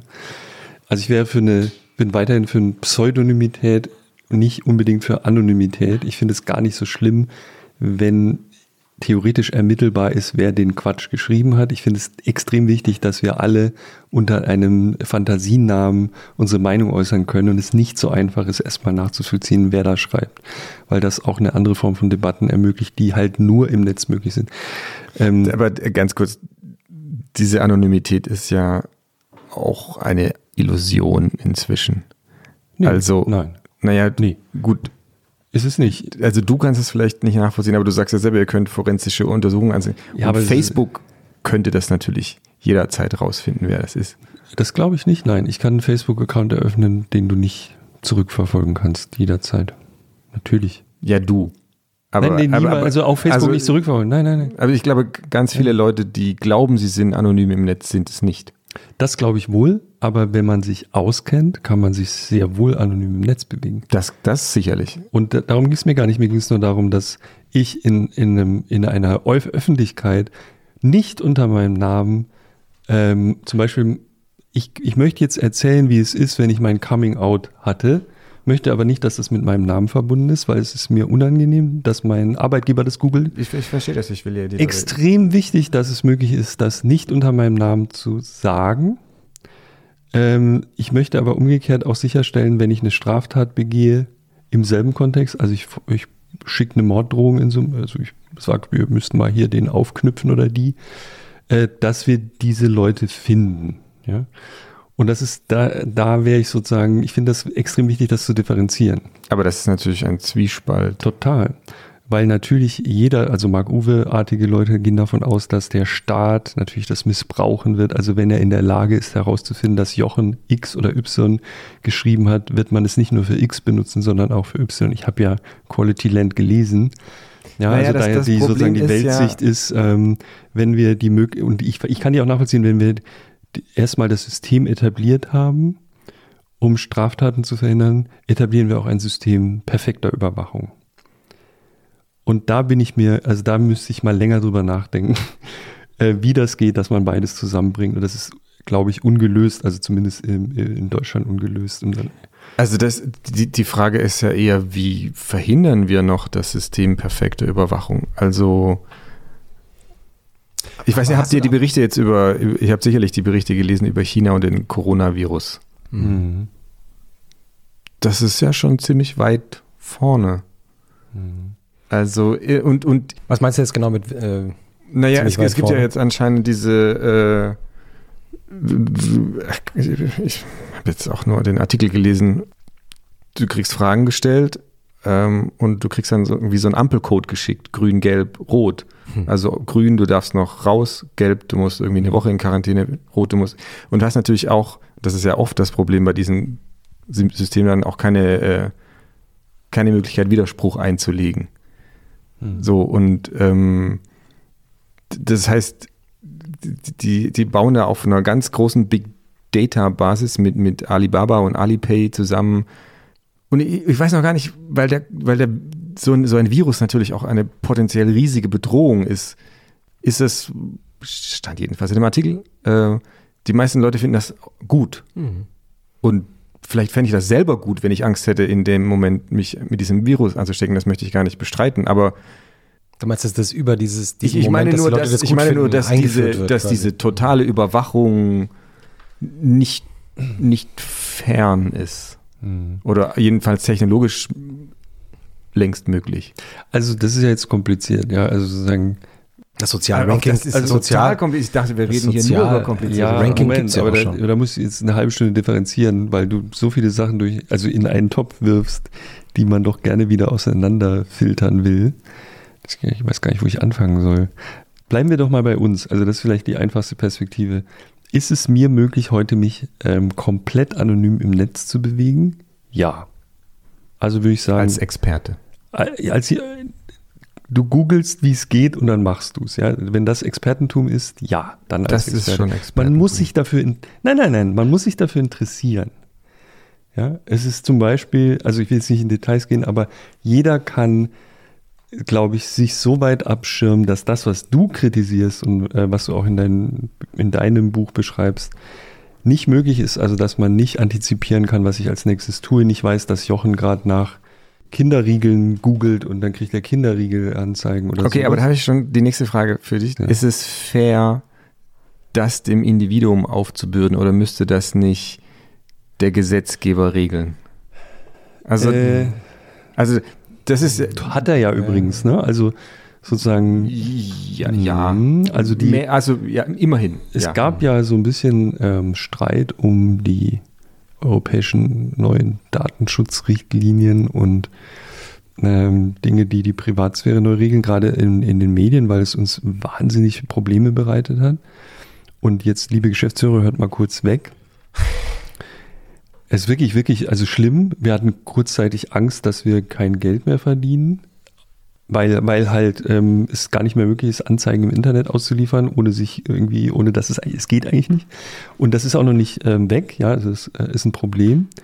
Auf der anderen Seite muss ich sagen, dass viele der Dinge, die jetzt äh, etabliert werden, dazu führen, dass es, ähm, dass du einfach einen Rechtsanspruch hast, den du für, oder es sehr viel einfacher ist für dich als Einzelnen, genau das zu machen, was du gefordert hast, nämlich ich will keine Anzeigen, ich will sozusagen Zeit online oder was auch immer du da liest, taz.de, ich will das lesen, ich will aber keine Anzeigen haben und ich habe ein Recht darauf. Ihr dürft mir auch nicht den Zugang verwehren, wenn der grundsätzlich offen ist. Das ist zum Beispiel interessant. Ich möchte nicht getrackt werden. Das wird überall so kommen oder ist schon so, äh, weil, das, weil uns die Gesetze dazu zwingen. Und das wird so geschehen. Und das ist zum Beispiel, ähm, da hat die Gesellschaft oder der Gesetzgeber oder. Findest du das gut? Ich finde das. Die hören gut. weg, du hast ja schon Ja, gesagt. die hören weg. hören. Ich finde das, ich war da, ich habe große Sorgen gehabt, ich muss sagen, und es ist auch echt kompliziert und es sind auch viele Sachen an anderen Stellen kaputt gegangen aus einem ähnlichen Geist, wo ich sage, ist das crazy. Grundsätzlich finde ich die Richtung gar nicht so schlecht. Ja, ich finde es gut. Ähm, und ich habe zum Beispiel, das ist jetzt äh, völlig bizarr, aber ich habe immer, wenn ich jetzt, ähm, zum Beispiel muss jeder, der mir einen Newsletter schickt oder eine Mail schickt, muss ja, es gab diesen Moment, ab dem die nachweisen mussten, dass ich den bestellt habe. Umgekehrt, wenn ich den nicht mehr haben will, es muss einen Knopf geben, wo ich mit einem Klick, die, also ich übertreibe jetzt, aber es muss möglich sein, sehr einfach diese Dinge abzubestellen, sonst haben die echt ein Problem. Also es kostet sehr viel Geld. Und ich mache mir gerade in den letzten Tagen mir die Freude gemacht, immer wenn ich einen, äh, einen Newsletter bekommen habe, den ich nie bestellt habe, diesen Unsubscribe-Knopf zu finden, wenn ich den nicht finde, den Leuten zu schreiben, Leute, wo ist der Knopf? Das hat mich einfach interessiert, weil als Journalist kriegt man eh unendlich viel Zeug. Man kann das, äh, ich weiß, wie man das filtert, ja. Ich fand es aber interessant, wie die jetzt reagieren. Und das ist zum Beispiel, wäre früher undenkbar gewesen. Früher hatte ich eine riesige Datenbank mit Filtern, Filterregeln, um mir diesen Spam vom Leib zu halten. Inzwischen habe ich ein Bürgerrecht darauf, dass ich keinen Spam mehr bekomme. Kleines Beispiel. Ich habe ein Bürgerrecht darauf, ich möchte keine Anzeigen mehr sehen, in denen Tracker verborgen sind, die ich nicht verstehe und die schlimmer noch, die Website, die sie ausliefert, auch nicht versteht. Ich habe ein Recht, das nicht zu bekommen. Ja. Das war früher anders. Also jetzt zum Beispiel ein positives, und das finde ich erstmal positiv. Bitte jetzt. Wie ist, wie ist Habt ihr eigentlich, weggehört? ich habe nur, ich habe nur gerade überlegt, weil du vorhin, weil Jochen auch gerade nochmal deinen deinen Roman, also den ersten Band deiner Trilogie, Quality Land erwähnt hat. Das ist keine Trilogie. Der zweite Band erscheint. Es kommt ein dritter. Zweiter. Jetzt kommt erstmal ein zweiter. Es kommt ein zweiter, aber ich habe gelesen, dass äh, Kommt ein dritter? das ist auch ein dritter. Dritter? Ja, ja. Siehst du? Genau. Marc Uwe, ich ist mal was über die Känguru. Es gibt, ja, es gibt kommt erstmal ein Känguru-Chroniken zweiter. Es gibt, ja. Machen wir mal den zweiten erst. Ja, das dauert mal. auch noch. Und die, die Wirklichkeit, die du da beschreibst, mit den sozialen Netzwerken, die es da gibt, äh, was da so passiert, da hat man ja so das Gefühl, als ich den jetzt in der, zur Vorbereitung gelesen habe, das ist im Grunde genommen kurz davor, dass es einfach so wird. Auf jeden Fall, ich hatte immer Angst, dass ich einfach zu spät komme, dass es in der Zeit, in der ich das schreibe, schon alles passiert. Schon, oder? Ja. Also das soziale Netzwerk, das, das praktisch, wie, wie heißt die, die Partnerplattform, die praktisch die Trennung schon vorbereitet und für dich Äh, Quality Partner. Ja. Quality Partner. Ja, ja. Ist, und äh, sozusagen, das heißt, die, ist, ist es denn manchmal so bei diesen technologischen Entwicklungen, dass du selber dann, dass du denkst, genau, ich bin zu spät, das ist jetzt, passiert jetzt gerade schon. Und ist, erschrickt man dann eigentlich so ein bisschen darüber? Weil ich meine, Total. Ich glaube, das ganze Buch ist aus Ist ja der einer Art Erschrecken geschrieben. Genau, ja. So, ähm, ja. Nee, wo, wo wo du von Trackern, du warst ja bei diesem, äh, ich kenne ja auch von Digital Courage, so ein bisschen, du warst bei diesem, du bist da hingefahren, ne? Zu diesem Big Brother Awards, wie war das? Liebe Kinder, für alle, die nicht wissen, wovon Marc Uwe jetzt redet, ich habe letztes Jahr einen Negativpreis entgegengenommen in Bielefeld äh, für diese Debattenplattform, die wir gebaut haben, weil der Big Brother Award, also die Jury des Big Brother Awards, uns vorgeworfen hatte, dass wir Fördermittel von Google akzeptiert hatten und angeblich auch Daten sozusagen an Google übermittelt hätten. Das zweite ist falsch, das erste ist richtig das war, ja, wie das so ist, wenn man als Schriftsteller die goldene Zitrone überreicht bekommt. So kannst du dir ungefähr vorstellen. Ein, eine, in Bielefeld eine Riesenveranstaltung, also Bielefeld ein wirklicher äh, Event und auch in der Szene sehr ähm, angesehen. Und äh, guckt euch das Video an, weil ähm, ich bin da eigentlich nur hingefahren, um zu sagen, das stimmt zum Teil. Also ich akzeptiere einen Teil der Vorwürfe, einen anderen akzeptiere ich nicht. Und das war ganz gut im Nachhinein, aber es war natürlich heftig. Und die haben danach auch bestimmte Dinge korrigiert, andere nicht, wo sich sehr schwer tun. Also wir haben die auch vorher und nachher und es ist nie passiert, auch eingeladen, sich den Code mal anzugucken. Äh, ich glaube, dass ein Großteil dessen, was sie da ähm, uns vorgeworfen haben, nicht stimmt oder was ich weiß, dass es nicht stimmt. Und die wissen das inzwischen auch. Und ich glaube, da gab es intern auch relativ viel Diskussionen darum im Nachgang, wie ich höre. Mhm. Die Frage war, wie das war, da hinzufahren. Ja, ich fand das gut, so, da gewesen zu ja. sein. Es war, es war sozusagen, man, ich brauche ich nicht jeden Tag. Ja, ja. Du, du fandest es gut, da gewesen zu sein. Ich das finde ich, das find ich eine lustige Formulierung. Die, die hatte ich mal für so einen Fassbinder-Film, den ich geguckt habe. äh, ich ich finde es gut, ihn gesehen zu haben. Ich fand es furchtbar, ihn anzugucken. naja, wenn du da in der Situation bist, du kriegst ja. negativ und da kommt ja, die Preise kommen ja alle nicht. Ja, da werden immer so und jetzt verleihen wir den ja, Negativpreis ja, ja. an den Innenminister und der kommt halt nicht. Und dann so und jetzt verleihen wir den Negativpreis an, an Zeit Online und mal gucken, ob jemand da ist von Zeit Online. Ach, und es ist schon verrückt. Äh. Und trotzdem war es gut, weil man kann, äh, was das Gute ist, man kann halt vor Ort wenigstens sagen, nee Leute, an der Stelle, das stimmt einfach nicht, was ihr behauptet und ihr mhm. könntet es besser wissen, ihr wolltet es nicht wissen und das war auch der Vorwurf an die, sie haben auch nicht recherchiert. Also sie haben keine Lust gehabt, das wirklich zu falsifizieren. Mhm. Und äh, der, der Anspruch, der, den sie vor sich hertragen, war halt, das ist hart, hart geprüft und das war es halt nicht. Ja. Da war ich ehrlich gesagt ein bisschen enttäuscht, weil ich die Leute, die das veranstalten, das sieht man auch in dem Video, mhm. ich kenne die seit 20, 25 Jahren. Mhm. Das ist Hacker-Uhr. Schleim, das ist äh, Chaos Computer Club Verein zur Förderung des öffentlichen bewegten und unbewegten Datenverkehrs in Bielefeld. Ich kenne die wirklich sehr lange und war so ein bisschen enttäuscht von meiner eigenen Jugendgang, mhm. muss ich sagen. Okay. Ich, ich, eine, eine, eine, mit die erste Frage, die mir kam, als mir klar war, dass wir das machen, war, was macht es mit dem Journalismus? Wie verändert es den Journalismus, dass man jetzt die Performance des einzelnen Artikels messen kann? Das war ja früher nicht so. Vielleicht, mhm, vielleicht mal äh, stimmt. an, an ja. dich.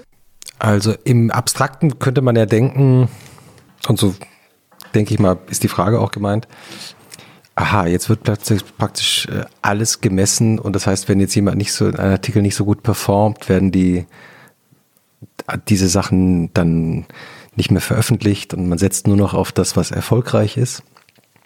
Die Erfahrung, die wir jetzt machen. Und das kann ich ja ganz gut erzählen, weil Z Plus, also das, was äh, online passiert bei Zeit Online mit den Artikeln, die im Magazin auch erscheinen oder in der Zeitung oder bei Online, hat in der Redaktion eher dazu geführt, dass ein Respekt entstanden ist für bestimmte Themenbereiche, die mit hohem Anspruch äh, bearbeitet werden, die aber vielleicht gar nicht immer zum Kernthemenbereich der Zeit gehören.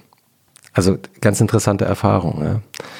Und es plötzlich so eine, also so einen positiven Wettbewerb gibt äh, von Autorinnen und Autoren, die sagen, ah, ich freue mich, wenn jetzt zum Beispiel, das letzte Beispiel, das mir so durch den Kopf geht gerade, ist ähm, das Porträt, das Jana Simon für uns geschrieben hat vor ein paar Wochen, von einem Polizisten aus Thüringen, aus dem Dorf in Thüringen, der ganz früh mitbekommen hat, äh, was mit der NSU passiert und der ganz früh äh, gemerkt hat, wie äh, die sehr vereinfacht gesprochen, die, es wird nicht richtig ermittelt, es wird nicht aufgepasst, es gibt Spuren, es passieren Dinge. Der war auch dabei, als die kurz davor waren, die mal festzusetzen da wieder abgehauen sind, also die NSU-Leute. Und der sich dann intern sehr viele Feinde gemacht hat in der Polizei. Und das, äh, der jetzt heute, also vor, im Grunde genommen, wir haben die Artikel, das Porträt dann genannt, der Fall seines Lebens der im Grunde vor den Trümmern seiner beruflichen Karriere steht und mittlerweile auch in dem Dorf, in dem er lebt, in Thüringen, angefeindet wird. Ähm, also jemand, der, wo du sagen würdest, der war aufrecht zu einem bestimmten Zeitpunkt, hat sich gegen alle gewandt und nicht zu seinem Vorteil, sondern eher zu seinem Nachteil. Sehr nachdenkliches Porträt, ein sehr langer Text, sehr ruhig, sehr ähm, auswä äh, aus, ausgewogen geschrieben und war dann, als der erschienen ist, an dem Wochenende über drei Tage lang, gehörte der zu den meistgelesenen Texten auf Zeit Online. Das hätten wir früher nicht gewusst. Hm. Früher wäre der erschienen. Gut, das ist ein totales Positivbeispiel. Ja, genau. Aber Ja. das ist aber das ist ja interessant, weil man denkt ja eigentlich, also das, ich, ich, weil ich den sozusagen, ich kann den Gedanken ver zu verstehen, zu sagen, ha, jetzt wird also nur noch das gemacht, äh, was D- d- sozusagen. nee, das will ich gar nicht unterstellen, aber das. Äh, Die Erfahrung zeigt eben, also das, Ja. also, und, und umgekehrt aber auch, äh, wo ich auch sagen muss, also, wenn jetzt zum Beispiel ein Artikel online nicht messbar wäre, also wenn sozusagen, es, kann- es, man sieht, es liest niemand, dann würde ich auch sagen, dann, dann ist es auch im gedruckten Magazin ja. auch, ja, es ist frustrierend, aber es ist vielleicht auch ein Problem. Also da würde ich auch sagen, äh, das, das ist jetzt auch nicht nur ein Problem im Sinne von, äh, schade, dass denn niemand gelesen hat, sondern vielleicht gibt's, stimmt da auch irgendwas nicht. Ne? weißt du, was der meistgeklickte Artikel auf Zeit Online ever? Aller Zeiten? Ja. Ja, das haben wir ähm, ermittelt. Das war, verdammt, das hat sich gerade geändert, aber es war ganz lange ein Kommentar eines Bundesrichters zu den Vorfällen damals in Köln an Silvester. Mhm. Und es war ein, äh, so ein Jurist, Fischer, und er hat sozusagen einen, einen flammenden, aus der Sicht eines Juristen geschriebenen Kommentar geschrieben. Und ich sage jetzt die Zahlen nicht, weil ich glaube, wir veröffentlichen nie absolute Zahlen und so, aber der wirklich, wirklich wahnsinnig viele Leute erreicht hat.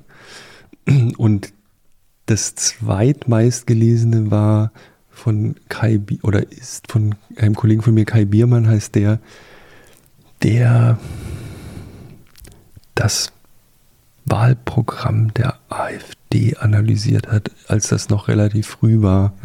Das ist auch eine, ich, ich hoffe, ich kriege das jetzt richtig auf die Reihe, ähm, als das als das sozusagen, das war jetzt nicht geleakt oder so, aber keiner hat sich das angeguckt und es war nicht so einfach zu finden und er hat sich das angeschaut und hat darüber eine Analyse geschrieben.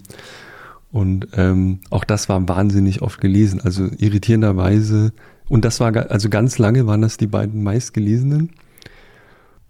Und jetzt ist der meistgelesene aber ein ähm, Artikel über das neue iPhone, ein Verriss über, also ich sage jetzt mal kurz, kurz gefasst, ein Verriss über das jüngst vorgestellte Superluxus-iPhone, das wir nicht so gut fanden, weil die Mechanik sich im Netz auch geändert hat. Das Ding ist in sämtlichen ähm, Maschinen nach oben geschossen worden, witzigerweise auch bei Apple News.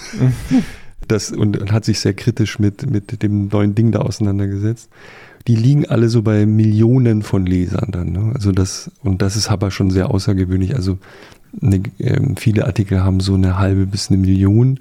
Das gibt's öfter, aber darüber wird's dann schon wirklich sehr dünn. Und wir, also wir, wir gucken da jetzt nicht drauf äh, sehr regelmäßig, was in, in diesem Bereich meist gelesen ist, wo, womit wir uns sehr beschäftigen und was Christoph eben, das wissen jetzt wahrscheinlich die meisten Hörer nicht, dieses Z Plus, das ist sozusagen unser Abonnentenbereich, wo wir Geschichten machen, die eigentlich nur für Abonnenten lesbar sind online.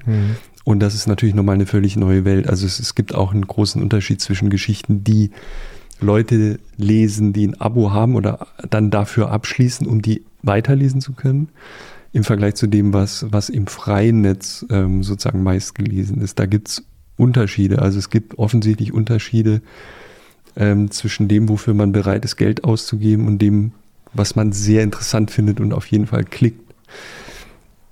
Und ähm, die Frage war ja, von der wir ausgegangen sind, ich will jetzt ja nicht nochmal drauf eingehen, aber verändert das eigentlich die Arbeit? Und natürlich, natürlich verändert das die Arbeit.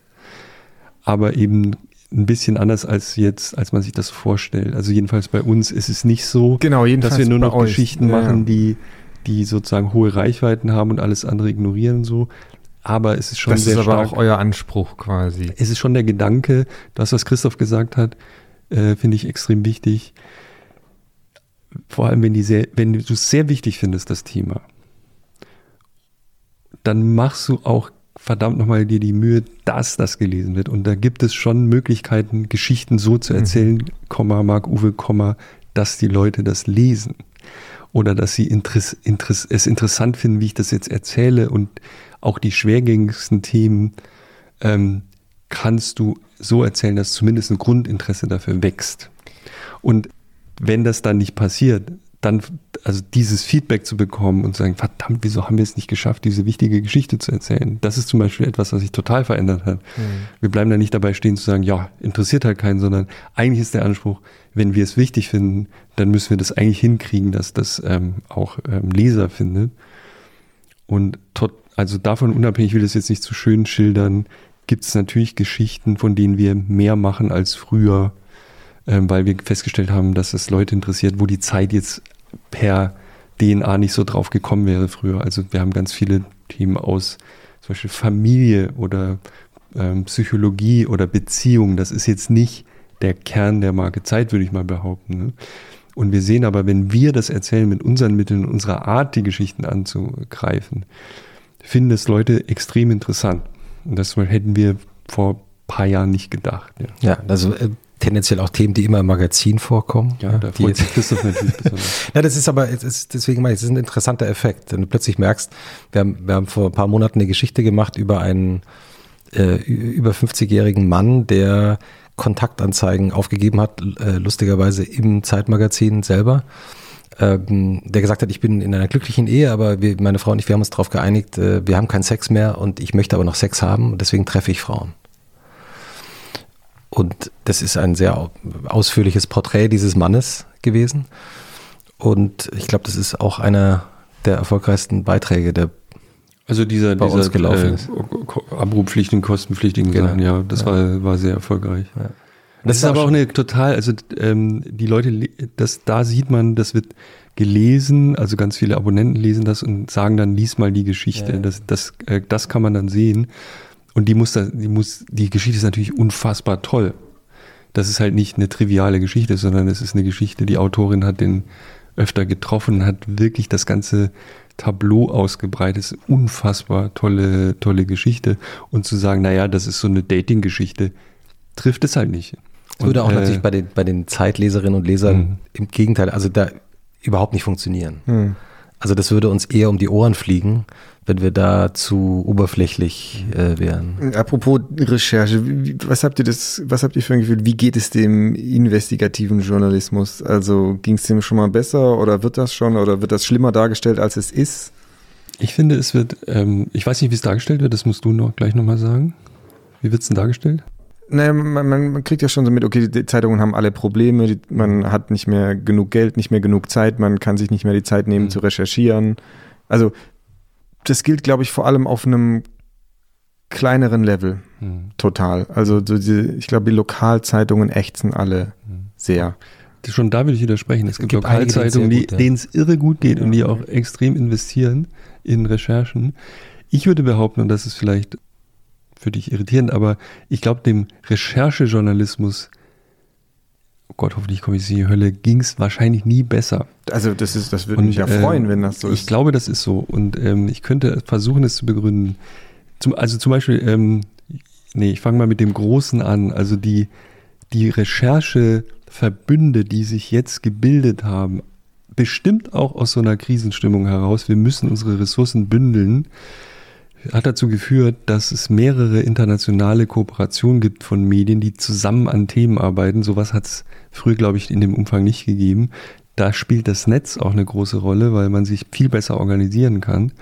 Und große Themen, also zum Beispiel diese ähm, Recherchen über, also was ich jetzt aus unserem Haus kenne, über Cum-Ex, also diese Steuertricks, mhm. die Milliarden Schäden verursachen das ist eine super komplexe internationale, richtig schlimme Recherche, weil da geht es um wirklich ähm, viel Information, äh, Mengen von Informationen, die man kaum verarbeiten kann, um eine Szene, die alles daran setzt, dass das nicht transparent ist. Ähm, auch alle Leaks, also große Datenleaks, ähm, brauchen Teams, die die bearbeiten können. Das kann einer alleine nicht.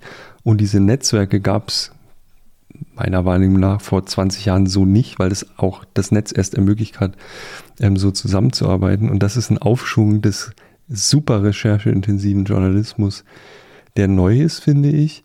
Ähm, andererseits muss man natürlich sagen, ähm, die Zahl der Korrespondenten, ohne dass ich es wirklich weiß, hat sicherlich abgenommen. Also was, was sozusagen ein Gegenbeispiel ist, meiner Wahrnehmung nach, und da sind wir auch nicht super perfekt, ähm, die Zahl der internationalen Korrespondenten, die sich Medien leisten, ist stark rückläufig. Und das ist ein, das ist tatsächlich, da sehe ich ein Problem bei einem investigativen Journalismus, würde ich eher sagen, der hat einen Aufschwung genommen. Ja, also wir sind eine Online-Redaktion mit einem eigenen Inves- Investigativteam, das hätte es früher nicht gäbe. Also Ja. man kann, glaube ich, das nochmal noch mal ergänzen. Also das, was im Journalismus investigativer Journalismus genannt wird, also das heißt, Teams arbeiten an komplizierten Recherchen über Monate, brechen die dann offen, offen manchmal auch äh, ab ohne Ergebnis, weil es einfach sich dann doch nicht herausstellt. Das heißt, da wird monatelang Arbeitszeit und Geld und Reisen investiert, manchmal ohne Ergebnis. Das hat extrem zugenommen, weil es ein Unterscheidungsmerkmal ist, wie heute ein Qualitätsmedium sich von der Konkurrenz äh, un- unterscheiden kann. Also äh, früher hatte hat, äh, die Süddeutsche oder die Zeit hatten keine investigativen Abteilungen. Das hat zugenommen. Aber ich glaube, dass auch gerade bei, bei kleineren Zeitungen und kleineren Lokalzeitungen, äh, das, die vielleicht früher auch jetzt nicht investigativ recherchiert haben, aber da die Mittel noch knapper sind teilweise und äh, da teilweise sicher auch die Mittel noch weniger zur Verfügung stehen, um vor Ort dann zu recherchieren. Das, äh, das glaube ich schon. Man hört so äh, von, äh, weil du die Regionalzeitung erwähnt hast, dass das zerfällt, glaube ich, wirklich in, in zwei, äh, zwei Teile. Das klingt jetzt komisch, aber viele, die das zurückbauen, also wo auch die Redaktionen zurückgefahren werden. Und ich höre aber auch von einigen großen, die das eher ausbauen und auch äh, wirklich tolle Projekte äh, haben, die es vielleicht vor 10, 15 Jahren auch nicht gegeben hat. Es gibt auch eine Best Practice in dem Bereich.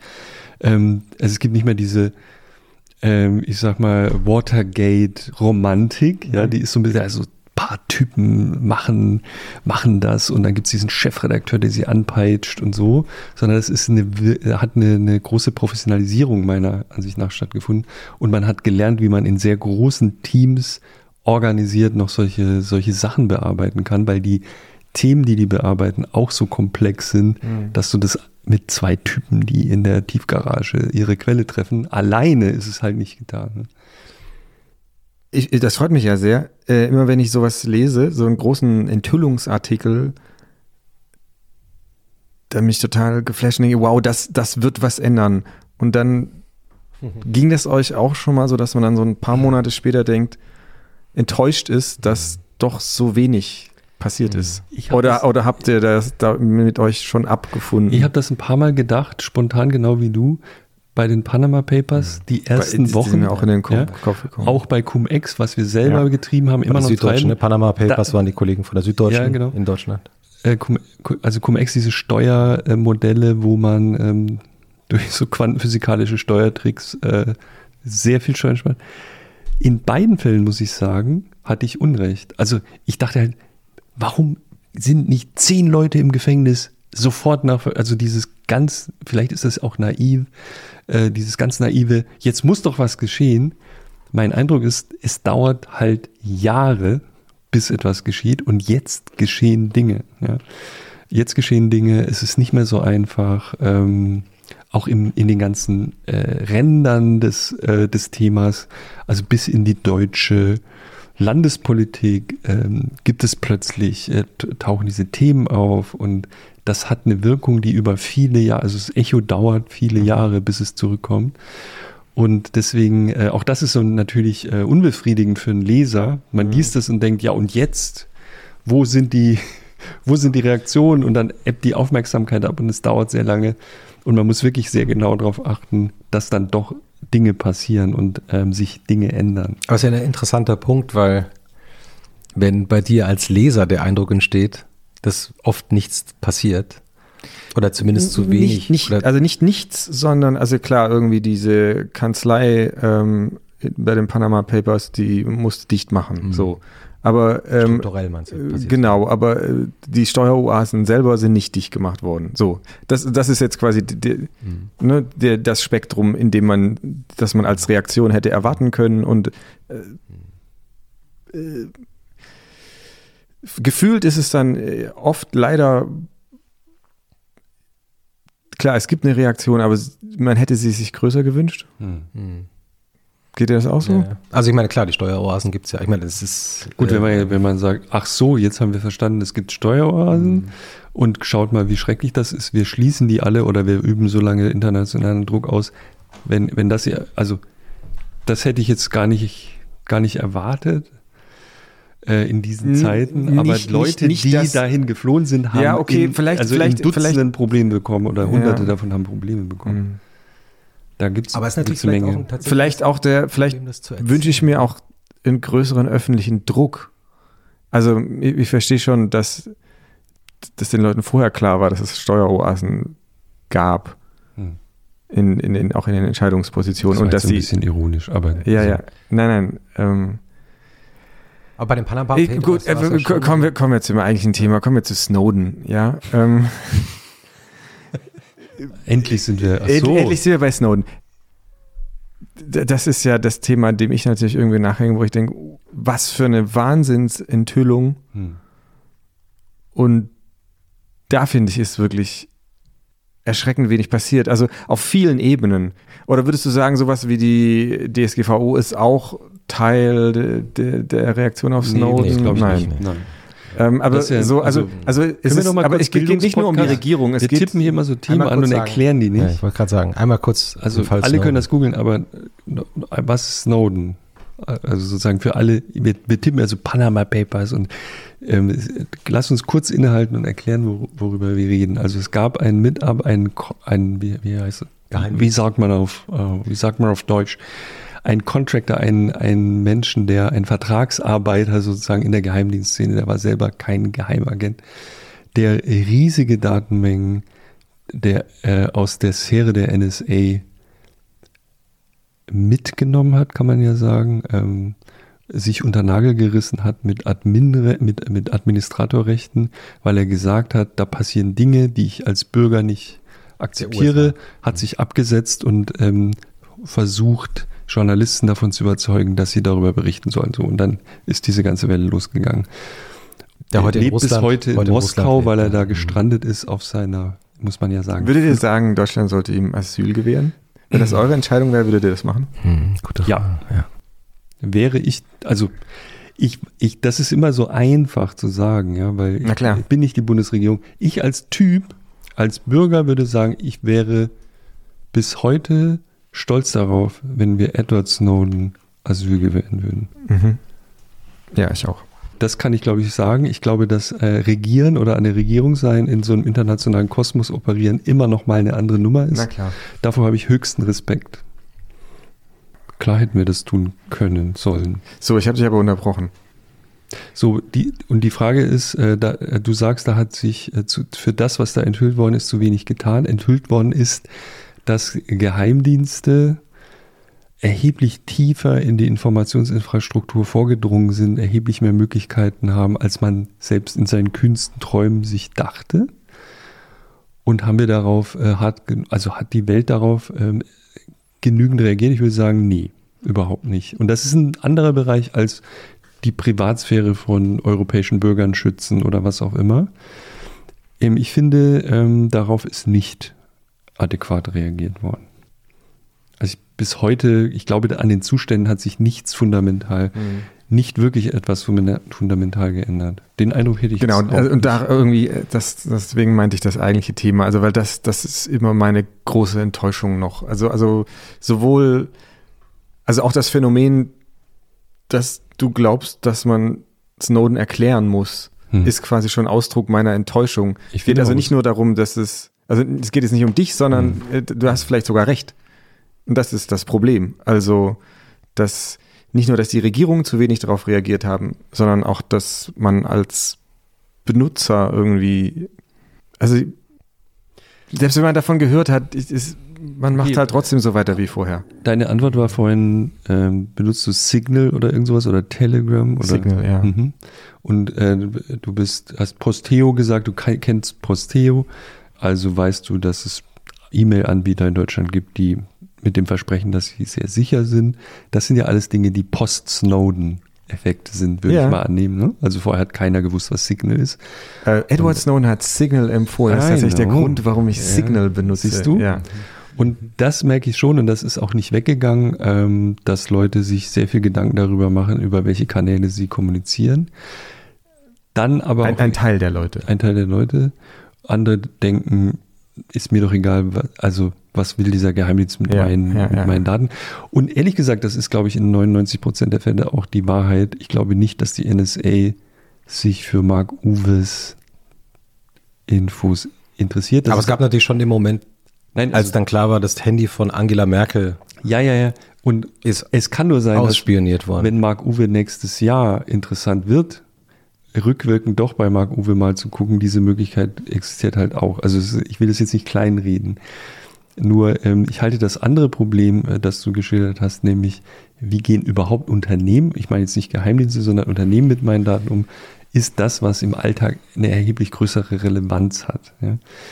Aber es Und, ist ja ähm, interessant, also wenn ich jetzt auch gerade nur gedacht habe, Fall Snowden, ähm, er ist ja tatsächlich vollkommen raus aus den Schlagzeilen, taucht ab und zu mal als Live-Schaltung noch auf in Mhm. Ja, das, äh, Topos, le- der lebt heute von Live-Schaltungen. Genau, also er wird dann live zugeschaltet in Digitalkonferenzen äh, äh, auf der Welt. Und ich erinnere mich auch an den Moment, ähm, als ich den Dokumentarfilm von Laura Poitras Mhm. gesehen habe über ihn und aus dem Kino rausgegangen bin. davor. Hm. Ähm, grandioser Dokumentarfilm. Toll, ja. Aufwühlend und man geht aus dem Kino raus und denkt, wie die Welt muss sich ändern. Ja. Und dann ändert sie sich nicht.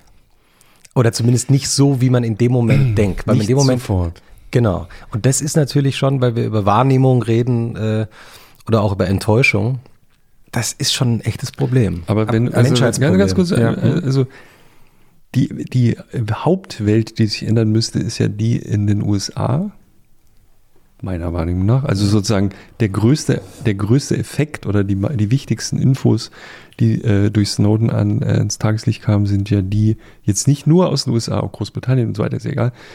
Aber vor allem da, da ist sozusagen meiner naiven Wahrnehmung nach der Effekt am geringsten, weil dort ja, also sozusagen da inzwischen die Regierung auch gewechselt hat, darf man ja auch nicht vergessen. Und äh, schon vor Trump und jetzt erst recht natürlich eine völlig andere Debat Debatte vorherrscht und eher so ein jetzt erst recht ähm, eigentlich die Überhand gewonnen hat. Ja, und das ist ja auch, das ist sozusagen, das, die Politik hat sich komplett verändert und was früher vielleicht noch eher als Skandal bewertet worden ist, ist jetzt von der im Moment vorherrschenden politischen Klasse ähm, als, als, also Snowden wird im Grunde als Staatsfeind diskutiert. Und ähm, dass sich da nichts geändert hat, ist zumindest nachvollziehbar und, und, und, und schrecklich. Ich glaube, dass bei den, ohne, also ich rede so vor mich hin, aber ich meine, was ich lese und was ich verstehe, ist, dass in der, in der europäischen Geheimdienst-Community das schon zu Veränderungen geführt hat.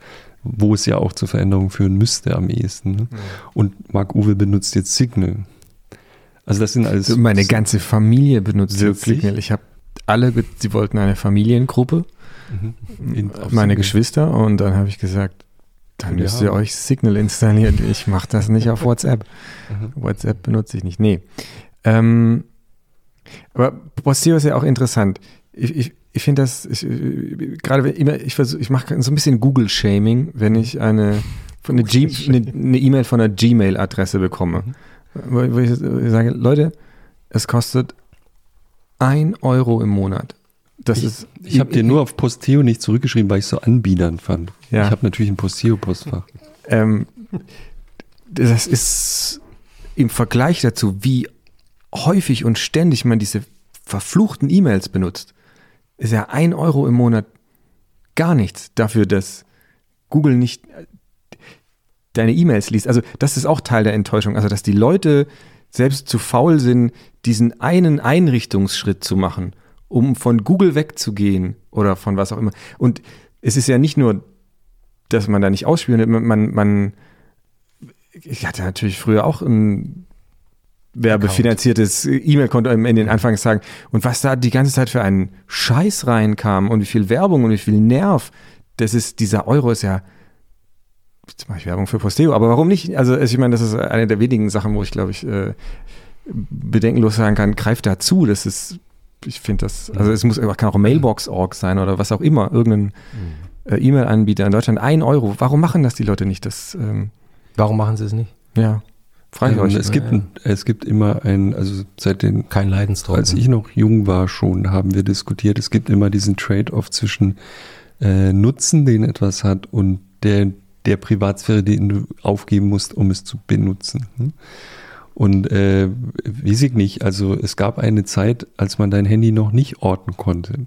Hm, Ich erinnere mich genau. Und dann kam die, damals dieses Location-Based Services auf und plötzlich war das super cool, weil das Handy hat gesagt, also zum Beispiel in Japan gab es einen, einen frühen Dienst, der Ima- Imahima, wo man, wenn man ähm, näher aneinander gekommen ist, äh, hat das Ding gesagt, du, äh, da ist jetzt Jochen, der hat ungefähr dein Profil, ihr solltet euch mal kennenlernen, durch so einen Annäherungsalarm.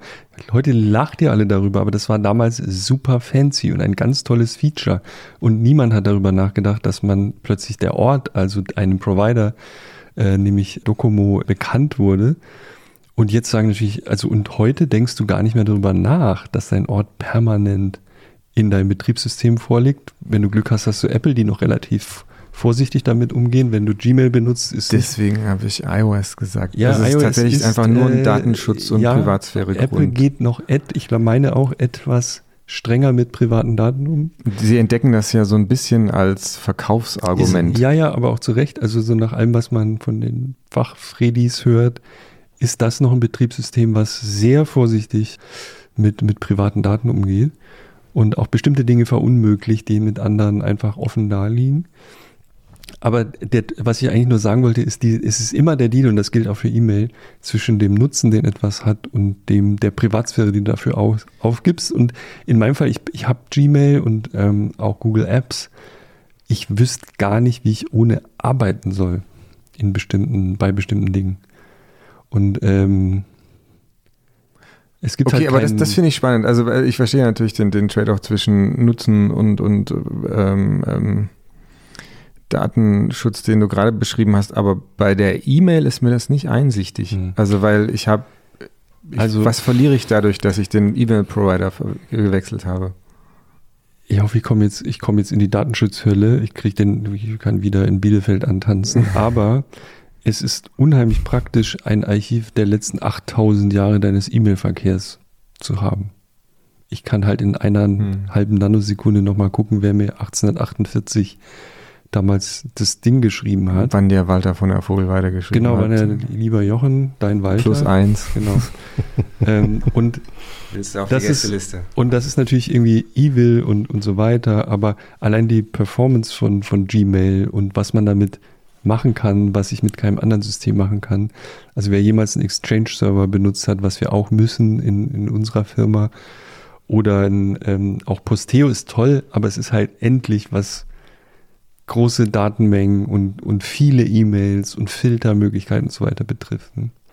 Woher kommt eigentlich das Bewusstsein bei dir für all diese Themen? Wir schneiden das Schweigen immer raus. Ja, ja. Gute Frage. Natürlich nicht. Also es hat sich auf jeden Fall mit durch Snowden verschärft, also massiv. Also ich bin jetzt der, der der Gegenbeweis zu meiner These. ähm, ich widerlege mich selbst. Ähm, klar, ich habe habe das auch alles geguckt und gelesen und den, Mhm. die Doku gesehen und äh, war geschockt und, und habe was geändert. Also insofern, es ist vielleicht doch was passiert, vielleicht auch mehr als ich äh, denke, aber Mhm. ja. Eine andere Frage, die mir auch relativ schnell in den Sinn kam. Habt ihr Angst vor dem Zeitalter der Deepfakes? Ich habe vor kurzem ein Musikvideo gesehen von einem Rapper, wie ich dachte. Und es hat mir eine Kollegin, mit der ich den täglichen Newsletter zusammenschreibe, geschickt. Und ich, war früh morgens und ich schaue dieses Video an und hatte nicht genau gelesen, was sie mir gesagt hat, warum ich das jetzt anschauen soll. Und dachte, ach, das neues Video von dem Rapper. Und erst nach zwei Minuten dachte ich, wieso sehe ich eigentlich das Gesicht nicht so richtig genau? Und dann habe ich die E-Mail nochmal gelesen, die mir Johanna Paller, meine Co-Autorin, geschickt hat. Und dann sagte sie, schau mal, das ist ein äh, Deepfake. Und zwar ähm, hat eine Agentur alle Songs von diesem Rapper äh, in ihren, ihre Systeme eingespeist und hat daraus ein Fake-Lied produziert, das genau so klingt wie der Rapper und hat jetzt auch noch ein Video produziert, wo der Typ sich genauso dazu bewegt, als ob er das wirklich, als ob es ihn wirklich geben würde. Und das war jetzt wirklich einer von diesen Momenten, wo ich dachte, okay, also das ist natürlich äh, jetzt lustig und äh, es geht auch nur um ein Hip-Hop-Video. Aber wenn ich das selber gar nicht mehr sehe, dann ja. Weil das kannst du natürlich genauso, ich meine, weiß, man kennt ja die Beispiele auch mit Barack Obama-Videos. Ähm, das ist klar, macht mir das Angst. Mir nicht. Ich kann nicht. Elaboriere. Äh, ähm, ich, ich, wart, ich würde es mal abwarten. Ich, das ist genauso wie. Ich weiß es ja auch nicht, ja, und es ist natürlich faszinierend und auch erschreckend, was, was alles geht. Aber genauso wie ähm, die Möglichkeiten wachsen, Dinge zu faken, wachsen, wächst auch die Vorsicht der Leute, die das konsumieren. Und vielleicht, also diese, diese Faszination, die davon ausgeht, dass es möglich ist, ähm, sozusagen komplett den Christoph zu simulieren oder ich bin schon vielleicht simuliert. ist er gar nicht. Känguru, schon wenn, simuliert. es, wenn das Känguru gerade mal wieder zu spät zum Dreh kommt, dass man dann halt doch das digitale Känguru schnell einspringen lässt. Das, Känguru, das Känguru in einigen Szenen ein Deepfake. Ja. Wirklich? Also, also ich, siehst du, siehst drei, vier. In aber, drei, vier, aber es hatte ja. einfach zu viele Schnapspralinen und ich, dann. Ich meine, dass mit derselben konnte nicht mehr aus der Hängematte aufstehen. wie das zunimmt, auch die Medienkompetenz, sorry, zunimmt. Ich hoffe, du hast recht. Ich hoffe auch, du hast recht. Ich, ich, weiß nur nicht, weißt du, also mich macht das immer nervös, wenn, oder so, ich reagiere mit so einer gewissen Allergie, wenn alle so sagen, ja, hier ist das große neue Ding, die Welt, jetzt geht die Welt unter, schaut euch das ja, an. Ja, die Welt geht ja nicht und, unter. Äh, naja, so, und ja, oh Gott, und die Obama-Rede. Es wird schon jemand sagen, sorry, das ist keine Obama-Rede. Und ähm, genau, aber was ich, was ich sozusagen, also worüber ich mir schon öfter Gedanken mache, ist natürlich, dass du, ähm, wenn es eine Gruppe gibt, sagen wir mal jetzt von Trump-Wählern, die nur das Fake-Video sehen. Und weil sie eben die Medien so konsumieren, wie sie sie konsumieren, die Korrektur nicht mitbekommen. Aber das ist doch jetzt schon so. Das ist keine, das ist nicht wirklich eine neue Qualität, sondern dieselben. Und es gilt nicht nur für Trump-Wähler. Sozusagen ja, also, etwas bestätigt deine Putin, ja, deine, äh, deine genau Hirnfilterbubble, Kahnemannsche Hirn, Hirnfilterbubble. Das passt zu deiner Weltsicht, dann freust du dich drüber und willst gar nicht wissen, ob das jetzt war. Dieser Mechanismus ist dadurch nicht schlimmer oder besser als vorher. Ich glaube, das ist nicht dadurch jetzt noch komplizierter geworden.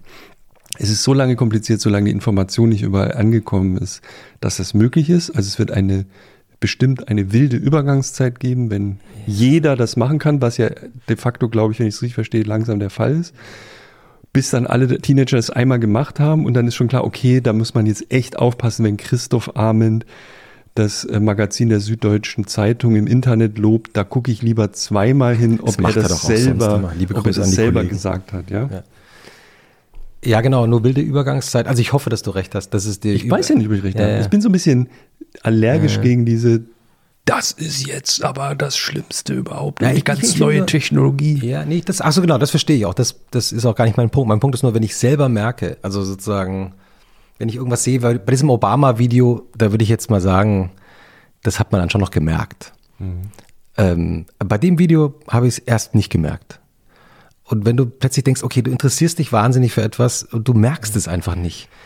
Ähm, ja, aber dann, dann ist halt Video, der Videobeweis ist dann halt äh, damit entwertet und gut ist. Ja. Also sozusagen, du siehst ein Video im Internet, ja. geh davon aus, es kann halt nicht echt sein. Das ist die, das Einzige, was du lernen musst. Dass du davon damit ausgehen können, musst, ich könnte erstmal, damit umgehen, nicht echt ja. ist. Ja. Und dann, dann die, die interessante Frage ist, was, was sind die nächsten 15 Schritte? Äh, also es gibt ja jetzt mindestens ein Science-Fiction-Autor am Tisch. Interessant wird es ja dann, wenn, also die, das nächste ist ja die reale Begegnung die dann nochmal gefaked werden kann und so weiter. Also da wird es ja dann interessant. Und ich, Medienerzeugnisse, dass die nicht immer echt sein müssen, hat jeder Kinogänger echt kapiert. Also wenn du einmal in einem Blockbuster-Film der letzten zehn Jahre warst, weißt du, dass man Sachen erzeugen kann, die nicht da sind und so real, dass man denkt, sie sind da. Ja, rational. Also da, da spricht der Wissenschaftler in dir und das finde ich auch super. Also rational stimme ich dir so total vergiftetes zu. Lob. Nein, du hast rational völlig recht. Ich denke, nur wenn du emotional sowas siehst und dann auch nicht weiter drüber nachdenkst, ist es plötzlich in deinem Gehirn drin.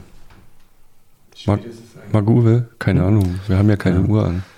Ich glaube, wir reden jetzt so eine Stunde, oder? Ja. Nee, eineinhalb. Wir haben, vergiss nicht, wir haben, äh, wir haben die Eierdinger Eierkuchen gemacht. Also eineinhalb, zwei, wenn Normalerweise sage ich immer, lass uns noch jetzt noch einen Wein aufmachen, aber der ist schon auf. Wie Ja, ist der schon- Sancerre? Ich finde den ganz gut, auch nach all der Zeit, die er schon eingelagert ist. Ich weiß gar nicht, von wann haben wir diese riesige Menge an Sancerre gekauft eigentlich? Ja, ich habe mehrfach Sancerres gekauft, glaube ich. Deswegen glaube ich, ist der. Ich glaube, der ist aus London. Ich glaube, der Aus ist. London. Wirklich? Hast du den mitgenommen aus Wirklich? London? Ah ja. Ach toll. Äh, Also es ist Ian ich sag's einmal nur mal für unsere der Sancerre, den Ian McEwan Kolleginnen und Kollegen, die den schönen Blog führen, schreiben. Also ein Sancerre Die Folge habe ich auch von gehört. Hubert Das war gleich die erste, die ich gehört habe. Vintage natürlich am 2018. Äh, so. Bisschen kurz, aber, Ja. aber toll. Also ich bin, äh, Ja, und das äh, ein, ein wunderschönes Ende hat er gebaut. ja, das ist natürlich ein. Nö, aber wir sind, wir sind noch ganz frisch. Du, Ihr habt das nur so mal Nee, Gerade das erst angefangen. Haben Nee, doch gerade nee. erst angefangen. Der Christoph hat auch das Schlusswort schon vergessen. Ich bin der einzige noch Geheimnisträger, der das noch weiß. Ich habe immer Angst, dass unsere Gäste das Schlusswort vergessen. Das stimmt. Aber es so ist noch nach nie, sechs, sieben Stunden. ist noch nie passiert. Nee. Es bringt nichts, wenn ich das sage. Ne? Nee, das ist Nee, vorbei. Das nee, gilt ist nicht. total, das gilt das, nicht. äh, sind wir immun gegen. Hm. Wie ist das so, ah, wie ist denn das so jetzt als Journalist gerade? Vor allem, wenn, Also- wenn der Podcast jetzt länger wird, ne? Jetzt gehen dir nämlich die Fragen aus. Das sehe ich Oh schon. nein, ich, mir gehen noch lange nicht Du die hast ja Fragen nur aus. 30 Seiten. Nee, Ich hab- sind das? pass auf. Ah, du hast nichts mehr weggestrichen. Früher, am Anfang hast du noch ja, Fragen doch, ausgestrichen? Ich habe schon so ah, doch, ein paar. weggestrichen, Ja. ja. Aber ich habe schon noch Fragen. Ähm, wenn man jetzt Werbung schaltet im Internet über Google AdSense, dann korrigiert mich, ich habe das nicht gemacht, aber ich weiß nicht genau, wofür, wofür ich werbe. Wie ist das bei euch? In welchem Umfeld meinst du, oder? Nein, nein, also ähm, man kann ja Werbung auf seiner Seite schalten und das läuft ja dann oft über Google und du weißt nicht genau, welchen Banner Google da hinsetzt Mhm. für die einzelnen Leute. Ja. Wie ist das bei euch? Habt ihr eine Auswahl? Wisst ihr, wer bei euch wirbt? Habt ihr schon mal gesagt, du nicht? Das passiert den ganzen Tag. Also es gibt, ähm, also das ist ein bisschen komplizierter, weil die ganze, also fast, es, es gibt auch Ausnahmen, aber in der Regel sind die Anzeigen, die im Internet ausgeliefert werden, werden dynamisch ausgeliefert. In dem Moment, wo du die Website aufrufst, Ja. entscheidet das Ding, was du siehst. Das heißt, wir können auch nicht kontrollieren, was du siehst. Aber ihr könntet Wir den wissen Pool kontrollieren. Nicht. Wir können den Pool kontrollieren, wir können auch Sachen ausschließen und wir können auch sagen, wir schalten die Anzeigen ganz ab. Mhm. Also es gibt zum Beispiel, wenn ähm, in bestimmten Situationen wollen wir einfach sicher sein, dass nicht seltsame Anzeigen auftauchen, dann kann es schon mal vorkommen, wenn, wenn zum Beispiel schlimme Gewalttaten passieren, ist es oft so, dass wir in diesen Geschichten darum ähm, die Anzeigen mal abschalten oder so. Das schon und es gibt auch äh, eine lange Liste mit Blacklists, was wir alles nicht wollen und ausschließen. Und das ist dann je nachdem, woher die Anzeigen kommen, sind das unterschiedliche Systeme, wie man das filtern kann. Und ist das, also ist, habt ihr da ein eigenes System oder benutzt ihr das Google-System oder? Nee, das sind, also interessanterweise, also wir haben ein Anzeigen, äh, also das Ding, was die Anzeigen ausliefert bei uns, also diese Banner-Ads, das heißt DoubleClick gehört auch Google oder hat Google vor langer Zeit äh, übernommen und ist jetzt ein Google-System und was du meinst, sind ja diese, oder ich nehme an, du meinst diese Textanzeigen von Google oder? Nein, nein, ich meinte die Berner.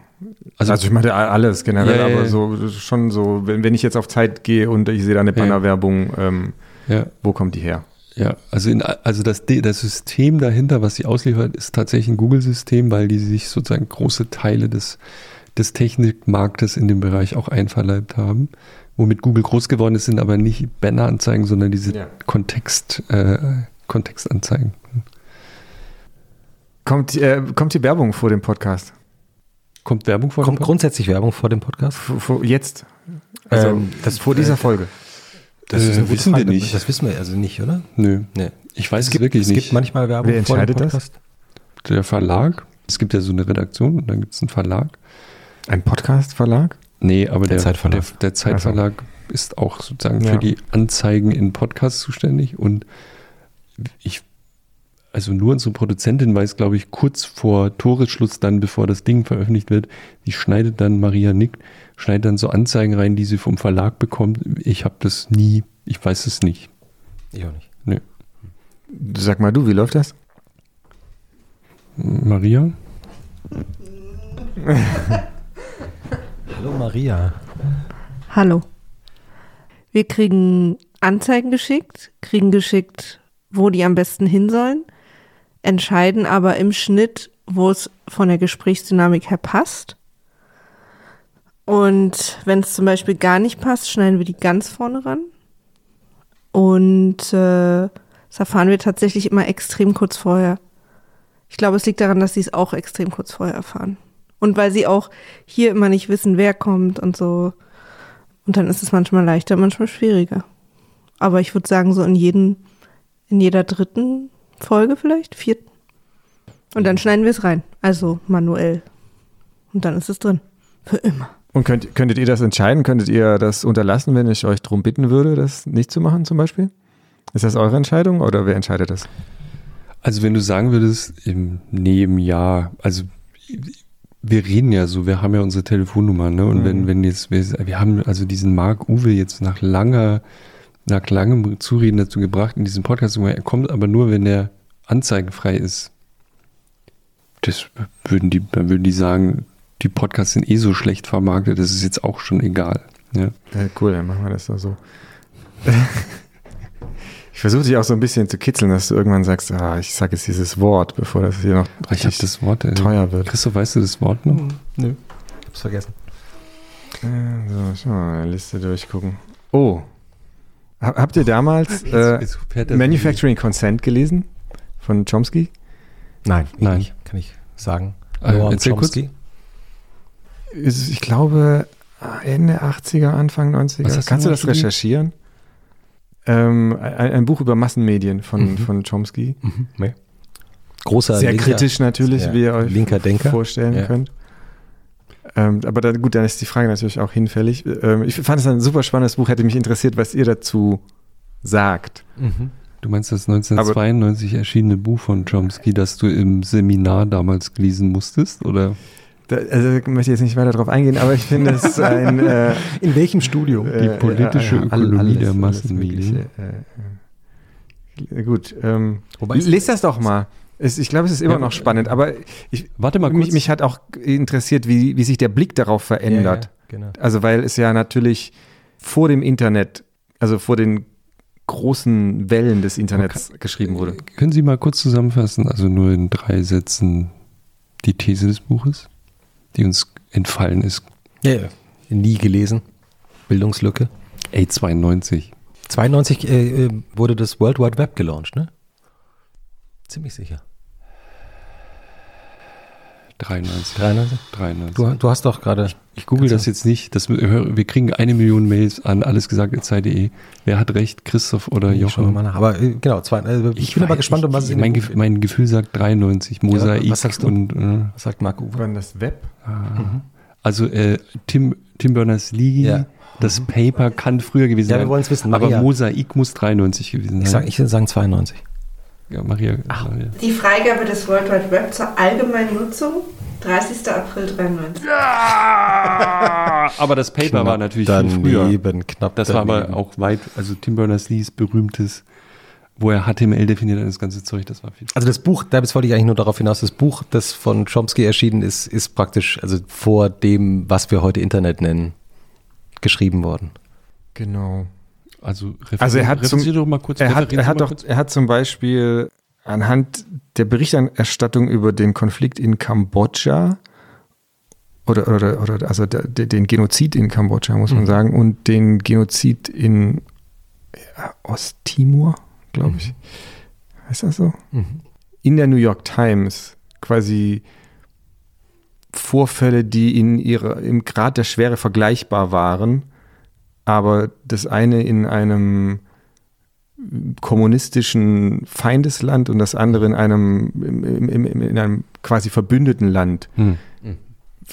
verschiedene Filter aufgestellt, die seiner Meinung nach in Massenmedien aktiv sind, ohne dass es eine aktive, wirklich eine Zensurvorgabe gibt, die aber trotzdem dazu führen, dass wenn man die, ich übertreibe jetzt, die Artikel über Kambodscha äh, zusammennäht, zum Mond kommt und wenn man die äh, anderen Artikel zusammennäht, nicht mal von Washington nach äh, New York. äh, aus der Stadt rauskommt. Ähm, und da- da, gab es, äh, jetzt, jetzt ist es auch schon länger her, aber vier oder fünf Filter, die er da am Werke sieht. Und äh, da wollte ich, äh, hat mich eure Meinung interessiert. Erstens, wie, wie ihr das damals empfunden habt, äh, ob, ob, ob ihr sagt, ja, das, der Mann hat einen Punkt. Und zweitens, wie sich das verändert hat durch das Internet. Aber wir- ich glaube, wir sind ja ein bisschen an einem toten Punkt. Äh, nee, nee, das ist eine interessante ich- Frage. das ist jetzt, eine interessante äh, Frage. Ähm, das Buch referieren soll, weil darauf habe ich mich nicht vorbereitet. ähm, Ja, das ist halt. Mein Fehler. Ja, ich, also, also, klar, also ich weiß gar nicht, ob das jetzt, die New York Times ist ja ein interessantes Beispiel, wahrscheinlich äh, ist das heute bei der New York Times komplett anders, weil die mittlerweile ein globales Medienunternehmen geworden sind, die sich früher an ein fast ausschließlich amerikanisches Publikum gewandt haben und heute äh, das natürlich längst nicht mehr tun. Also auch, Ja. aber natürlich sehr viel Geld verdienen damit, dass sie auf der ganzen Welt äh, gelesen werden. Also auch, auch, auch, auch warum ich das auch frage, weil ich, da, ich war, war sehr geprägt von dem Buch und äh, die New York Times war jetzt nicht der Feind, aber es war schon so, dass man das kritisch sehen muss. Und äh, eines der ersten Sachen, die ich gemacht habe nach der Trump-Wahl, war die New York Times zu abonnieren. Also so ein Digital-Abo zu Ah, der machen. Trump-Bump, Ähm, wie das genannt ähm, genau. Du, du hast sie abonniert. Ich habe die abonniert. Ich, ich war das. Ich bin der, der Trump-Bump. ähm, und das fand ich selber interessant. Also das, wie, wie, wie sich auch meine Einstellung äh, dieser Zeitung gegenüber zum Beispiel geändert hat. Und ähm, Aber ich, also, habe ich fast das Gefühl, ihr stellt die Fragen. Aber Nee, ja. nee, gar nicht. Nein, ich auf keinen Fall. nach, Aber um die, also wenn man laut denken darf, ich glaube, dass, äh, dass äh, ich habe das Buch nicht gelesen. Es ist eine äh, schlimme Bildungslücke. Ich war damals mit Physik und Philosophie beschäftigt äh, und Journalistenschule und so. Aber ich glaube, dass die die Herstellung von Konsens in den Medien äh, sich deutlich verändert hat seither. Also ich, ich würde auch sagen, ähm, jetzt als aus einer, aus einer Rezipientensicht war es erheblich, äh, also gab es einen erheblich stärkeren Mainstream der Leitmedien als heute. Also da hat das Netz, das von dir viel gescholtene Netz, unter anderem eine Rolle Äh, äh, gespielt. Also, Ich muss mal ganz kurz sagen, ich bin ja eigentlich, Du kommst ja vom ich bin ja eigentlich Fan. von, von des, Net- Internet. Net- des Von- Internets. von- ja, ja, also ich, ich, ich finde nur, also ich möchte es ja eigentlich, ich will es ja nicht abschaffen, ich will es ja verbessern. verbessern, Ja, ja, retten. ist also ich okay. finde, ich finde einfach sehr viele Entwicklungen gehen in die falsche Richtung. Es gibt auch natürlich auch welche, die wieder in die richtige Richtung laufen, aber so, vielleicht war das Netz auch ein sehr großes Versprechen und es ist mir persönlich zu wenig davon eingelöst worden und es sind Sachen passiert, die, wir haben ja auch drüber geredet, auch jemand wie Zuckerberg vielleicht nicht bedacht hat, auch einfach, äh, Ich, du, aber ja, jetzt, das- jetzt schweifen wir ab. Ja, du ja, wolltest, ja. äh, Ich glaube, dass zum Prinzip Beispiel, der also diese Konsensmaschine, wo ich sagen würde, das, das gab es wirklich, dass die so nicht mehr funktioniert wie damals. Und da, da hat wirklich, ähm, haben die vielen Stimmen, die dazugekommen sind, eine wesentliche Rolle gespielt. Also du kannst nicht mehr unangefochten als Leitat, ich sag's mal als Leitartikler, irgendwas sagen und alle anderen sagen im Grunde dasselbe und Krieg A ist so und Krieg B ist so. Ich glaube, da ist die Weltsicht ähm, durch die Vielstimmigkeit auch komplizierter und komplexer geworden. Und die Leute, also mein Eindruck ist, es gibt dann wieder einen Gegentrend. Leute sehnen sich zurück nach so einfachen Thesen, die dann auch wieder sehr erfolgreich sind, weil, weil es halt so fehlt, weil die Welt so komplex geworden ist und so viele Meinungen und die sind ja alle nicht, also meistens haben die auch einen Punkt und äh, dann sitzt man da und denkt, boah, ich brauche aber jetzt wirklich mal einen einfachen Standpunkt und den kriegst du dann auch.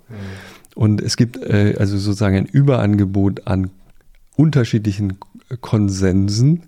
Das scheint mir eher ein Zeitphänomen zu sein, aber nicht mehr den einen Konsens, den, den sozusagen die Medien vorgeben oder so die, der Mainstream der Medien vorgibt und dann muss man die Taz gründen, um das zu bekämpfen. Ich glaube, so funktioniert das schon längst nicht mehr. Ich finde ja interessant, äh, mir fällt nur gerade ein das Beispiel, das wir, das du vorhin mal äh, ins Spiel gebracht hattest, die 15 Minuten der Tagesschau. Also sozusagen, dass man, dass es eben eine Zeit früher gab, wo man sich darauf geeinigt hat, okay, man, das, was in der Tagesschau vorkommt, stimmt. Ich habe mich gerade daran erinnert, mal, ich weiß nicht mal, das ist ein paar Jahre her, da hat mal jemand die Tagesschau an sich analysiert. Also was kommt da eigentlich vor? Was ist eigentlich die Wirklichkeit, die in diesen 15 Minuten jeden Tag da zusammengefasst wird? Und ich kann mich jetzt nicht mehr an jeden, an einzelne Beispiele daran erinnern, aber es wurde sehr eindrucksvoll dargelegt, dass natürlich irre viel Sendezeit für ähm, so eine Art von Parteipolitik zum Beispiel verwandt Mhm. wurde, die eigentlich mit der Wirklichkeit gar nichts zu tun hatte, sondern nur mit internen Parteithemen und ähm, also vorfahrende Autos vor dem Kanzleramt und so. Also das heißt, da wurde natürlich auch eine Wirklichkeit erzeugt, die jetzt gar nicht absichtlich verfälscht hat, aber die natürlich auch einen Eindruck vermittelt hat von der Welt da draußen, die heute so gar nicht mehr durchgehen würde, wenn das die einzige Informationsquelle wäre, aus der man sich abends bedienen könnte. Und da muss ich sagen, bin ich auch sehr froh, dass es nicht mehr so ist. Wo, obwohl, und das ist jetzt der dritte Gedanke dazu, ich angefangen habe, die Tagesschau manchmal als Podcast zu hören. Dann geht's wieder. Wenn ich mir den Marc Uhr so angucke, dann wird dem langsam klar, dass er nicht abschätzen konnte, wie schrecklich das ist, wenn wir diese Sendung erstmals in der Hand haben Wenn ihr sie beenden und, könnt. und nur wir sie beenden können und er weiß gar nicht, was er da, Doch, was also- das Känguru oder er da diabolisches gefordert haben, dass er jetzt der Gastgeber ist. Und ich glaube, er hat so das Gefühl, dass er ganz schön verarscht worden ist. Nee, aber Weißt du, dass es dafür ein Wort gibt? ich habe ich hab von diesem Wort gehört. Weißt du noch, wie das Lass mich noch Aber- eine aber Frage genau, stellen, ja. bevor ich habe das Wort auch vergessen, aber das kannst du mir gleich sagen, wie das hieß.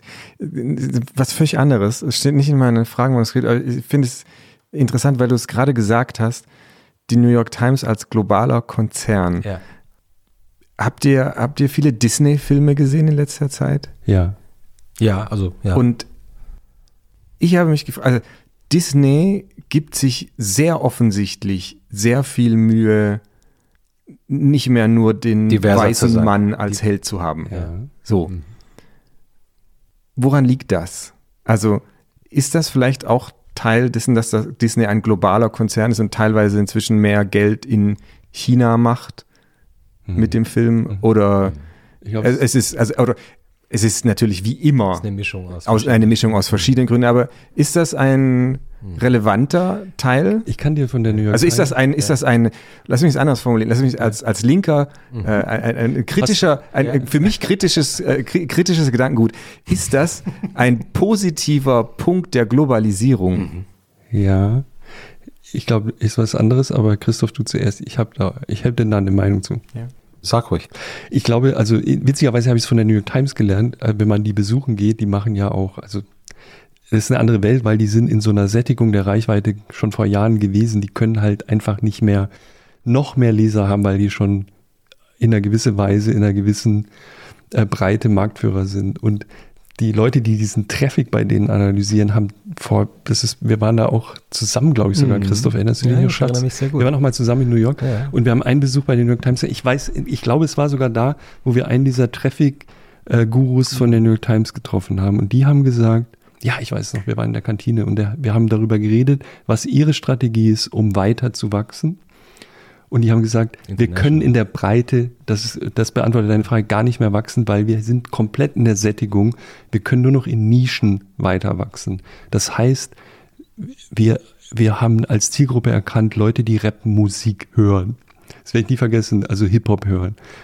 Und dann machen wir Geschichten für die und dann messen, dann prognostizieren wir vorher, wie erreichen wir die und wie viel Traffic kriegen wir daraus, weil wir nur in solchen Nischen noch explodieren können. Wir können global, also in dieser, in diesem großen Markt, können wir gar nicht mehr wachsen. Wir können nur noch in einzelnen Nischen besser werden. Und das könnte sein, dass das sozusagen auch das Disney-Problem ist. Disney ist, hat ja alles gekauft, was, äh, was möglich war. Alles, ja. Und die können nur noch in der Differenzierung zu, äh, für diese Zielgruppen wachsen, weil die global, die können nicht mit Mainstream weiter wachsen, weil der Mainstream ist wahrscheinlich für die ausgeschöpft in der Größe, die sie haben. War so eine These. Ich fand das nur damals faszinierend, weil ich hatte noch nie das Problem, in, wo zu arbeiten, wo die Reichweite in eine Sättigung geraten ist. Also das ist in Deutschland äh, bei Spiegel Online und bei Bild.de wäre das so ein Fall. Und ich weiß jetzt nicht, bei welchen ähm, Fernsehsendern oder sowas äh, man so ein Phänomen sieht. Die Tagesschau hat sicherlich so ein Problem. Die erreichen alle, die sie eigentlich erreichen können. Punkt. Die können nicht mehr wachsen. Die können nur noch in Spezialbereichen mehr spezielle Zielgruppen erreichen. Und ich glaube, so ein Phänomen ist das, sie können nur noch äh, ähm, Superheldenfilme machen und dann müssen sie in, einer anderen, in einem anderen Bereich was völlig anderes machen, und, um diese verschiedenen äh, Zielgruppen noch zu erreichen. Ja, ich glaube auch These. kulturell äh, hat sich, also zumindest in meiner Wahrnehmung, der, der Blick unglaublich geweitet. Also ich war vor kurzem äh, in, in der Karibik im Urlaub und traf jemanden, der ähm, auf der Straße da äh, rumstand und wir unterhielten und der hatte so ein, auf seinem Handy lief irgendwie so ein Lied. Und ich fragte den, ja, was, was ist das jetzt? Und dann sagte er, ja, ähm, das ist so ein, so ein Beat, den hat ein DJ produziert äh, letztes Jahr. Und dann stand ich mit ihm mit meinem Handy und der sagte, ja, dann habe ich auf Spotify nachgeschaut, gab es nicht auf Spotify, aber auf YouTube gab es plötzlich dieses Lied. Und ich bin dann nach Hause gefahren und seitdem gehe ich immer von, dem, von diesem einen Clip aus, diese gesamte Musik, die die produziert haben, durch und bin sowas von begeistert, dass das heute geht. Also, dass das sozusagen, dass das praktisch, und dann kriegst plötzlich mit, dass es Musik gibt, die vor zehn Jahren oder vor fünf Jahren entstanden ist und da hätte ich früher nichts davon mitbekommen. Und das ist einfach fantastisch. Also das finde ich ist schon irgendwie toll. Was ist deine Antwort auf die Disney-Frage? Du bist ja am nächsten dran an diesem Business. Das weiß ich natürlich auch nicht. Ich habe mit Disney selber tatsächlich keinen Kontakt gehabt. Nein. Ich fand es nur, aber äh, ich, ich glaube ja, dass das, dass das sicherlich mit, zu, also wie, wie, so, wie du gesagt hast, es ist immer ein Konglomerat aus Gründen. Es gibt sehr selten den einen Grund, aber ich weiß nicht, ob das jetzt schon bewusste Geschäftstaktik ist oder zumindest ist ihnen das klar, dass das gut ist hm. für sie auch. Also ich weiß nicht genau, es gibt, glaube ich, demnächst auch den ersten Marvel-Held mit einer äh, mit einer asiatischen, äh, den ersten asiatischen Marvel-Helden. Hm. So, also da, da, das ist schon, ich meine, man müsste jetzt spoilern, ähm, das will ich jetzt nicht machen, aber ähm, Nein, nein, wenn, was, was ähm, in diesen, auch was, selbst in diesen Superheldenfilmen. Weißt du was, was wir du nicht weißt wissen? Etwas und kannst nein, nein, ich, ich, ich weiß, was, was vielleicht die, was vielleicht die Hörer noch nicht wissen und das ist das Ende des Films. Ich will das jetzt nicht total spoilern. Ich kann das jetzt einfach nicht sagen. Aber was aus Captain America wird. Ah, so. jetzt verstehe. Okay, so, ja, ja, ja. Okay, um ja. das jetzt mal, ja. ist doch spannend. Mhm. Also wäre doch sicherlich vor, wäre das vor 30 Jahren passiert? Nein. Nein. Hm. Ist doch nicht schlecht. Auch ein Film, du hast äh, Black Panther erwähnt. Ja. Wie fandst du den? Ist ja auch, also hat mich zum, also ja, sag. Ich, ich ähm, hat mich sehr fasziniert, dass so ein Film möglich ist. Ja, das, das auch. Ähm, mir persönlich war er, kommen wir auf unser AB-Spiel zurück, ich mag sie ja äh, lieber witzig. Hm. Also, zu, also mir, zu mir war der Bier ernst. Mir war der zu ernst und das finde ich bei einem Superheldenfilm immer schwierig. Also von der Ausgangsbasis her ist das ja eher witzig und äh, ich mache zum Beispiel auch die. Äh, letztens hatte ich eine schräge Situation. Ich habe ähm, einen Text vorgelesen und das Ende war, dass jemand den Bad Buchstabensuppen-Analysator benutzt hat. Und ich fand das super lustig, dass, dass das damit aufhört. Mhm. Und ich habe es vorgelesen und niemand hat gelacht. Die, die, einzigen, die einzigen zwei Leute, die den Witz verstanden haben und ihn sehr lustig fanden, saßen mit mir auf der Bühne. und ich weiß nicht, ob ihr den Witz versteht, aber es gab mal diese ganz alte cheesy Batman-Serie mit Adam West. Klar. Und da hatte er halt nicht nur ein, ja, da hatte er halt nicht nur ein Batgürtel und ein Batmobil, sondern er hat alles in Bad. Und da gab es einen, einen Fall, wo eine Frau entführt worden ist und sie hat einen Hinweis für Batman hinterlassen. Und zwar, indem sie Buchstaben, Suppen, Buchstaben in eine Schüssel Buchstabensuppe gefüllt hat. Und Batman hatte dann einen Bad Buchstabensuppenanalysator, wo er die Buchstabensuppe reingeschüttet hat und der hat dann errechnet, was die Frau ihm sagen ihm wollte. Sagen wollte. Ja. Und ich, so ich fand das damals so skurril und so lustig und ich habe das in diesen Text gebaut und Fertig. niemand hat darüber gelacht. Aber erst als ich ihn, so wie du, ist, als ich ihn, ich musste dann ausholen und ihm das, die ganze Situation erklären Aber ist es nicht bei, ich meine, äh, wem, wem sage ich es, aber ist es nicht so bei solchen, dass bei vielen Witzen, dass man die auch aufbauen muss? Also du hast Jein, also, Also bei, bei diesen, bei diesen, sag ich mal, Zitatwitzen, Ja. fun die funktionieren ja oft dadurch, dass du sie nicht aufbaust. Ja, einfach, okay, dass du so einfach so ein, zack. dass du so ein Kahnemannsches Wissen triggerst. Ja. Also ähm, ich glaube, das, das ist sogar, ähm, also gibt es von, von Freud äh, so eine Schrift, der Witz und seine Beziehung zum Unbewussten oder sowas. Und äh, da, da geht es auch darum, dass das Lachen oft eine an, angeblich ein, man nimmt eine Abkürzung und spart sich Denkstress und das löst sich in Lachen. Und so ist es, glaube ich, oft bei Zitatwitzen. Du nimmst eine Abkürzung, die die Leute kennen und löst damit ein Lachen aus. Und in dem Fall ist die Abkürzung halt nicht, äh, hat nicht funktioniert, weil die Leute das nicht kannten. Es ist einfach zu lange her. Es ist zu lange her. Oder zu wer Leute gesehen, auf diesem Planeten Ahnung. außer dir wusste, du Von dieser Folge. wirklich davon ausgegangen, dass alle wissen, ich habe Ein Bad- gutes aber- Beispiel, das Wort- ein gutes Beispiel dafür, wie sehr Buchstaben. man in seiner Blase stecken kann. Ja, aber es ist interessant. In, also dem, in dem Moment. ich habe das, ich habe das, äh, bist natürlich ich habe meinen, ich habe das Freunden vorgelesen und die fanden das total lustig. Und deswegen bin ich davon ausgegangen, dass die, ja natürlich, das ja, aber es ist interessant. jeder. In, in dem Moment, als du gesagt Jeder kennt als, diese alte Serie mit als du sie, ja genau, ich wollte gerade sagen, in Aber dem Moment, habt ihr schon mal eine Folge davon gesehen? ja genau, aber die der, die liefen ja irgendwie vor ein paar Jahren mal auf Du die kennst ganze das. Zeit im Privat. Maria neben dem Kopf, ich hasse es. Natürlich kennt sie den Bett-Buchstaben-Analysator. Du kennst nicht den Bett-Buchstaben-Analysator. Doch, doch. Maria, bitte nicht. Doch, doch. Kennst du den? Vielleicht. Willst du mich verarschen? Es ist unfassbar. Ich bin wirklich am Boden zerstört.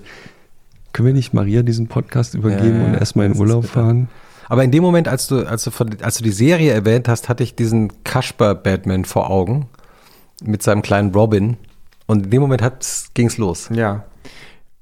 Und jetzt kommen wir, bevor wir hier dieses, ich, ich frage dich gleich nach Ist diesem wieder- Wort. Ist wieder entfallen. Ähm, Du hast die eigentlich skandalöse, die, die eigentlich skandalöse Frage, Ja. die eigentlich skandalöse Frage, die wir hier verhandelt haben, ist Breaking Bad Hä? besser als The Wire? Also ich meine, Ja. Also ich, äh, The Wire ist habt ja ihr so, beides gesehen? Ja. Ja, ja, Ja. Also jetzt nicht alle Staffeln. So. Aber alle, ich, alle Staffeln von beiden? von, oder? ja, von beiden. Okay. Aber ich finde eben The Wire, also The Wire ist natürlich fantastisch und großartig und war eine der ganz frühen Serien, die von dem, was man heute als Serien versteht und so, wirklich toll. Und große Leistung und ich finde es auch, aber ich, ich finde halt Breaking Bad von dem ganzen Ansatz halt irgendwie, es ist so, dass, dass man daraus irgendwie so eine Serie so machen kann, Hm. finde ich so super. Das ist im Grunde ein Genre erschaffen Ja. worden, das ich vorher gar nicht gesehen habe. genau. Nämlich?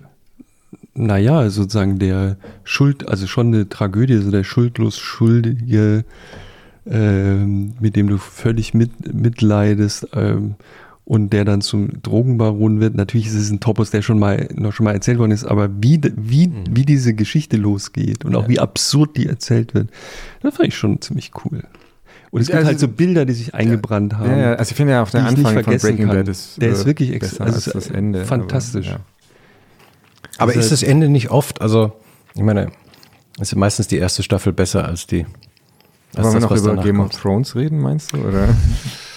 Soll ich dir was Ja. ganz Peinliches sagen? Ich habe nie eine einzige Folge von Game of Thrones gesehen. Das hast, ist- hast du das gesehen?